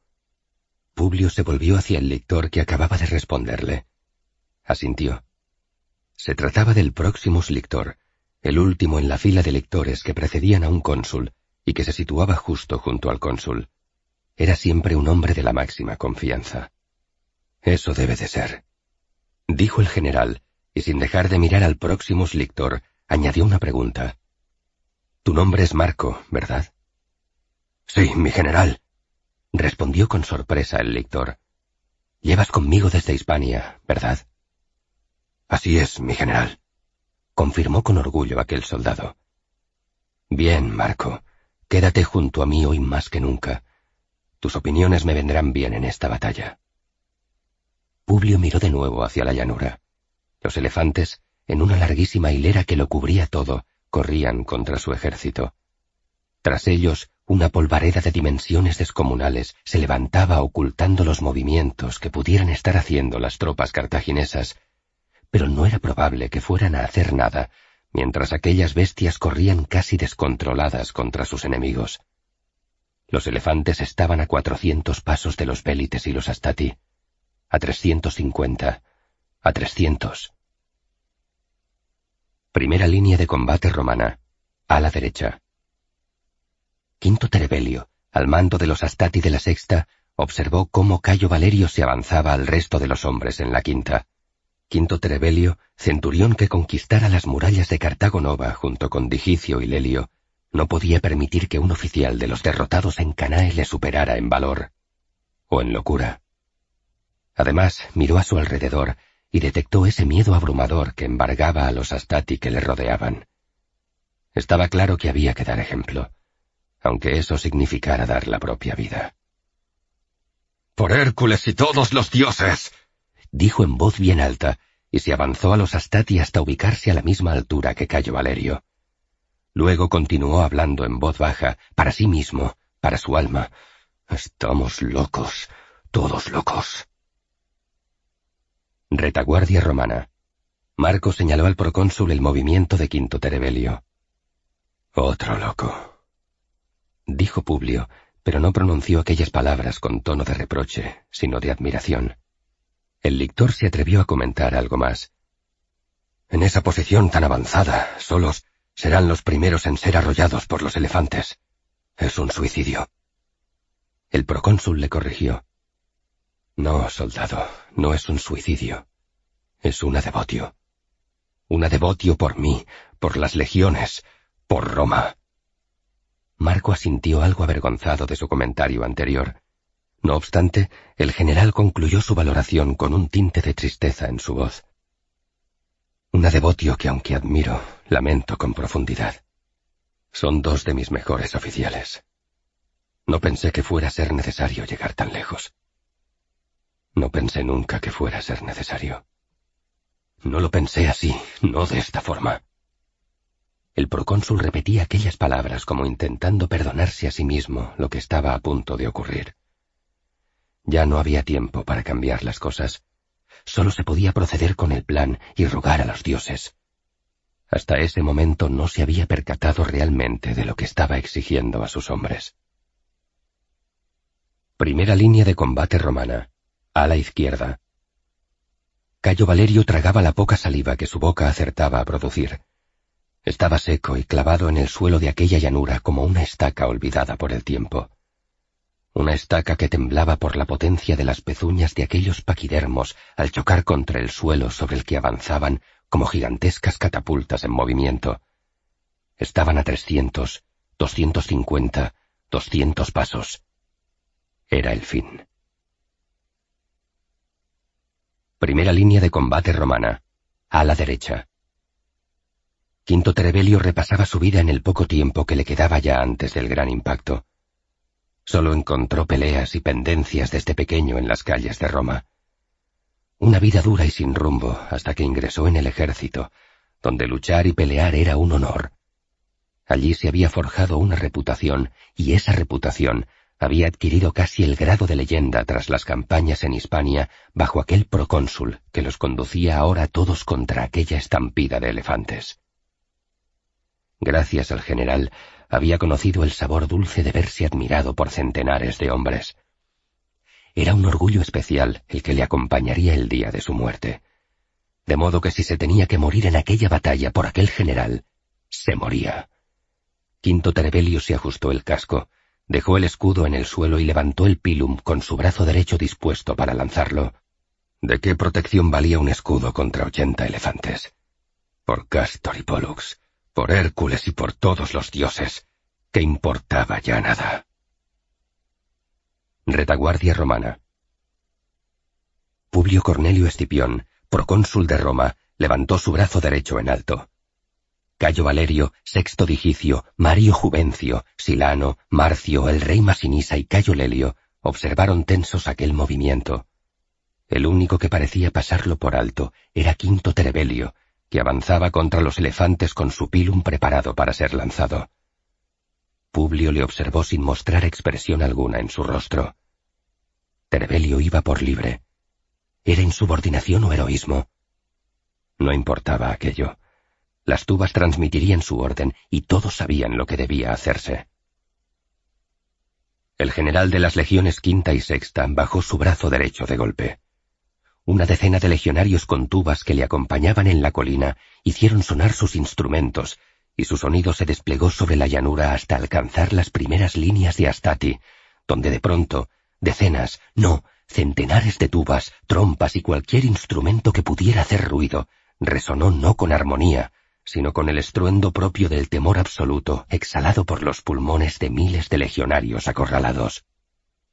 El general había ordenado durante los últimos días recoger todos los instrumentos de música de toda la región y construir más tubas y trompas, y los había distribuido entre las primeras filas de sus astati para hacerlos sonar justo cuando los elefantes llegaran a pocos pasos de distancia. Pero eso no era todo. Vanguardia romana, primera y segunda líneas de combate. ¡Mantened la formación! ¡Mantened la formación! gritaba Cayo Valerio desde su posición avanzada, mirando hacia atrás a los astati de la quinta.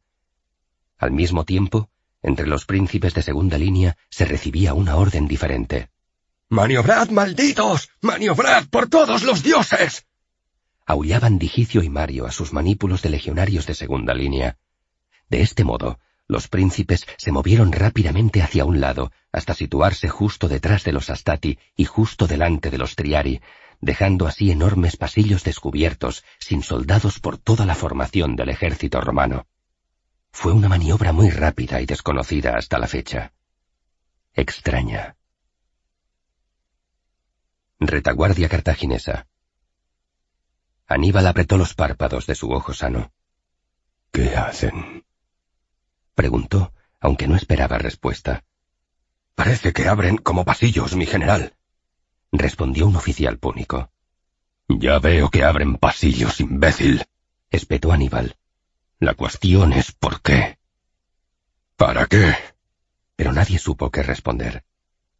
Aníbal se había preocupado de que los romanos no supieran hasta el último momento dónde exactamente posicionaría a su ejército para combatir.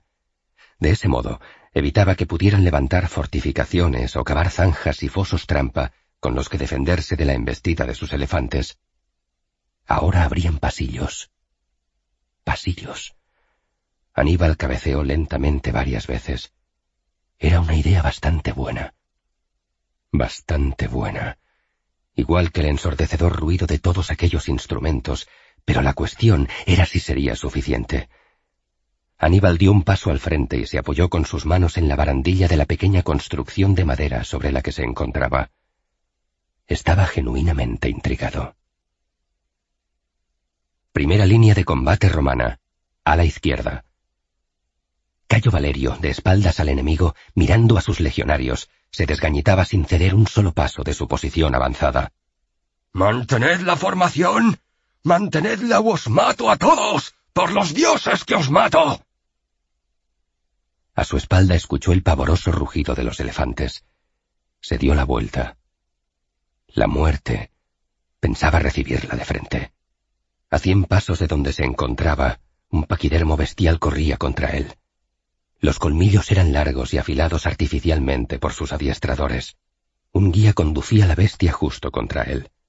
En lo alto del enorme animal, una gran cesta poblada por cuatro arqueros empezaba a arrojar flechas contra los romanos. ¡Ah!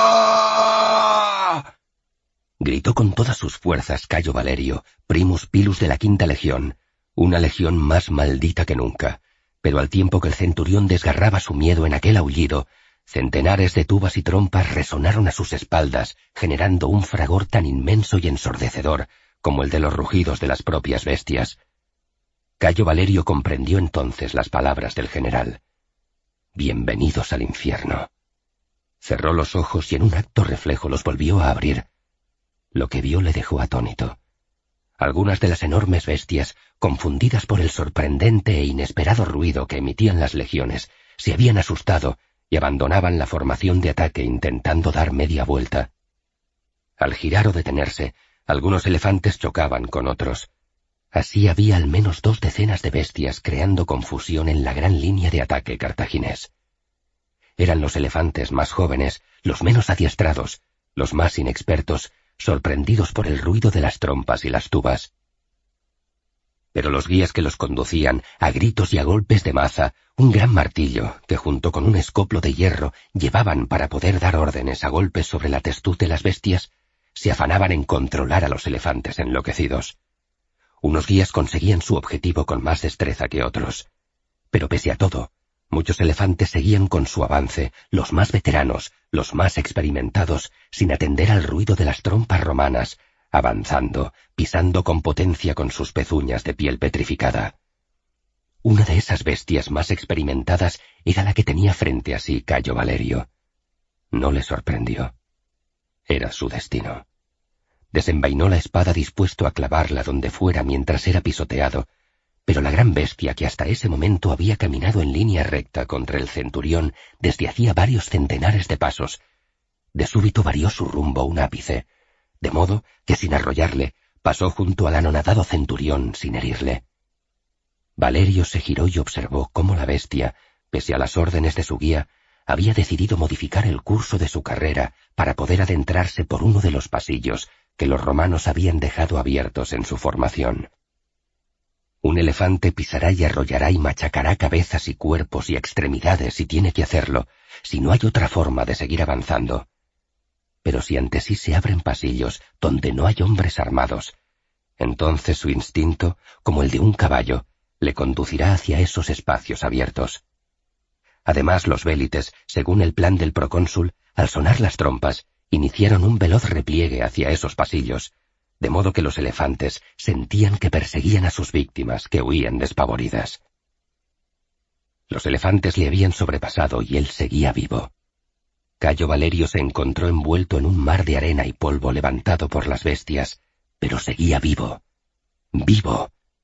Sacudió la cabeza. No se lo podía creer. Era imposible. El fragor de la lucha, los gritos de sus hombres pereciendo al luchar contra los elefantes, lo devolvió a la realidad. Recuperó el sentido de la orientación y espada en ristre, recorrió lo andado para reunirse con sus hombres y acabar de una vez por todas con esos malditos elefantes o con su vida. Primera línea de combate romana, a la derecha. Todos huyen de los elefantes, excepto Quinto Terebelio, que una vez arrojado su escudo, camina hacia el paquidermo que se le viene encima a toda velocidad. Así mientras los vélites se escapan por los pasillos abiertos en las filas romanas, y mientras los astati aprietan los dientes y contienen la respiración, inmóviles, anclados a la tierra aguardando su terrible final, Quinto Terebelio corre hacia los elefantes. Selecciona a la carrera uno que le viene de bruces y se concentra en él, olvidándose por completo de las consecuencias de su acción. Quinto Terebelio corre hacia la bestia. El suelo sigue temblando bajo sus sandalias sucias por el polvo y la arena. Detiene al fin su carrera, al tiempo que lanza su brazo derecho hacia adelante una vez más, y tras él toda la fuerza de su hombro y de su cuerpo para arrojar su pilum contra el aire. La lanza surca el aire con un silbido agudo, fino, certero.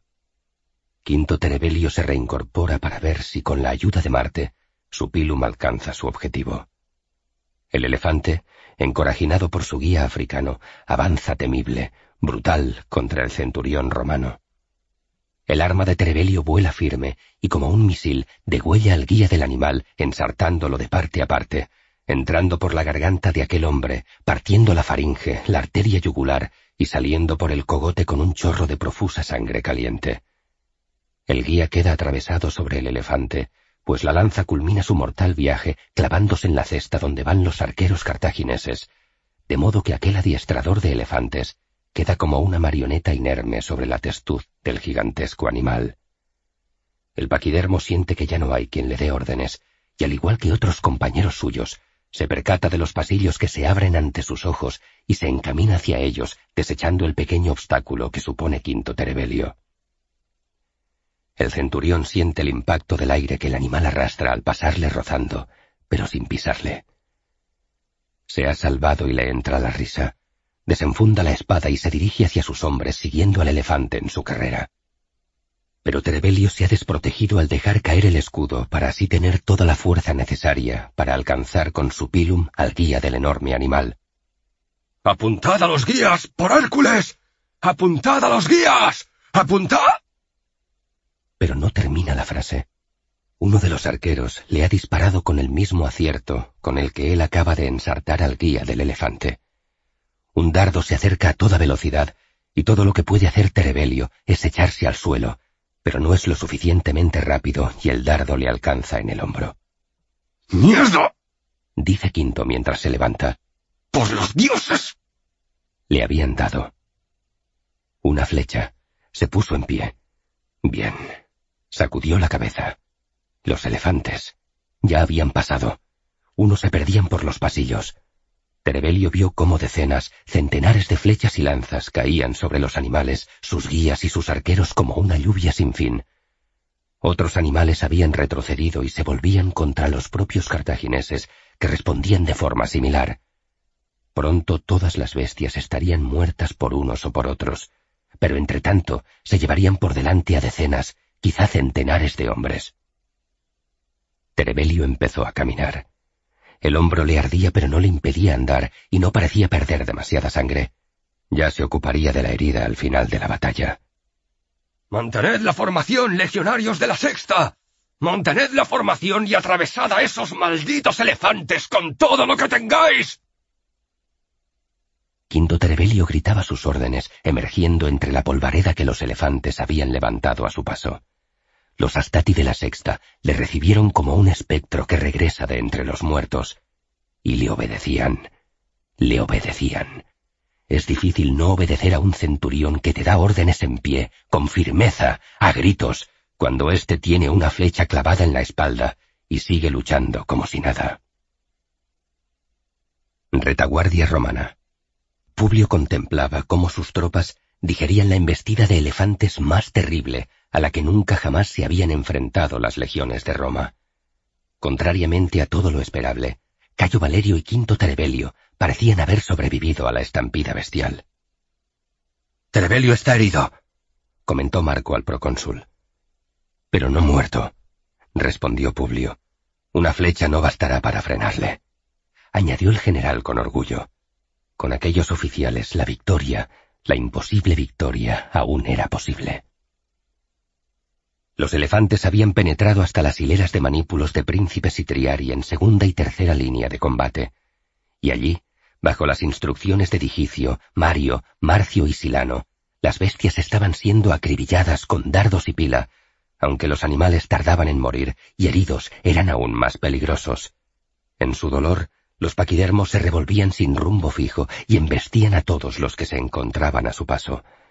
Los legionarios caían por decenas, heridos, pisoteados, ensartados por sus colmillos, golpeados por sus trompas, atravesados por los dardos de los arqueros púnicos, aunque éstos cada vez eran más cadáveres inertes sobre las bestias moribundas, víctimas de las armas arrojadizas de los propios legionarios.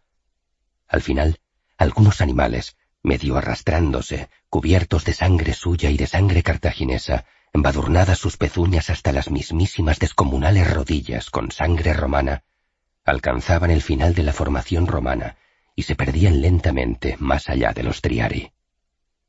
¿Qué haremos con aquellos animales que huyen? preguntó Marco. Los dejaremos morir en paz o salvarse, quién sabe. Quizás sean los únicos que sobrevivan a esta batalla. Nosotros ahora tenemos otros enemigos de los que ocuparnos. 89. Los ejércitos de Aníbal. Zama, 19 de octubre del 202 a.C. Próximos al mediodía. Retaguardia cartaginesa. Los romanos han sobrevivido a los elefantes, mi general. Comentaba uno de los oficiales púnicos a Aníbal. El general no respondió inmediatamente. Estaba evaluando. Observó cómo aquellos animales que habían vuelto sobre sus pasos ya habían sido abatidos por jinetes de su caballería y por los guerreros de Magón, situados en la primera línea de ataque cartaginesa. Un precalentamiento para lo que les correspondería hacer a continuación. Por su parte, los romanos se las componían como podían para matar al resto de los elefantes. La maniobra de abrir pasillos en la formación de las legiones había dado unos resultados bastante buenos para sus enemigos. Los elefantes eran cazados entre dos fuegos interminables en largos pasillos mortales, y al final, en su mayoría perecían, pero no sin antes haberse llevado consigo cada bestia a varias decenas de romanos, no sin antes presentar una cruenta lucha. Sí, los romanos han sobrevivido a la carga de nuestros elefantes, respondió al fin Aníbal. Pero nuestro ejército está prácticamente intacto, mientras el suyo ha sido más diezmado, y los que han sobrevivido están extenuados. Cazar elefantes no es algo que se haga sin gran esfuerzo. Veremos hasta dónde llegan las energías de los romanos esta mañana. Y miró hacia arriba. El sol aún no está en lo alto. Quedan muchas horas de luz. Muchas. Y hemos de conseguir que sean demasiadas horas para los romanos. Demasiadas. Otro oficial, sin decir nada, señaló hacia los extremos de ambos ejércitos. Las caballerías habían entrado en acción. Primero Tiqueo se había lanzado contra los númidas de Masinisa, y el joven rey exiliado había respondido con todos sus jinetes. Solo el tiempo dictaminaría quién de los dos contendientes resultaría vencedor. En el otro extremo, la caballería romana había atacado a las fuerzas de Majarbal, y éste, muy astuto, las combatía pero replegándose poco a poco, alejando a la caballería romana de la infantería de sus legiones.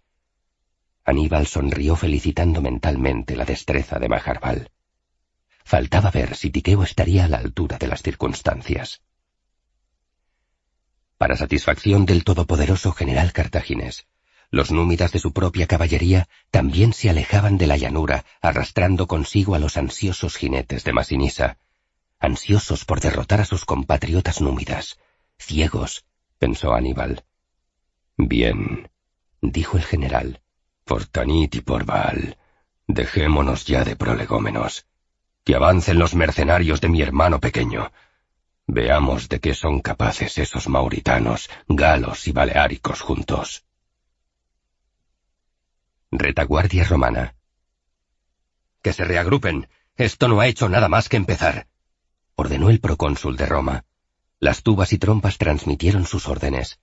A sus pies, en la llanura, sus oficiales repetían las instrucciones sin parar. Vanguardia romana. ¡Reagrupaos! ¡Reagrupaos! Aullaba Quinto Trebelio a los legionarios de la sexta con la flecha clavada en el hombro. Parecía que la exhibiera como un trofeo. El ardor parecía haber remitido, pero estaba más cansado de lo normal. ¡Reagrupaos todos por Marte! ¡Todos en formación! gritaba Cayo Valerio, sudando, con sangre en manos y piernas, sangre enemiga, de modo que se movía con agilidad entre los astati de la quinta. Los romanos rehicieron sus filas, dejando pequeñas islas en medio de su formación, allí donde un gigantesco cadáver de elefante yacía inerme, coronado por los cuerpos sin vida de sus adiestradores y de los arqueros púnicos, que hasta hacía unos minutos habían estado transportando. No había tiempo para retirar heridos de modo que éstos buscaban refugio, los que podían arrastrarse en esas pequeñas islas, junto a los gigantescos cuerpos de las bestias abatidas. Sus compañeros tendrían que luchar por ellos, y vencer, o luego serían rematados por los cartagineses victoriosos. Así era esa guerra. Atilio, el médico griego de las legiones de Publio, se movía de uno a otro de los grandes cadáveres de los paquidermos, buscando a los legionarios heridos para intentar asistirles en lo posible.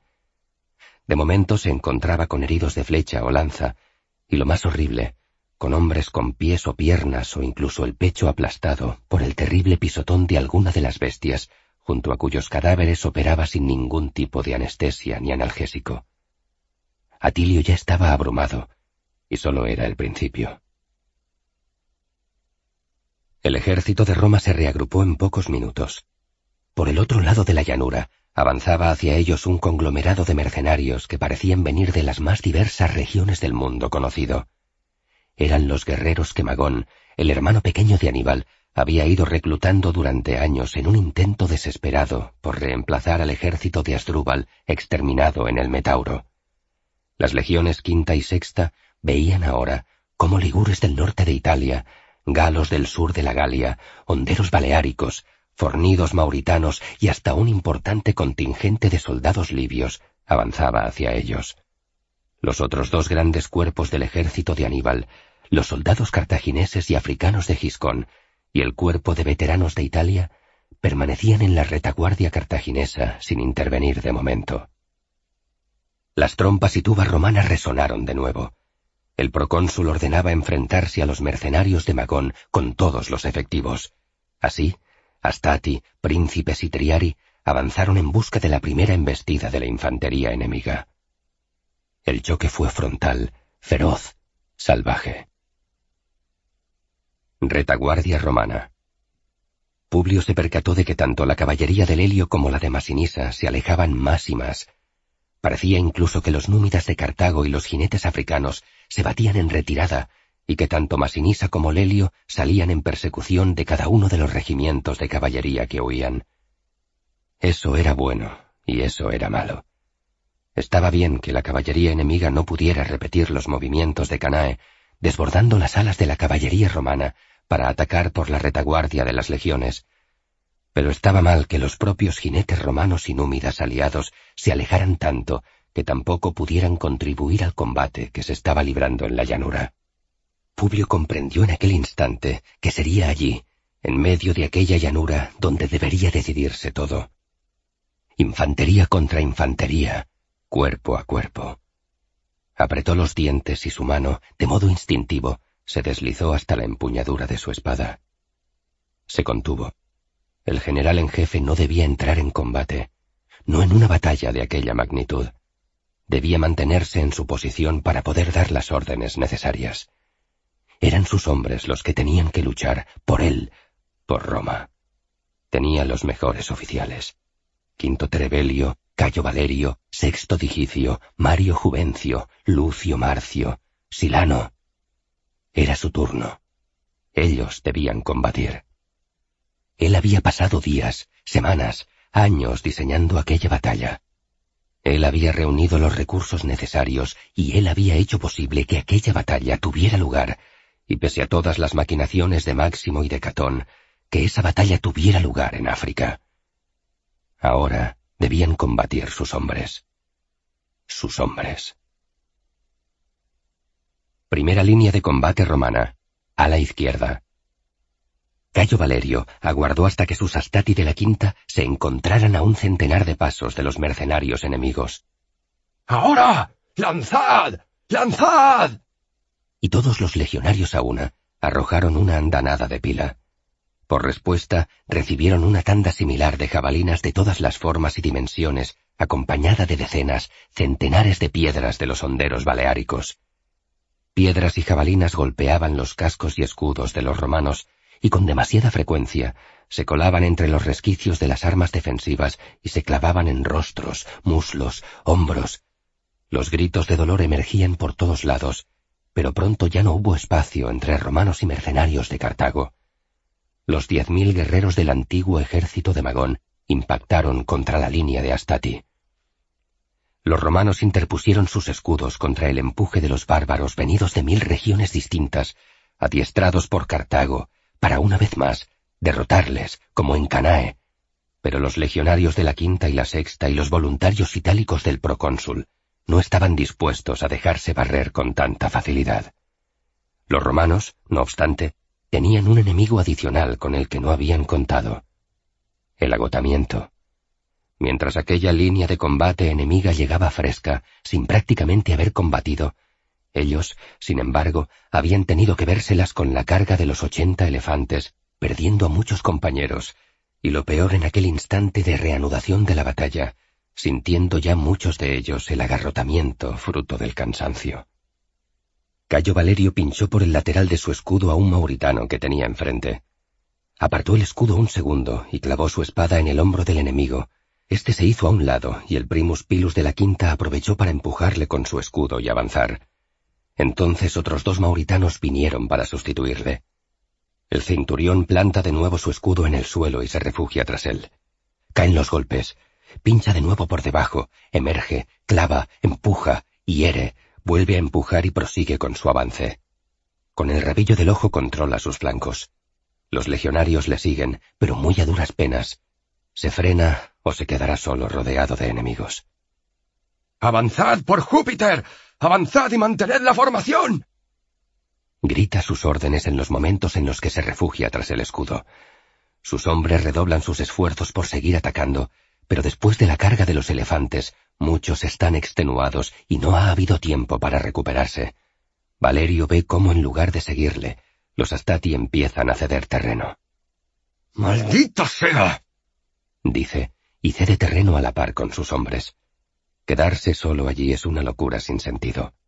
¿Por qué no le sustituyen los príncipes? La segunda fila de manípulos romanos sufrió menos que los Astati durante la embestida de los elefantes. El general debería ordenar ya la sustitución de los unos por los otros. Ya. Nuevos golpes caían sobre su escudo. Primera línea de combate romana. A la derecha. Quinto Terebelio se protegía de la ferocidad con la que combatían los galos, medio desnudos, pintados de azul, gritando todo el tiempo. Había matado a dos o tres y herido a varios, pero la flecha del hombro había sido golpeada por la espada de uno de sus enemigos y se había movido en su interior, desgarrándole algo. No sabía bien qué, pero apenas sí podía sostener el escudo, y si lo soltaba era hombre muerto. Los Astati de la sexta se estaban comportando con honor, pero se les veía que no habían tenido tiempo para recuperarse del ataque de las bestias africanas, y ahora la furia de aquellos galos y ligures traídos del norte de Italia les hacía retroceder. Trevelio lo veía cuando miraba hacia abajo. Palmo a palmo perdían terreno y lo seguirían perdiendo si los príncipes no entraban a reemplazarles en primera línea. No era cobardía. Nadie podía acusarle de cobardía. Era necesidad. ¿Por qué el procónsul no ordenaba que les sustituyeran ya? Y habían alcanzado por un lateral con una espada. No sostenía bien el escudo por la flecha clavada, y eso había permitido que un galo le sorprendiera por atrás.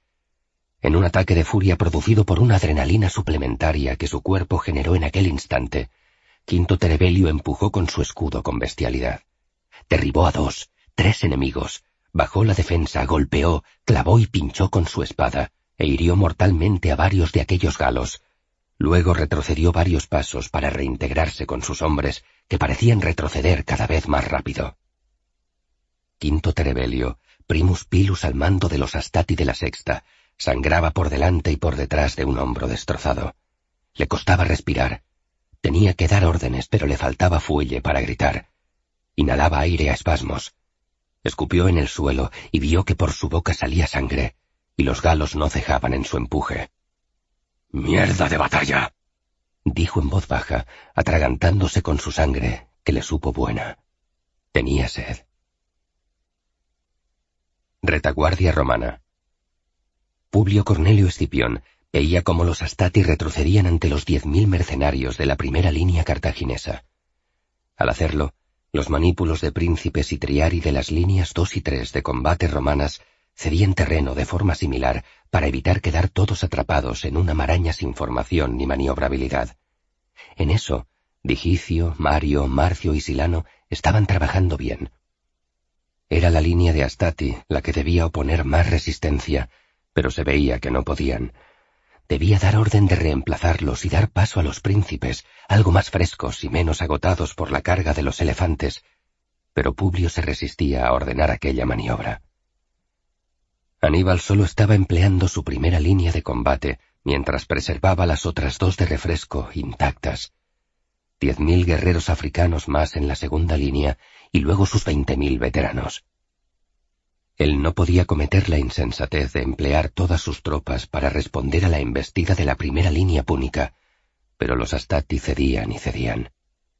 Se pasó la palma de la mano por la barba rasurada e inconscientemente apretaba unos dientes contra otros.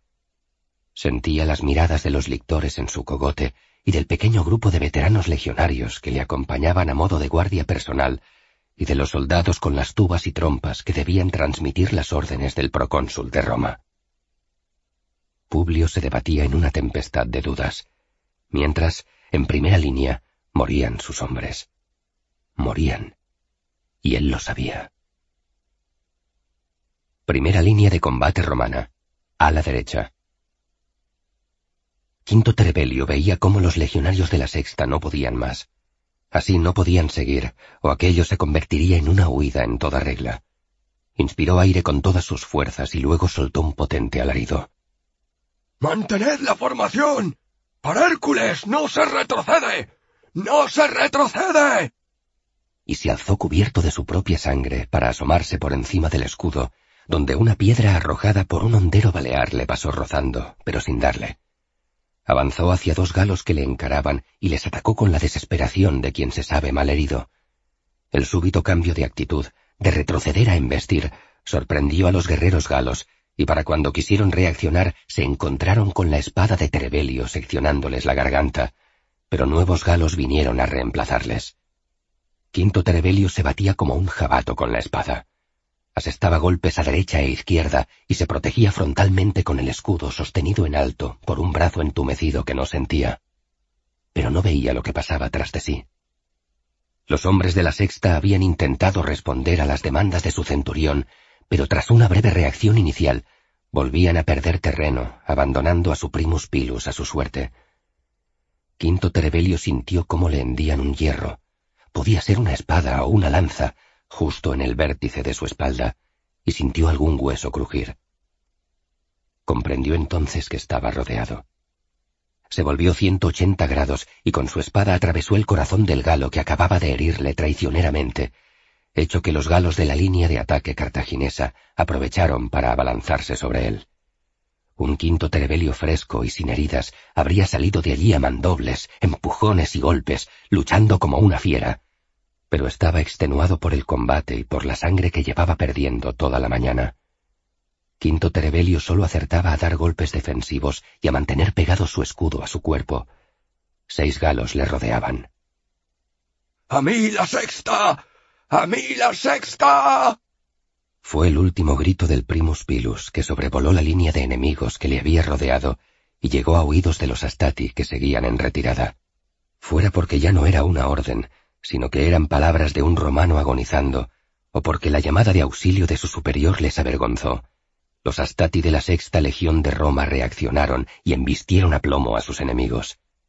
Estos se vieron sorprendidos por aquella súbita reacción y cedieron unos pasos, los suficientes como para que los legionarios pudieran recuperar el terreno perdido y alcanzar la posición donde Terebelio estaba luchando. Pero para cuando los Astati llegaron allí, su centurión estaba arrodillado en el suelo. Tenía la flecha clavada en el hombro, heridas en brazos y piernas, y una lanza que lo atravesaba de parte a parte, entrando por su espalda.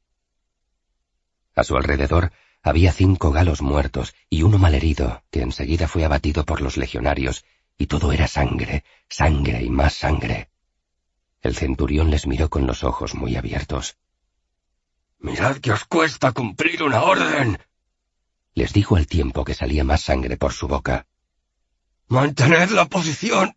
Mantened la posición.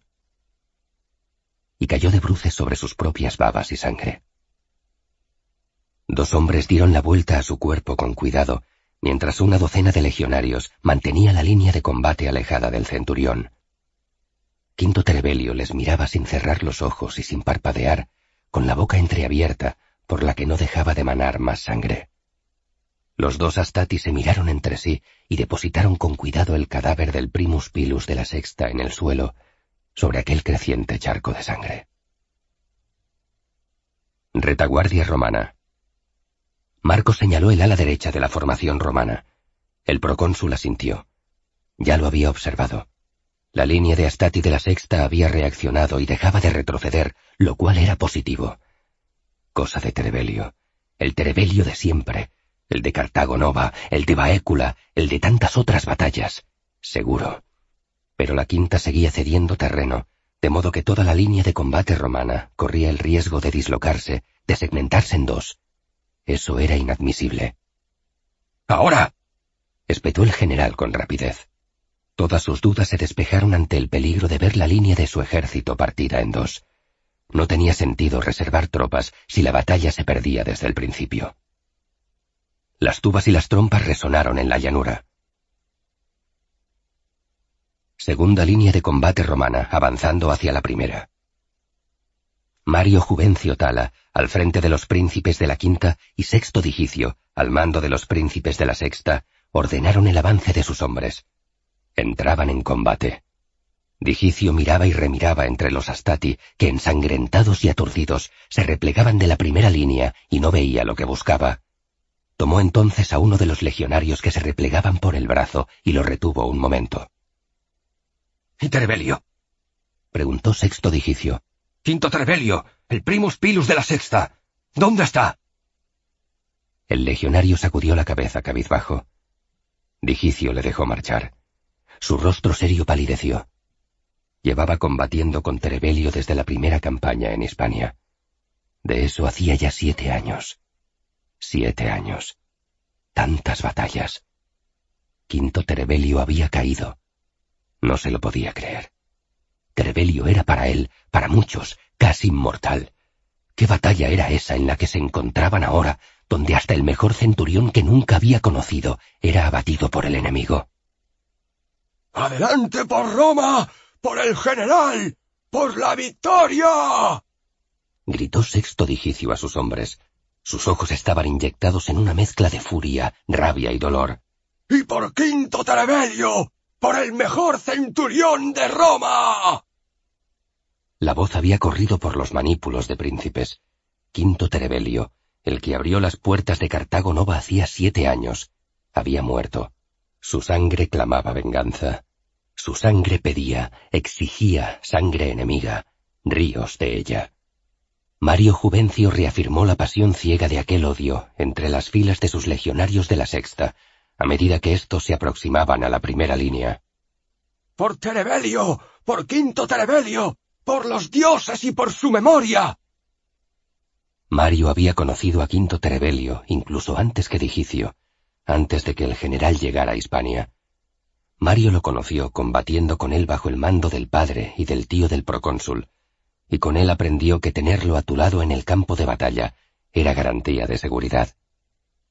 Ahora había caído. Mario Juvencio Tala había contemplado derrotas funestas en el pasado, como cuando el abandono de los aliados íberos provocó la muerte tanto del padre como del tío del procónsul. La muerte de Trebelio le traía a su memoria los peores recuerdos, solo que allí, en medio de aquella llanura africana, no había lugar donde huir. Solo quedaba la muerte o la victoria. Eso había dicho el procónsul, y eso era lo que había. Mario Juvencio desenvainó la espada. Tenía ganas de matar, como todos sus hombres. Solo querían matar. Primera línea de combate cartaginesa. Mauritanos, libios, íberos, galos y ligures tomaron un respiro henchido de gloria al ver a los legionarios Astati retirándose. Los galos dieron saltos y los mauritanos vociferaban. Los libios, más sobrios, aprovechaban para recuperar el aliento, y los baleáricos, cautos y pragmáticos, recargaban sus ondas. Los ligures secaban sus espadas de sangre para evitar que se les resbalaran. Venían más romanos, pero ya habían hecho retroceder a una de sus líneas. Vieron llegar a los príncipes con el escudo en alto para guarecerse y los pila elevados a la altura del pecho. Cada manípulo era como una tortuga repleta de pinchos en su caparazón. Los mercenarios de Cartago arrojaron algunas jabalinas y muchas piedras. La mayoría golpeaba los escudos sin alcanzar los objetivos de carne y hueso que perseguían. Aquellos legionarios parecían algo más experimentados. Seguían avanzando. Los galos fueron los primeros en arrojarse desnudos como estaban, lanzando alaridos mortales contra aquellas formaciones del enemigo. Muchos cayeron ensartados por las lanzas romanas, pero su empuje irracional consiguió abrir las protecciones cerradas de la conjunción de cientos de escudos como melones que se abren al caer al suelo. El resto, mauritanos, ligures y libios, aprovecharon la ocasión para entrar en batalla cuerpo a cuerpo, mientras los honderos, ahora sí, con los romanos luchando ya con sus gladios, lanzaban andanada tras andanada de piedras mortales a velocidades de vértigo.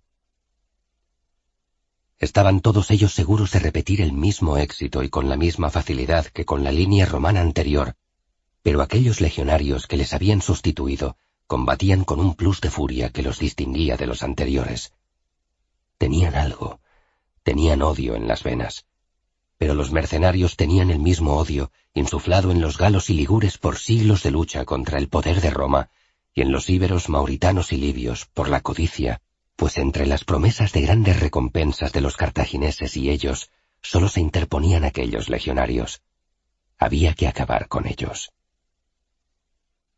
Primera línea de combate romana. Digicio y Mario luchaban con destreza, ferocidad y tesón, y sus hombres les imitaban.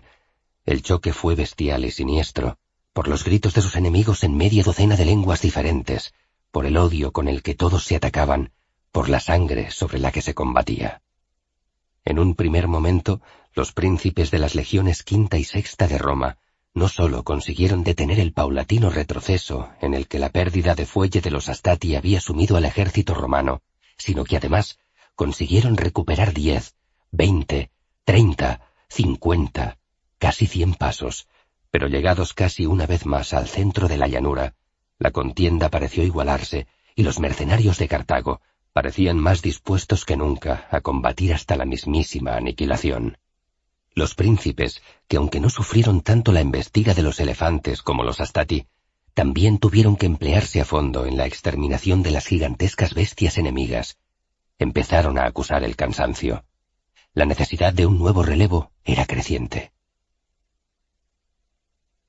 Retaguardia romana la muerte de Quinto Terebelio llegó a oídos del general mientras éste contemplaba cómo los príncipes conseguían recuperar algo del terreno perdido. Publio sabía que Terebelio había caído por sus dudas, por haber alargado demasiado el relevo de la primera línea de combate, pero es que las legiones quinta y sexta seguían aún combatiendo tan solo contra el primer cuarto del ejército de Aníbal. ¿Qué iba a necesitar? Todos sus hombres, sus tres líneas para hacer retroceder a esos mercenarios? ¿Con qué combatiría luego si empleaba todas sus tropas en aquel primer embate? Que claro, no era realmente el primero, pues los elefantes habían desgastado las energías de todas sus líneas con aquella terrible carga inicial. Los elefantes habían hecho mucho más daño del que había pensado en un principio. Mucho más. ¿Y de la caballería qué se sabe? Preguntó el procónsul. Nada, mi general, respondió Marco con cierta impotencia. Solo que se han alejado. Luchan detrás de las colinas, más allá de la posición de la retaguardia cartaginesa. Necesito saber qué pasa con la caballería, insistió el procónsul algo exasperado. Enviaremos mensajeros, mi general. Publio asintió y volvió a concentrarse en lo que ocurría en la llanura. Los príncipes se habían estancado y ya no avanzaban más. Necesitaban un nuevo relevo. Podría reutilizar a los Astati, pero estos debían de estar aún extenuados y desmoralizados con la muerte de Terebelio. No. Lo tuvo claro. Tendría que utilizar a todos sus hombres ya. Acabemos primero con estos mercenarios y luego con lo que venga. Aquella batalla había que lucharla paso a paso. Eso sí, ver a los soldados africanos de la segunda línea cartaginesa tan tranquilos y lo peor de todo, a los temidos veteranos de Aníbal, en la tercera y última línea, asistiendo como espectadores de lujo a aquella mortal contienda, irritaba y aterraba al procónsul. Pero no había más que hacer. Aníbal llevaba la iniciativa desde el principio. Un pensamiento cruzó su mente que lo hizo sudar. ¿Sería capaz Aníbal de aniquilarlos sin tan siquiera utilizar sus veteranos? ¡Los Triari! ¡Ya! ¡Por Castor y Pollux y todos los dioses! ¡Los Triari! ordenó el general en jefe de las legiones malditas. Última línea romana entrando en combate. Tanto Lucio Marcio Septimio como Silano recibieron la orden de pasar al ataque con cierta perplejidad. Quedaban más de dos tercios del ejército púnico sin entrar en combate, y emplear todos los recursos parecía algo descabellado, pero las órdenes las daba Publio Cornelio Escipión, y con él habían conquistado Cartago Nova y toda Hispania para Roma, y con él habían salido vivos de la carga de los elefantes. No era un procónsul cualquiera el que daba las órdenes allí. Era un general invicto que nunca había sufrido una derrota en campo abierto, estando él al mando. Marcio se ajustó el casco y Silano escupió en el suelo. Los triari de ambas legiones se lanzaron al ataque pasaron entre los manípulos aún algo descompuestos y repletos de heridos de los Astati, que medio sentados, medio de pie, intentaban recuperarse del feroz combate, y llegaron hasta las últimas filas de príncipes. Estos, al verlos, abrían grandes pasillos, por donde dejaban que los legionarios más experimentados y veteranos de las legiones quinta y sexta de Roma avanzaran. Los príncipes los miraban agradecidos al procónsul, y en sus ojos podía leerse a ver si vosotros podéis con estos mercenarios, por los dioses. A ver si vosotros podéis ya con ellos. Los Triari no eran legionarios normales. Avanzaban protegidos por sus escudos semiovalados de 120 por 75 centímetros, que sostenían con el brazo izquierdo, al tiempo que con el otro mantenían en alto, punzante y retadora, sus largas lanzas de tres metros. En su formación manipular eran como pequeñas falanges, similares a las africanas o las macedonias, pero más móviles, dispuestas para maniobrar sobre el terreno con mayor agilidad.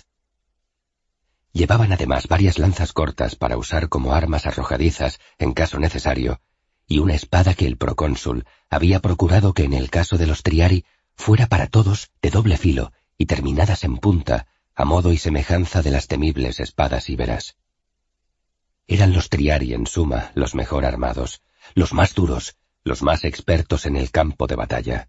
Por norma general, un general los reservaba para el final, pero el empuje bestial de los mercenarios traídos por Cartago y el agotamiento acumulado en las líneas de Astati y Príncipes por la carga de los elefantes primero y el combate posterior sin pausa alguna, había hecho que su presencia fuera requerida antes de tiempo. Eso a los Triari no les concernía. Seguían las órdenes con más disciplina que ningún otro cuerpo, y entre sus filas no existían legionarios que cuestionaran las órdenes, y menos las órdenes de un procónsul de Roma. Estos fueron los primeros en recuperar su orgullo de soldado romano al ser rescatados por Publio Cornelio Escipión de su destierro, y eran los primeros en querer corresponderle. Las victorias de la campaña africana se debían en gran medida a ellos, y lo sabían. Los Triari eran los mejores. Tales así que eran menos en número que los legionarios de las otras dos categorías. Eran menos, pero conseguían mejores resultados. Eso acrecentaba aún más su orgullo, incluso su vanidad, pero una vanidad ganada a pulso entre ríos de sangre enemiga era una vanidad que pocos criticaban. Por eso, porque esas tropas eran las mejores, Publio puso a sus tribunos de mayor rango y experiencia al mando. Marcio, al frente de los Triari de la Quinta, había combatido junto a su padre y a su tío, y fue quien contuvo a los cartagineses en Hispania tras la muerte de ambos. Era un veterano oficial respetado y admirado por todos los legionarios. Y Silano, a cargo de los Triari de la Sexta, más sobrio, casi distante, era gélido en el campo de batalla y de una disciplina tan férrea que nadie osaba hacer bromas ante su presencia. Mauritanos, baleáricos, ligures, galos y libios vieron cómo habían conseguido poner en fuga a una nueva línea del enemigo. Su moral no podía estar más alta, aunque cierto agotamiento se hacía notar en sus brazos entumecidos de tanto propinar mandobles mortales a diestra y siniestra. Algunos miraron atrás, pero no había señales en la formación de su ejército, con sus hileras de africanos primero y de veteranos de Italia después, inmóviles todos, que hiciera presagiar ningún tipo de reemplazo en la primera línea. Daba igual. No les necesitaban. Pero se habían distraído. Los Triari irrumpieron con sus largas lanzas atravesando a decenas de mercenarios antes de que éstos pudieran tan siquiera rozar a uno solo de aquellos nuevos legionarios. Los mercenarios se afanaban por intentar hacer pedazos aquellas largas picas para así poder llegar a aquellos que las empuñaban con tanta fiereza contra ellos. Apenas si les quedaban armas arrojadizas, de modo que sólo podían usar sus espadas para cortar las lanzas, y no era tarea fácil, sobre todo cuando desde las líneas enemigas Mientras unos les atacaban con aquellas malditas lanzas, otros les arrojaban jabalinas ligeras que caían sobre ellos hiriendo y matando. Mauritanos, íberos, ligures, galos y libios no resistieron más allá de unos minutos a los triari. El curso de la batalla cambiaba por completo.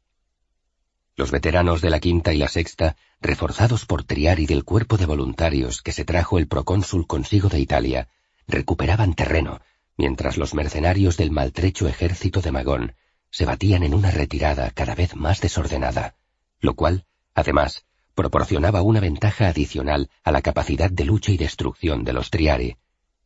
Y es que al conseguir hacer retroceder a los mercenarios, ya no luchaban en la mitad de la llanura próxima a las posiciones iniciales romanas, que era donde más sangre, cadáveres y fango se acumulaba, sino que ahora los veteranos de las legiones, con su empuje y destreza, habían desplazado la línea de combate justo a la mitad de la parte de la llanura más próxima al ejército de Aníbal. De esa forma, cuando la mayoría de las largas lanzas ya no era útil porque los mercenarios corrían en desbandada, los triari, casi a la carrera, se abalanzaban sobre ellos desenvainando sus espadas de los tahalíes que colgaban sobre sus muslos derechos y pinchaban, cortaban y herían con saña a todos cuantos encontraban en su camino. Masacradlos por Júpiter, Juno y Minerva. Masacradlos a todos. gritaba Silano en medio de aquel campo de batalla eterno, el único lugar donde su fría personalidad dejaba entrever un atisbo de pasión. Marcio hacía lo propio, conminando a los Triari de la Quinta a ejecutar a la mayor parte posible de mercenarios. El que matéis ahora ya no se revolverá contra vosotros. Herid y matad. ¡Matad! Retaguardia cartaginesa. Los oficiales púnicos miraron a su líder. Aníbal sacudió la cabeza negativamente. En aquella batalla, ninguna retirada era aceptable. Primera línea cartaginesa. Los mercenarios corrían en busca de la segunda línea cartaginesa para refugiarse entre los africanos del antiguo ejército de Giscón, pero para su sorpresa, a medida que se acercaban, en lugar de encontrar pasillos por los que situarse tras esa segunda línea para descansar y recuperarse, los soldados africanos levantaron sus escudos y sus lanzas largas y avanzaron contra ellos. Mauritanos, libios, galos, baleáricos y ligures se encontraron no con amigos en esa segunda línea del ejército cartaginés, sino con un nuevo enemigo que se echaba contra ellos para embestirles, como si no existieran, en el avance de la segunda línea cartaginesa contra los triari romanos que les perseguían. Algunos mercenarios no daban crédito a lo que ocurría y pensaban que en el último momento los africanos abrirían su falange para poder pasar a la retaguardia o para poder incorporarse a ella, pero para su mala fortuna solo encontraron su muerte en las largas picas de aquella temible línea de soldados africanos. Aníbal había ordenado que se avanzara sin aceptar el ingreso de los que se retiraban. Así, se inició una lucha entre la primera y la segunda línea del ejército púnico, entre los que huían del contraataque romano y los que marchaban contra él. Los mercenarios, como esperaba Aníbal, perdieron el pulso en poco tiempo, y tras caer por docenas ante los que debían ser sus propios aliados, daban media vuelta y buscaban la única salida que les quedaba. Volver a enfrentarse contra los romanos. Parece que esa era la única ruta que Aníbal les permitía. Si querían sobrevivir a aquella batalla, debía ser desbaratando las líneas romanas. En un acto de desesperación límite, los mercenarios supervivientes, toda vez que asumieron el implacable mensaje de Aníbal, se revolvieron una vez más contra los Triari. Avance de la vanguardia romana. Marcio observó el repliegue fallido y el regreso de los mercenarios. Ordenó entonces detener el avance de la quinta, a la vez que resonaban las tubas de la retaguardia indicando tal instrucción. Silano hizo lo propio con los veteranos de la sexta. Estaba claro que venía un nuevo ataque cartaginés, y era conveniente recibirlos como correspondía. ¡Picas al suelo! gritó Lucio Marcio. ¡Tomad las lanzas cortas! ¡Apuntad! ¡Apuntad y por Hércules esperad mi orden! Los triari abandonaron en el suelo, junto a ellos, las picas largas, cogiendo cada uno una lanza corta de las que aún llevaban consigo. Los mercenarios enemigos, desperdigados y en completo desorden, se acercaban de nuevo tras haber sido repelidos por su segunda línea. ¡Ahora! ¡Lanzad! ¡Lanzad! ¡Lanzad! Una lluvia mortal de hierro sembró de muerte la última carga de los mercenarios. ¡Picas en alto, por Hércules! ¡Firmes con ellas! Marcio miraba a un lado y a otro. Tenían que repeler no ya a los masacrados mercenarios, sino a la segunda línea, la de los africanos, que se les venía encima. Los pocos mercenarios que quedaban hundieron sus tripas en las picas de los manípulos romanos y los triari rehuyendo tomar la espada aún, aguardaron tensos, sudorosos, ensangrentados el nuevo choque. El impacto contra la falange de los africanos de la segunda línea del ejército púnico fue descomunal.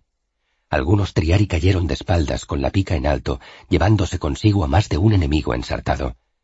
Las lanzas largas no aguantaban la presión y se partían por centenares, por miles. Era el fin de las picas de los triari ya no dispondrían de ellas para nuevos embates.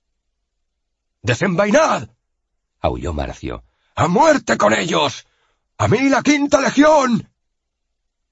Sin picas el combate era cuerpo a cuerpo. Los africanos llegaban frescos, resueltos, pero los triari estaban enardecidos, borrachos de victoria tras haber destrozado la primera línea enemiga de mercenarios. El combate empezó igualado, pero los africanos eran nuevas levas hechas con las prisas de la necesidad y no eran especialmente hábiles en el combate cuerpo a cuerpo. Los triari, aún cansados por el esfuerzo denodado, los mantenían a raya con cierta seguridad, pero por su propio agotamiento eran incapaces de ir más allá y ganar terreno.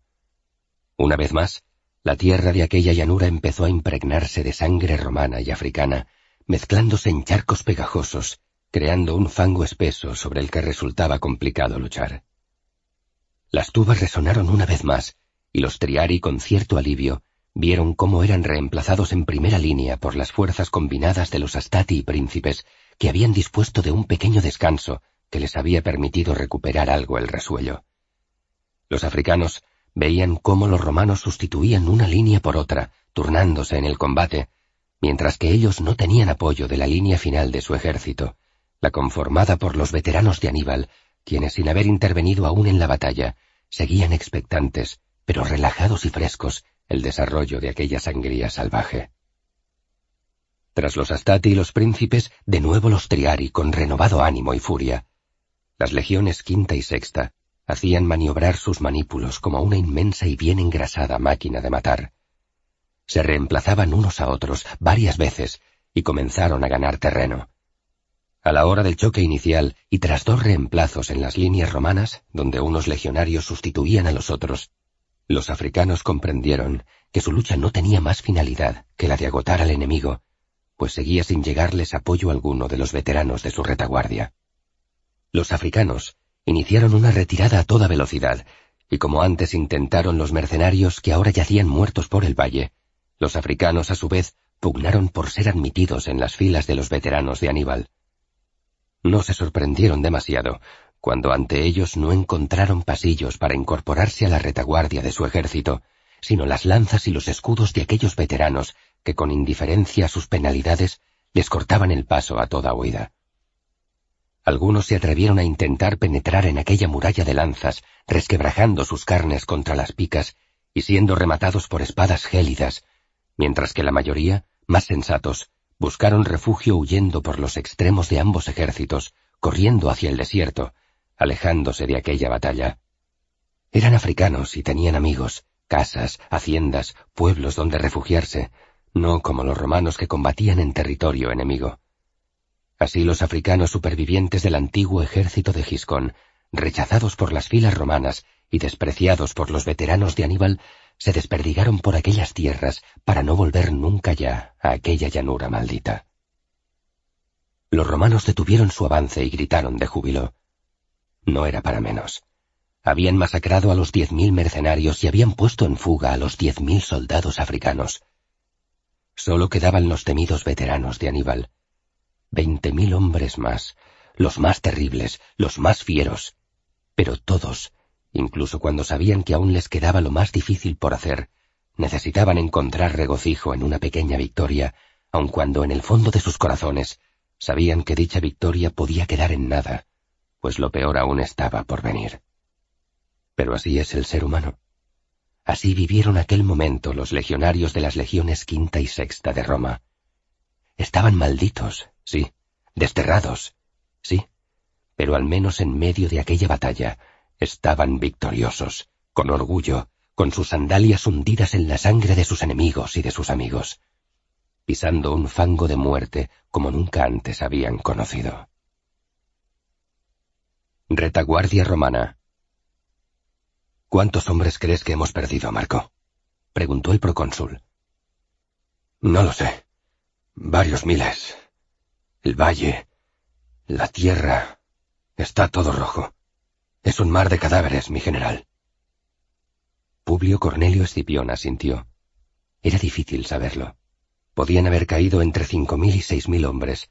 Eso le dejaría con unos veinticinco mil efectivos, quizá más, para luchar contra otros veinte mil soldados enemigos, pero con una diferencia. Sus soldados estaban exhaustos. Habían librado ya tres batallas, contra los elefantes, contra los mercenarios y contra los africanos. Era cierto que estaban con la moral alta porque habían ganado los tres episodios, pero Publio tenía la oscura sensación de que no llevaba para nada la iniciativa en aquel combate. Estaba seguro de limitarse a seguir un plan definido con precisión por Aníbal. Jugaban a su juego, seguían sus normas. Tenía que encontrar la forma de quebrar eso. ¿Y de la caballería? ¿Sabemos algo? preguntó el procónsul buscando con qué sorprender a su enemigo. Los exploradores dicen que siguen combatiendo más allá de las colinas, que al principio los nuestros parecían llevarlas de ganar, pero que ahora la lucha parecía más indecisa. Publio asintió una vez. Era el plan de Aníbal. Lo único en lo que eran superiores, en la caballería, lo había alejado de allí. Si quería derrotarle tendría que hacerlo allí mismo, en la llanura, con una infantería brava, valiente, pero agotada. Publio Cornelio Escipión apretó los labios antes de volver a hablar. Que abran las líneas, Marco, que se extienda la formación. El general se agachó y dibujó con su dedo sobre el polvo del suelo. Así, que los nuestros desborden su formación por las alas. Hemos de envolverles. Solo así, si conseguimos atacarles por los flancos, solo así venceremos.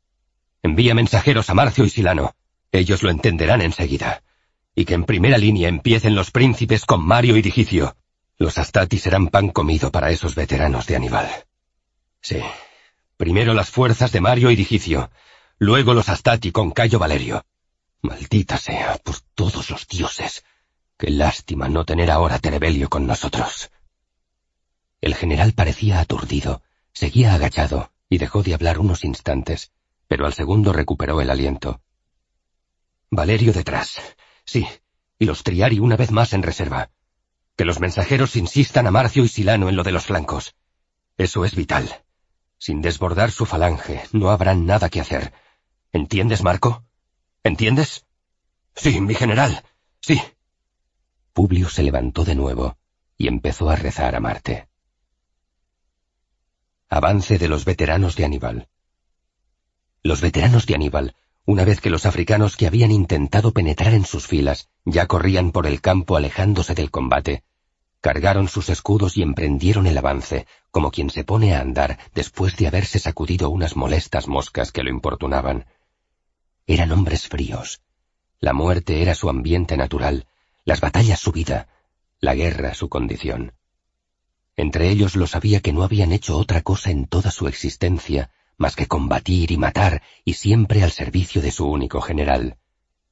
Con él habían luchado en Hispania y la habían conquistado. Con él habían arrollado a cuantas tribus en la Galia intentaron impedirles el paso, y con él habían cruzado los Alpes en medio del más crudo de los inviernos. Con él habían asolado Italia durante años, y con él habían derrotado una tras otra a decenas de legiones romanas. Ante ellos solo tenían dos legiones más. Era lo acostumbrado. Era su trabajo. Avanzaban con las lanzas en alto y los escudos protegiéndoles el cuerpo. Cuando entraban en combate era solo para arrasar. Entre ellos había también otros incorporados en las últimas campañas de Aníbal en el sur de Italia, venidos sobre todo del Brutium, algo menos diestros, pero a quienes parecía habérseles impregnado la destreza militar de sus compañeros más experimentados. Todos ellos juntos, veinte mil guerreros, eran el arma más mortífera del mundo conocido, y lo sabían. Lo sabían. Ese conocimiento los dotaba de un aplomo que congelaba el alma de sus enemigos. No conocían la derrota. Sabían lo que era retirarse a tiempo, porque su general fue especialmente cauto en las últimas campañas de Italia por la falta de provisiones y suministros, pero no conocían lo que era morder el polvo en el campo de batalla. Solo sabían que si luchaban y luchaban, al final sus enemigos siempre morían, caían con los ojos abiertos y sorprendidos ante los filos de sus espadas. Así era siempre. Se ajustaban los cascos, caminaban firmes, una falange final. Sus enemigos, además, estaban agotados. Era cuestión de dedicarle unas horas más a matar a quien ya estaba muerto, sin aún saberlo. Vanguardia romana, a la derecha. Digicio estaba plantado al frente de los príncipes de la sexta. Miró a derecha e izquierda. Los legionarios de sus manípulos estaban dispuestos. Miró al frente. El ejército de veteranos de Aníbal estaba a cincuenta pasos. Era el momento de lanzar armas arrojadizas, pero apenas les quedaba un pilum. Digicio observó hacia su izquierda y vio que los de la quinta tampoco tenían mucho que lanzar. Estaban, como ellos, esperando el choque final. Por el contrario, sus enemigos detuvieron un momento su avance a tan solo cuarenta pasos, tan seguros estaban de no recibir jabalinas para arrojar las suyas. ¡Escudos en alto! ¡Escudos en alto por Júpiter! gritó Sexto Digicio a sus hombres. Los legionarios aún se encontraban alzando sus armas defensivas cuando varias toneladas de hierro afilado cayeron sobre ellos y los diezmaron. ¡Por Neptuno! aulló el veterano marinero Digicio, cuando su escudo fue atravesado por una jabalina enemiga. Pero no había tiempo para ni tan siquiera evaluar los daños en la formación. Los veteranos, casi al mismo tiempo que sus lanzas, estaban allí mismo. Digicio intentó protegerse de los golpes con su escudo ensartado, pero la jabalina enemiga le impedía manejarlo con soltura, de modo que, como muchos de sus hombres de primera línea, tuvo que soltar el escudo. Sin el arma defensiva quedaba más accesible para recibir los golpes de los veteranos del ejército púnico. Digicio paró dos, tres, cuatro golpes antes de poder asestar su primer mandoble mortal, que a su vez fue detenido por un escudo enemigo, y entonces, por debajo del escudo, le pincharon en la pierna. Asestó como reacción un golpe con su espada hacia el suelo en busca del brazo enemigo que le había herido, pero al inclinarse fue atacado por arriba, no por uno, sino por dos enemigos que le hundieron sus armas, uno cerca del omoplato y el otro en medio de la espalda, seccionando parte de su columna vertebral. Este último fue el golpe más doloroso, aunque en ese instante no alcanzó a comprender la gravedad de lo que le había ocurrido. Digicio se revolvió y acertó a herir a ambos con sendos golpes surgidos más de la adrenalina del momento que de la fuerza auténtica que tenía. Los enemigos cayeron hacia atrás, pero fueron sustituidos por otros dos. ¿Y sus hombres? ¿Por qué no le apoyaban? Digicio, con el rabillo del ojo, se percató de que se batía solo. A derecha e izquierda solo quedaban cadáveres romanos casi en su totalidad. Los príncipes estaban siendo barridos. Los nuevos enemigos le embistieron sin contemplaciones. Uno le clavó la espada en la garganta y el otro en el pecho. Digicio nunca comprendió por qué sus brazos no respondían y por qué sus piernas temblaban. Los enemigos volvían a clavarle sus armas sin que él se defendiera. Sus músculos no respondían, pero sentía cómo los rasgaban los filos de las espadas cartaginesas. Vio incluso cómo uno de aquellos soldados limpiaba su puntiaguda arma en su uniforme desgarrado. Luego recibió un puntapié y cerró los ojos. Decenas de hombres armados pasaban por encima de él. La posición estaba perdida. Era cosa ahora de los Astati y sobre todo de los Triari. Solo un pensamiento le animó mientras perdía definitivamente el sentido. Se iba a reunir con Terebelio en el Hades muy pronto. Aquello le alegró. Cuando encontraron su cadáver, vieron que en medio de aquel charco de sangre, Digicio sonreía. Vanguardia romana. A la izquierda. Mario aún estaba ocupado en que se realizara bien la maniobra de abrir los manípulos para poder rodear en los extremos de la formación cartaginesa, cuando llegó la lluvia de jabalinas. Al igual que Digicio y los suyos, no les quedaba mucho con lo que responder, de modo que resistieron la andanada lo mejor que supieron y luego entraron al combate directo. Mario Juvencio Tala combatía con pasión, pero mantenía fijos sus ojos en sus flancos para mantenerse a la altura de sus hombres. Lamentablemente, estos perdían terreno ante el empuje de los veteranos de Aníbal.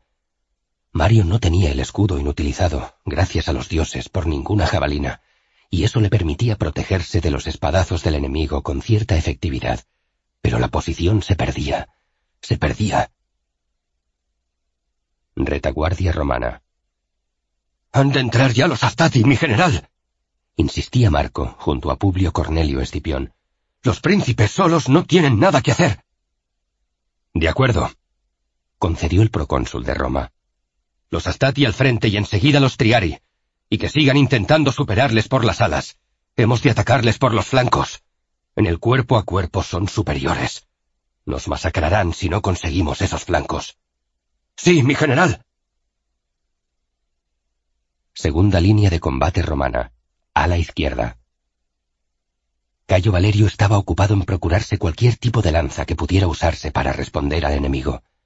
Todos sus hombres andaban entre los muertos del medio de la llanura, arrancando jabalinas y pila de entre las entrañas de los cadáveres de uno y otro bando, cuando la orden de avanzar y reemplazar a los príncipes resonó en las tubas romanas.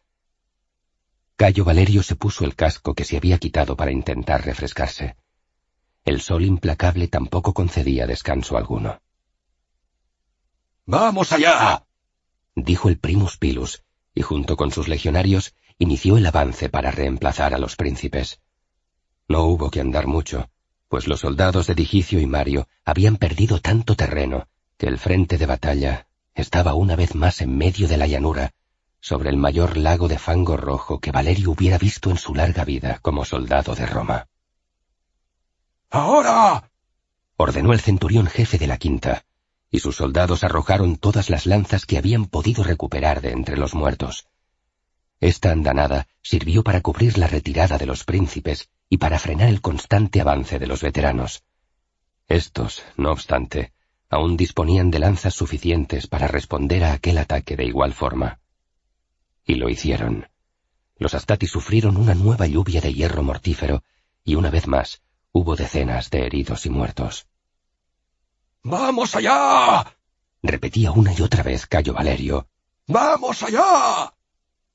Estaba cansado de matar y matar, pero aquello parecía no haber hecho más que empezar. Ahora entendía lo que el general quiso decir cuando les dio la bienvenida al infierno.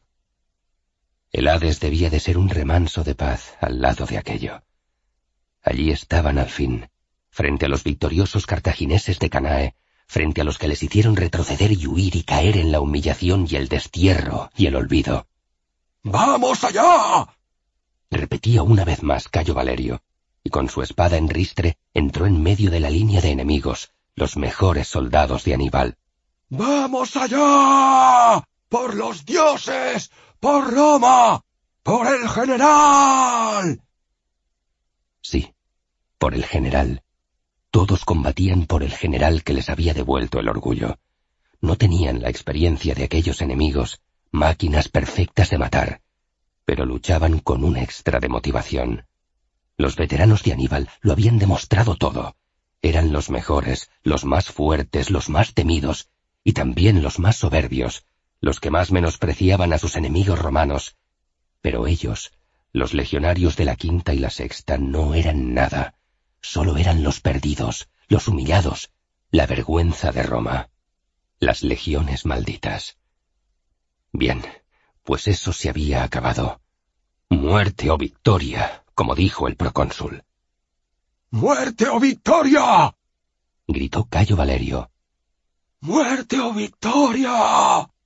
respondieron al unísono decenas, centenares de gargantas de los manípulos de Valerio, y todos al tiempo irrumpieron en el combate con tal potencia que los veteranos de Aníbal, por primera vez en años, cedieron unos pasos al empuje del enemigo.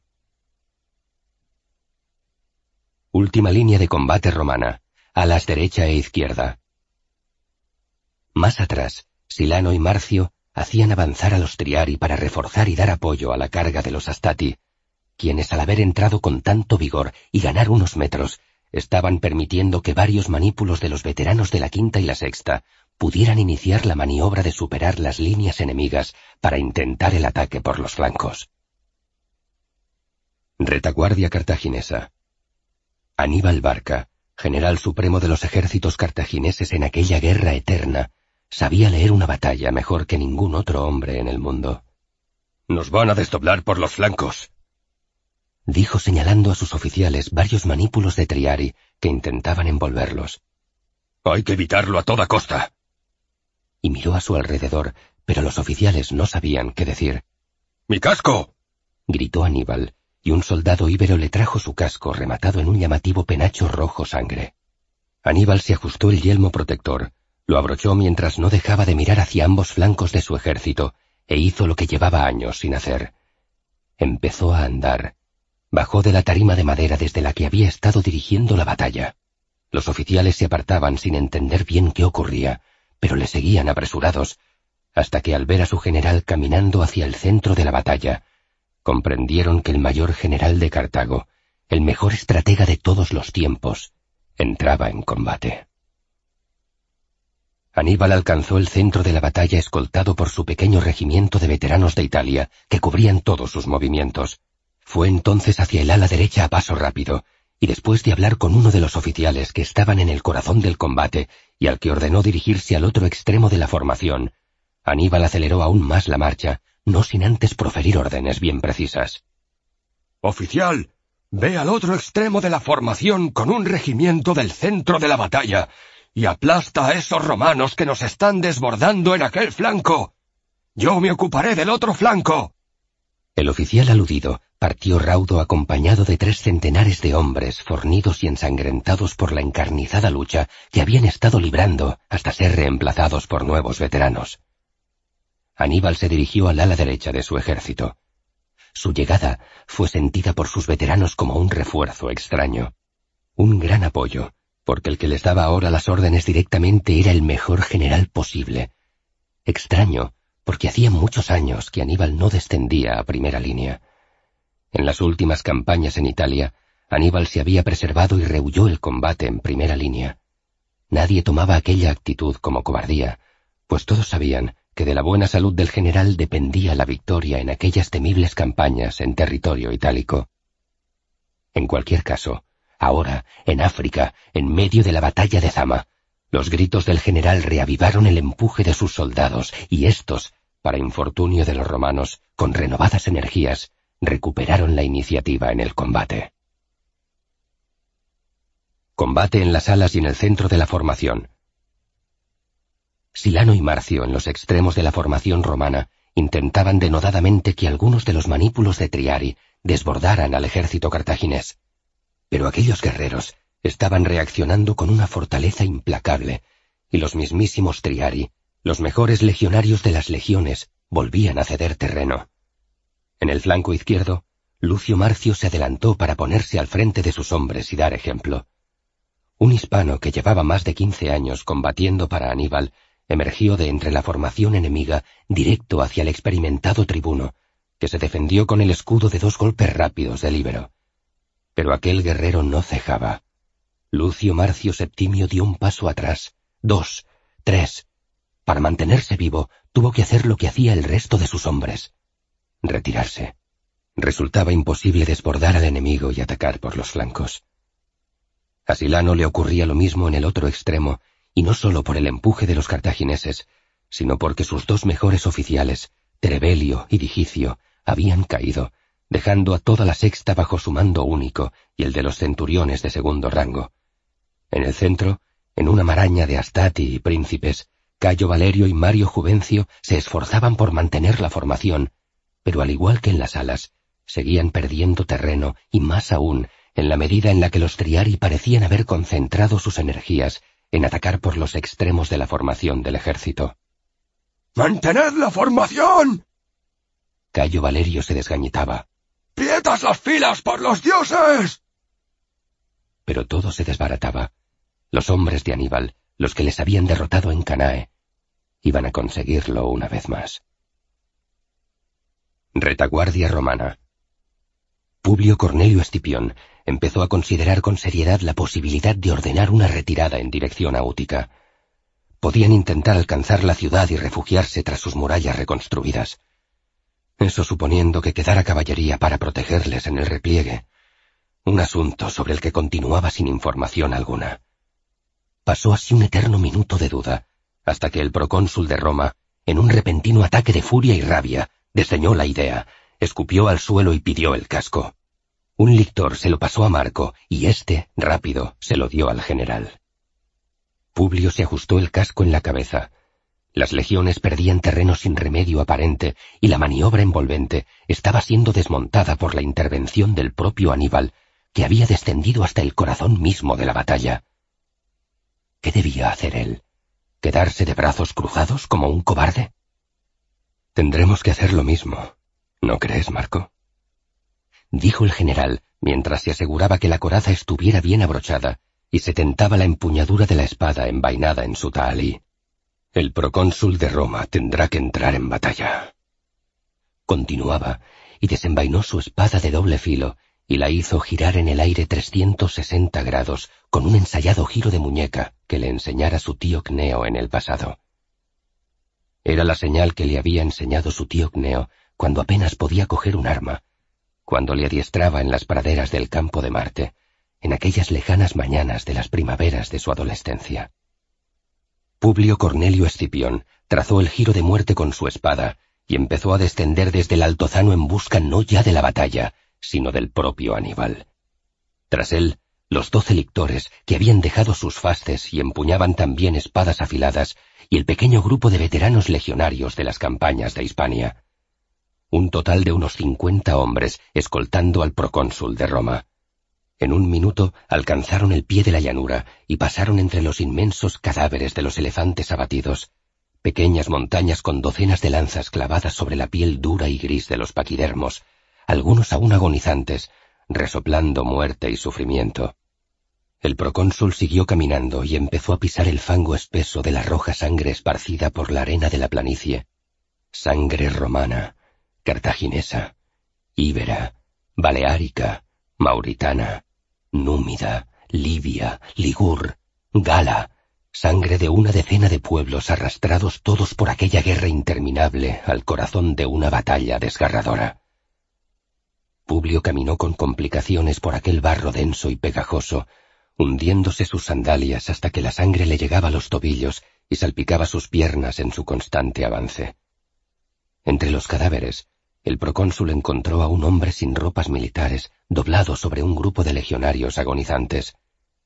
Publio reconoció enseguida la figura de Atilio, el médico de las legiones, intentando cerrar alguna de las miles de heridas abiertas aquella mañana, ya mediodía. No. Miró a lo alto. El sol había empezado a descender y seguían luchando. El procónsul llegó a las primeras filas de retaguardia romana, donde grupos de astati y príncipes habían buscado refugio para recuperar el aliento.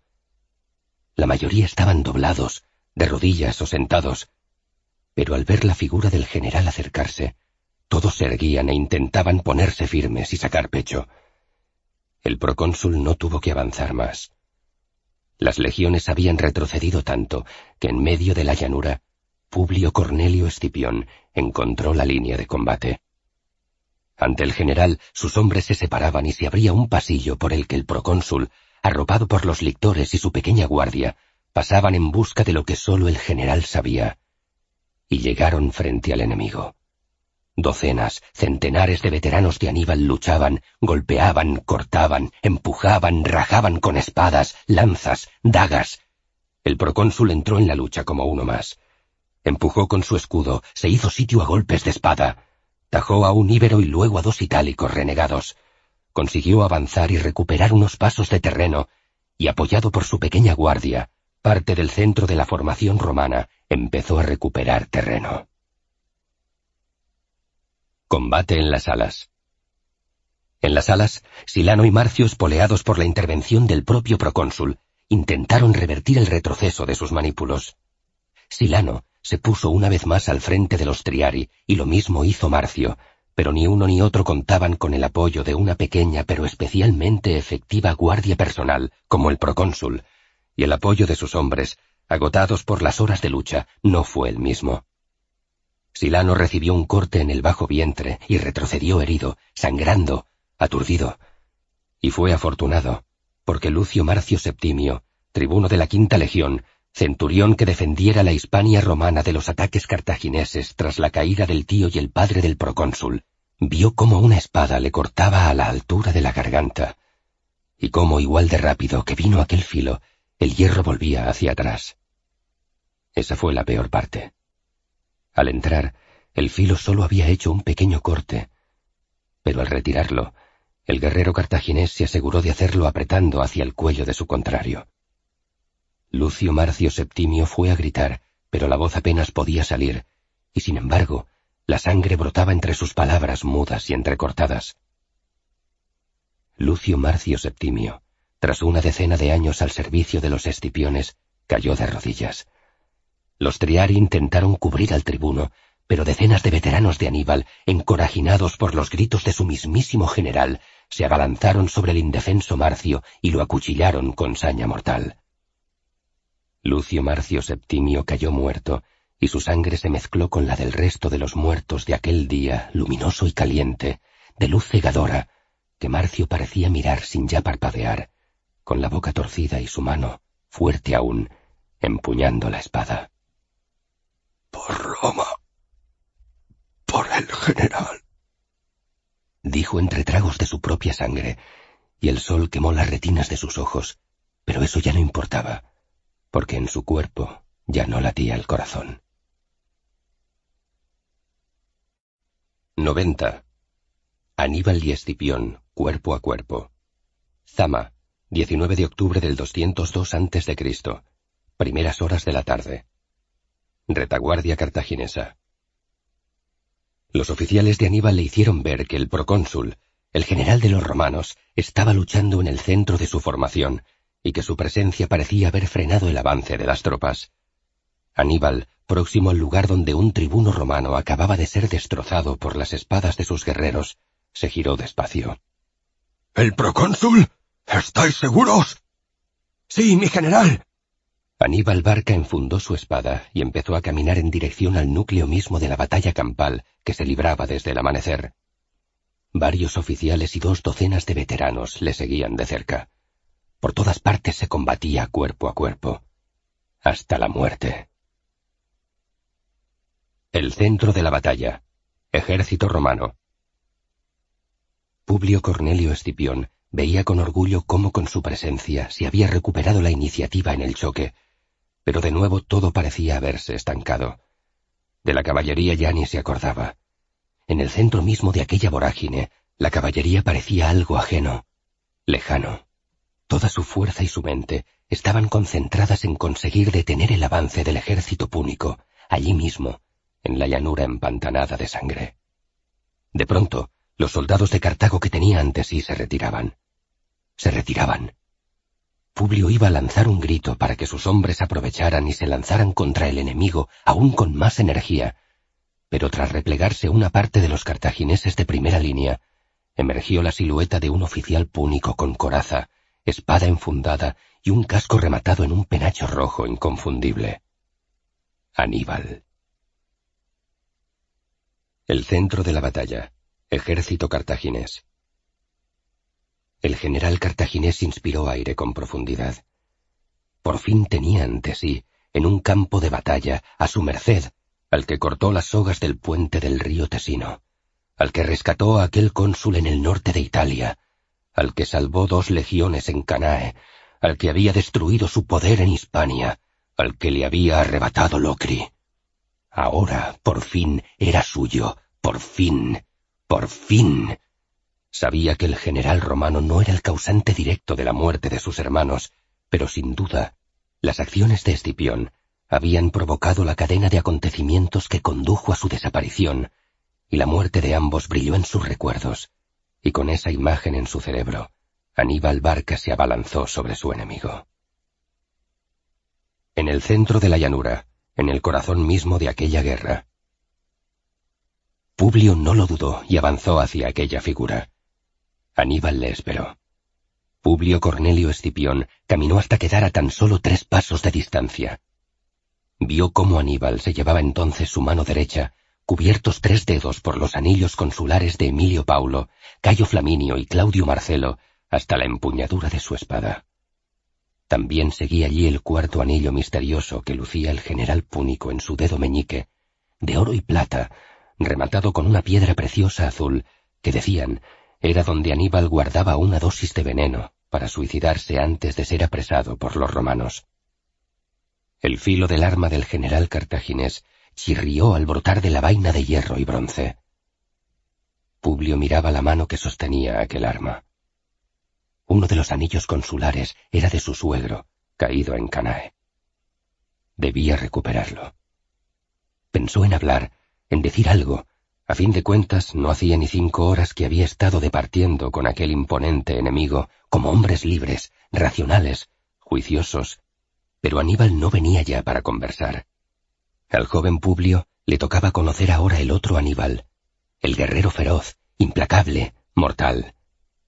Así, Aníbal Barca, como sus propios veteranos, entró en lucha con rapidez, sin preámbulos de ningún tipo. Publio tuvo el tiempo justo de levantar su escudo y detener el tremendo mandoble de Aníbal. No fue aquel un golpe normal. El escudo crujió y el brazo del procónsul sufrió por dentro, como si se rompiera, pero Publio observó que solo era dolor lo que sentía y que el brazo seguía respondiendo. Vino otro golpe más, y Publio retrocedió, como habían hecho sus legionarios ante los veteranos de aquel general de generales enemigo. Alrededor de ambos, de Publio y Aníbal, los legionarios y los veteranos guerreros de Cartago se tomaron un respiro para contemplar la pugna directa entre sus generales. Cayo Valerio y Mario Juvencio, próximos al centro de la batalla, asistían también como testigos privilegiados a aquel episodio del combate.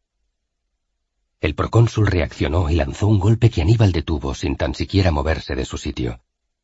El cartaginés avanzó y volvió a atacar con su espada en alto, momento que Publio quiso aprovechar para pinchar por debajo, pero en su camino se cruzó el escudo del general de Cartago, y tras el escudo llegó la espada de Aníbal, que el propio Publio desvió con su escudo. Empatados, pero el procónsul de Roma se daba cuenta de que había vuelto a dar un paso atrás y Aníbal uno más hacia adelante. No solo la batalla, toda la guerra parecía detenida. Publio escuchaba el sonido entrecortado de su propia respiración. Necesitaba oxigenarse. La espada de Aníbal voló cerca de su casco, pero se agachó a tiempo. La espada enemiga regresaba y la frenó con la suya. El ruido de las dos espadas al chocar resonó en los tímpanos de los guerreros de ambos bandos. Aníbal empujó con fuerza y Publio cayó de espaldas. El cartaginés avanzó y asestó un golpe hacia abajo en busca del pecho de su oponente, pero Publio rodó por el suelo, y Aníbal solo alcanzó a que el filo de su arma cortara a la altura de una espinilla. Las grebas de hierro y bronce protegieron al general romano, que salió indemne de aquel ataque. Publio Cornelio Escipión se levantó y empuñando su espada con la punta hacia Aníbal, mantuvo a raya a su atacante unos segundos más. Pensó en cómo poder acercarse a su oponente. Ni tan siquiera le había rozado con su espada. Aníbal permanecía quieto ante él, respirando con sosiego, esperando un error. Publio giró entonces sobre sí 360 grados para sorprender al cartaginés por un flanco y clavar su espada. Fue rápido, veloz, pero cuando una vez hecho el giro buscó a su enemigo para herirle, no había nadie. Y sin saber cómo, Aníbal emergió por su espalda y apenas hubo tiempo para levantar el escudo. La espada de Aníbal fue medio desviada, pero no del todo, y su punta penetró en el muslo izquierdo del procónsul de Roma, desgarrando la piel. Gritó Publio, y una vez más se hizo hacia atrás. Aníbal le contemplaba sin decir nada. El general romano apoyó con fuerza su pierna izquierda. Aún tenía dominio sobre la misma. La herida física no debía de ser tan profunda como la herida en su orgullo, pero aún así sentía el calor líquido de su propia sangre, lamiendo la piel del muslo, la rodilla y rotando despacio, acariciando su gemelo desnudo. Cojeaba un poco, pero podía moverse bien. Un ruido le sorprendió, un ruido que era como muchos ruidos juntos. Publio comprendió que a su alrededor la batalla se reiniciaba. Vio a Aníbal alzando su brazo derecho en alto, al máximo, con la espada manchada de sangre del procónsul de Roma, manchada con su propia sangre, resbalando por el filo hasta mezclarse con los anillos consulares de las poderosas, nobles y patricias víctimas que antes habían caído bajo aquella espada púnica. Publio se reincorporó con ánimo de contraatacar y fue a por Aníbal, pero la figura de éste desapareció tras un regimiento de guerreros enemigos que avanzaban contra él, contra el procónsul que ahora se habían herido por su general. Los veteranos de Aníbal, como buitres ávidos de comer la carroña despedazada, de nuevo avanzaban contra las legiones. Publio, retrocediendo ante el avance del enemigo, vio el penacho del general cartaginés y aquella espada que lo había cortado en alto, y escuchó unas palabras en griego provenientes de aquella garganta que comandaba el más temido ejército del mundo. Eres hombre muerto, romano. Todos estáis muertos. Publio no tuvo tiempo de responder. Movido por su instinto de supervivencia, retrocedió unos pasos más para reintegrarse con los manípulos de Astati y príncipes al mando de Mario Juvencio, que era el oficial más próximo al lugar donde había acontecido aquel épico duelo. Hay que mantener esta línea sin ceder más terreno. Espetó el procónsul a Mario, y éste asintió, preocupado, mirando la pierna del general. Estoy bien. Es solo un rasguño. Dijo Publio de forma tranquilizadora, aunque su cojera era evidente y el dolor también, pero el enemigo ya estaba allí. Ante los ojos del propio procónsul, dos veteranos íberos sorprendieron a Mario Juvencio Tala y le clavaron una lanza por el costado que lo atravesó de parte a parte. El general asestó con su espada un tajo a la lanza, partiéndola en dos, y revolviéndose, hirió a un íbero en el rostro y al otro lo aplastó primero con el escudo, y luego le clavó la espada, recién sacada de la destrozada boca del otro hispano, y la hundió en el pecho de quien aún sostenía la mitad desgajada de la lanza que había atravesado a Mario. Los lictores se hicieron con la posición y protegieron al general mientras éste intentaba asistir al tribuno que se retorcía en el suelo. Había caído boca abajo y no podía respirar. Estaba ahogándose en el fango de sangre. Publio le dio la vuelta y Mario escupió sangre y arena y pudo respirar durante un segundo, hasta que sus pulmones partidos por la punta de la lanza dejaron de funcionar. Mi general, dijo Mario Juvencio Tala. Suerte, mi general. Y dejó de retorcerse en el suelo. Publio le cerró los ojos. Hay que retroceder, general. Hay que retroceder. Era Marco, el Proximus Lictor, a su espalda. Son demasiados. Los Astati y los príncipes no resisten, y tenemos los Triari en las alas. Sin su apoyo no podemos. Publio dejó el cuerpo del tribuno en el suelo. Estaba herido en el muslo, cojeaba, acababa de ver morir a uno de sus mejores oficiales, y otros habían caído ya. Terebelio, y parecía que Digicio, y quién sabe si alguno más. No sabían nada ni de Marcio, ni de Silano, ni de Valerio. Publio Cornelio Escipión estaba en estado de choque, perplejo, ausente. Los lictores lo tomaron por los brazos y se lo llevaron medio a rastras hacia posiciones más seguras, mientras que una desordenada formación de astati y príncipes mantenía una línea que permitía cierto orden en aquel repliegue. De pronto, un rayo de sentido común invadió la mente del procónsul. ¿Dónde está la caballería, Marco? No sabemos nada de la caballería, y no hay exploradores ya a los que recurrir. Los últimos que enviamos para saber del helio o Masinisa no han regresado. El procónsul parecía hundido. Sin la caballería la batalla estaba perdida. Todo perdido. Publio Cornelio Escipión pensó en su padre y su tío y pensó en cuando estos cayeron en Hispania. Sintieron la misma impotencia, la misma vergüenza. Todo perdido. Solo quedaba el honor. Publio Cornelio Escipión, procónsul de Roma cum imperio en la expedición de África, general en jefe de las legiones quinta y sexta, las legiones malditas, enfundó su espada. Con ambas manos se quitó el casco y sacudió la cabeza. No había viento, pero la sensación del aire envolviendo toda su cabeza fue gratificante. Respiró hondo. Para reincorporarse al combate no tendría que avanzar, solo esperar que el repliegue de los manípulos de sus legionarios llegara hasta donde él se encontraba. Volvió a ponerse el casco. Se lo abrochó con firmeza. Desenfundó su espada. Se pasó el dorso de la mano izquierda por la barbilla sudorosa. Tragó saliva. Los astati y príncipes estaban llegando a su altura. El general se quedó firme, plantado en la tierra como una efigie. Dos signifers pasaron a su lado con las insignias de la sexta legión. Retrocedían. Los lictores le protegieron para que los astati y los príncipes se percataran de su presencia y se replegaran rodeándole. Y tras los legionarios, de nuevo, el enemigo. El general encaró a los guerreros púnicos una vez más, pero ya no había furia, sino contención. Paró golpes y junto a sus lictores se puso al frente de la formación de la sexta. Preguntó por Silano, y alguien comentó que estaba herido en la retaguardia. Tomó entonces el mando de toda la sexta, confiando en que Valerio o Marcio siguieran aún vivos y reorganizaran las filas de la quinta. ¡En formación! ¡Reagrupad los manípulos! Aulló con energía, y para su sorpresa, los legionarios respondieron.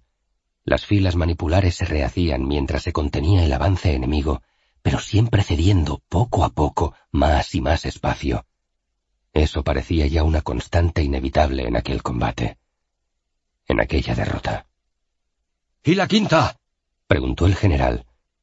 Retrocede a la par que nosotros, respondió Marco. Cayo Valerio está al mando. Bien, respondió Publio, asimilando lo que eso implicaba. Marcio también había caído. Resistamos entonces. Resistamos con todas nuestras fuerzas. Y recibiendo golpes, lanzas que caían intermitentemente, levantando los escudos para frenar las espadas enemigas, intentando detenerse en ocasiones, pero siempre retrocediendo. Las legiones malditas caminaron hacia atrás, desandando todo lo andado aquella mañana, pasando por encima de los cadáveres del enemigo y por encima de los compañeros muertos o agonizantes, siempre retrocediendo, siempre hacia atrás, resistiendo, perdiendo, siendo derrotados poco a poco, una vez más, por los mismos soldados que ya los derrotaron en Canae, sintiendo una humillación parecida y un temor aún mayor, pues aquella tarde ya no había a dónde huir. En Canae pudieron escapar y buscar refugio en ciudades amigas, pero allí, en el corazón de África, todo eran enemigos. Útica quedaba demasiado lejos. Para llegar a Útica habrían necesitado el apoyo de la caballería. Sin Lelio y Masinisa, huir era morir, o algo peor, caer preso y ser torturado durante días. Era mejor permanecer allí, prietas las filas manipulares y morir en pie, con el resto de los compañeros. Quizá todo habría sido más sencillo si eso fuera lo que hubieran hecho en Canae. Resistir hasta morir. Se habría evitado tanto sufrimiento. Pero pensó en Emilia y en los niños, y de pronto dio por buenos aquellos años de prórroga, pero como todas las prórrogas, también aquella llegaba a su fin. El general dejó de dar órdenes. No había nada ya que decir. Habían resistido a los elefantes, habían derrotado al ejército de Magón y luego al de Giscón.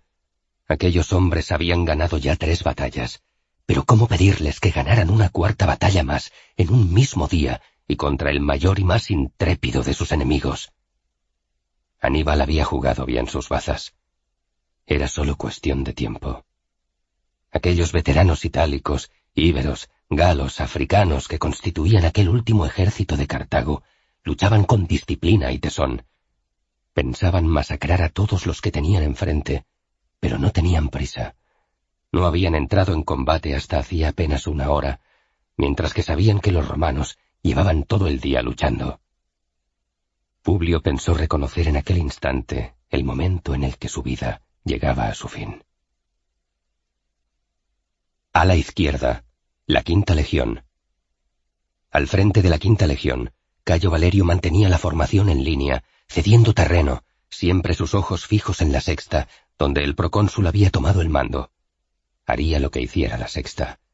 Un enemigo se acercó demasiado y Valerio retrocedió como asustado, pero cuando el cartaginés empezaba a sonreír, Valerio detuvo su retroceso y le clavó una daga que empuñaba con la mano del brazo con el que sostenía el escudo. Era un ardid fruto de la desesperación, pero que había dado sus resultados en varias ocasiones aquella mañana.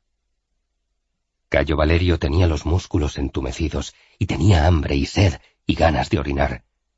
Recordó cómo había matado a uno de sus legionarios por hacer sus necesidades sobre las insignias de la legión. De eso hacía tanto tiempo que parecía otra vida. Ahora las insignias eran las mismas que retrocedían a sus espaldas. Recordó el olor de las algarrobas de los desayunos en el destierro siciliano y las recordó con nostalgia. Iban a morir todos. Mario y Lucio Marcio, los tribunos de su legión, habían caído ya, pero pese a todo, Cayo Valerio estaba agradecido al general que los había conducido allí. Aun en medio de la más terrible derrota, el general había devuelto el orgullo a aquellos hombres olvidados y menospreciados.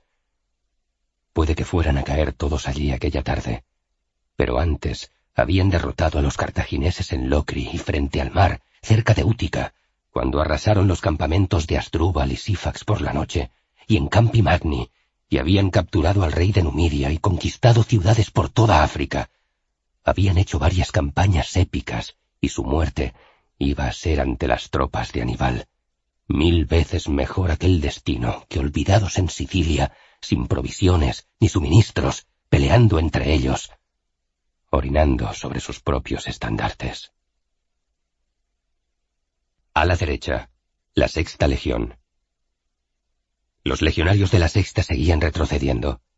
Publio pasó a las líneas de retaguardia para descansar un poco, mientras los manípulos de primera línea continuaban la lucha. Tenía que reponer fuerzas. Si él se sentía así, cuando apenas había comenzado a combatir hacía una hora, ¿cómo estarían de extenuados sus hombres? El sentido de la batalla estaba decidido. Pensó en algún plan de huida, pero no lo había, no sin el auxilio de la caballería. Todo era desierto o territorio enemigo, o ambas cosas a la vez, y Útica quedaba demasiado lejos ya para unas tropas agotadas. Habían saqueado la región para generar tanta desdicha que al final Cartago reclamara a Aníbal, y lo habían conseguido. Pero ahora no tenían un solo lugar donde refugiarse de la embestida bestial de las tropas del general cartaginés. Caerían todos. Debería haber buscado combatir junto a Útica. Ese había sido un fallo imperdonable, pero su vanidad y su orgullo le cegaron. En el fondo de su ser pensaba que podría derrotar también a Aníbal. Ahora comprendía lo que quedaba. Una muerte gloriosa, unas legiones que compartirían el destino de las legiones de Régulo en el pasado, destrozadas, aniquiladas por Jantipo. Publio Cornelio Escipión dio media vuelta encarando de nuevo la línea de combate. Príncipes y Astati seguían replegándose. Él, de modo instintivo, también daba pequeños pasos hacia atrás. Estaba recuperando el resuello. Pronto volvería a entrar en la primera línea. Chocó con algo duro, como una pared, como una gigantesca roca en medio de la llanura, y perdió el equilibrio, pero sin soltar la espada paró la caída con sus manos. Se dio la vuelta. Había tropezado con uno de los enormes elefantes muertos. Allí, a gatas, en medio de la vorágine de la más bestial de las batallas, Publio se percató de que habían retrocedido tanto que ya estaban donde las legiones se habían enfrentado con los elefantes. Habían perdido toda la llanura. Le faltaba el aire.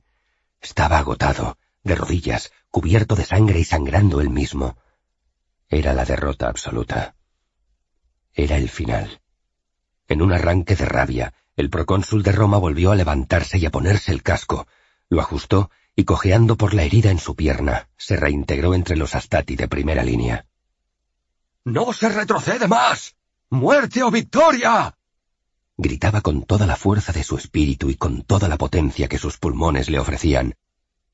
¡Muerte o victoria! ¡Esto es el infierno! ¡Vamos a la gloria! ¡Por Roma! ¡Por los dioses! ¡Por los caídos en Canae! ¡Por los caídos en esta batalla! Y el general embistió como un toro bravo a un brucio que llevaba años con los cartagineses. El brucio recibió un enorme empellón con el escudo del general, y para cuando quiso reaccionar, la espada del procónsul le había atravesado la garganta de parte a parte.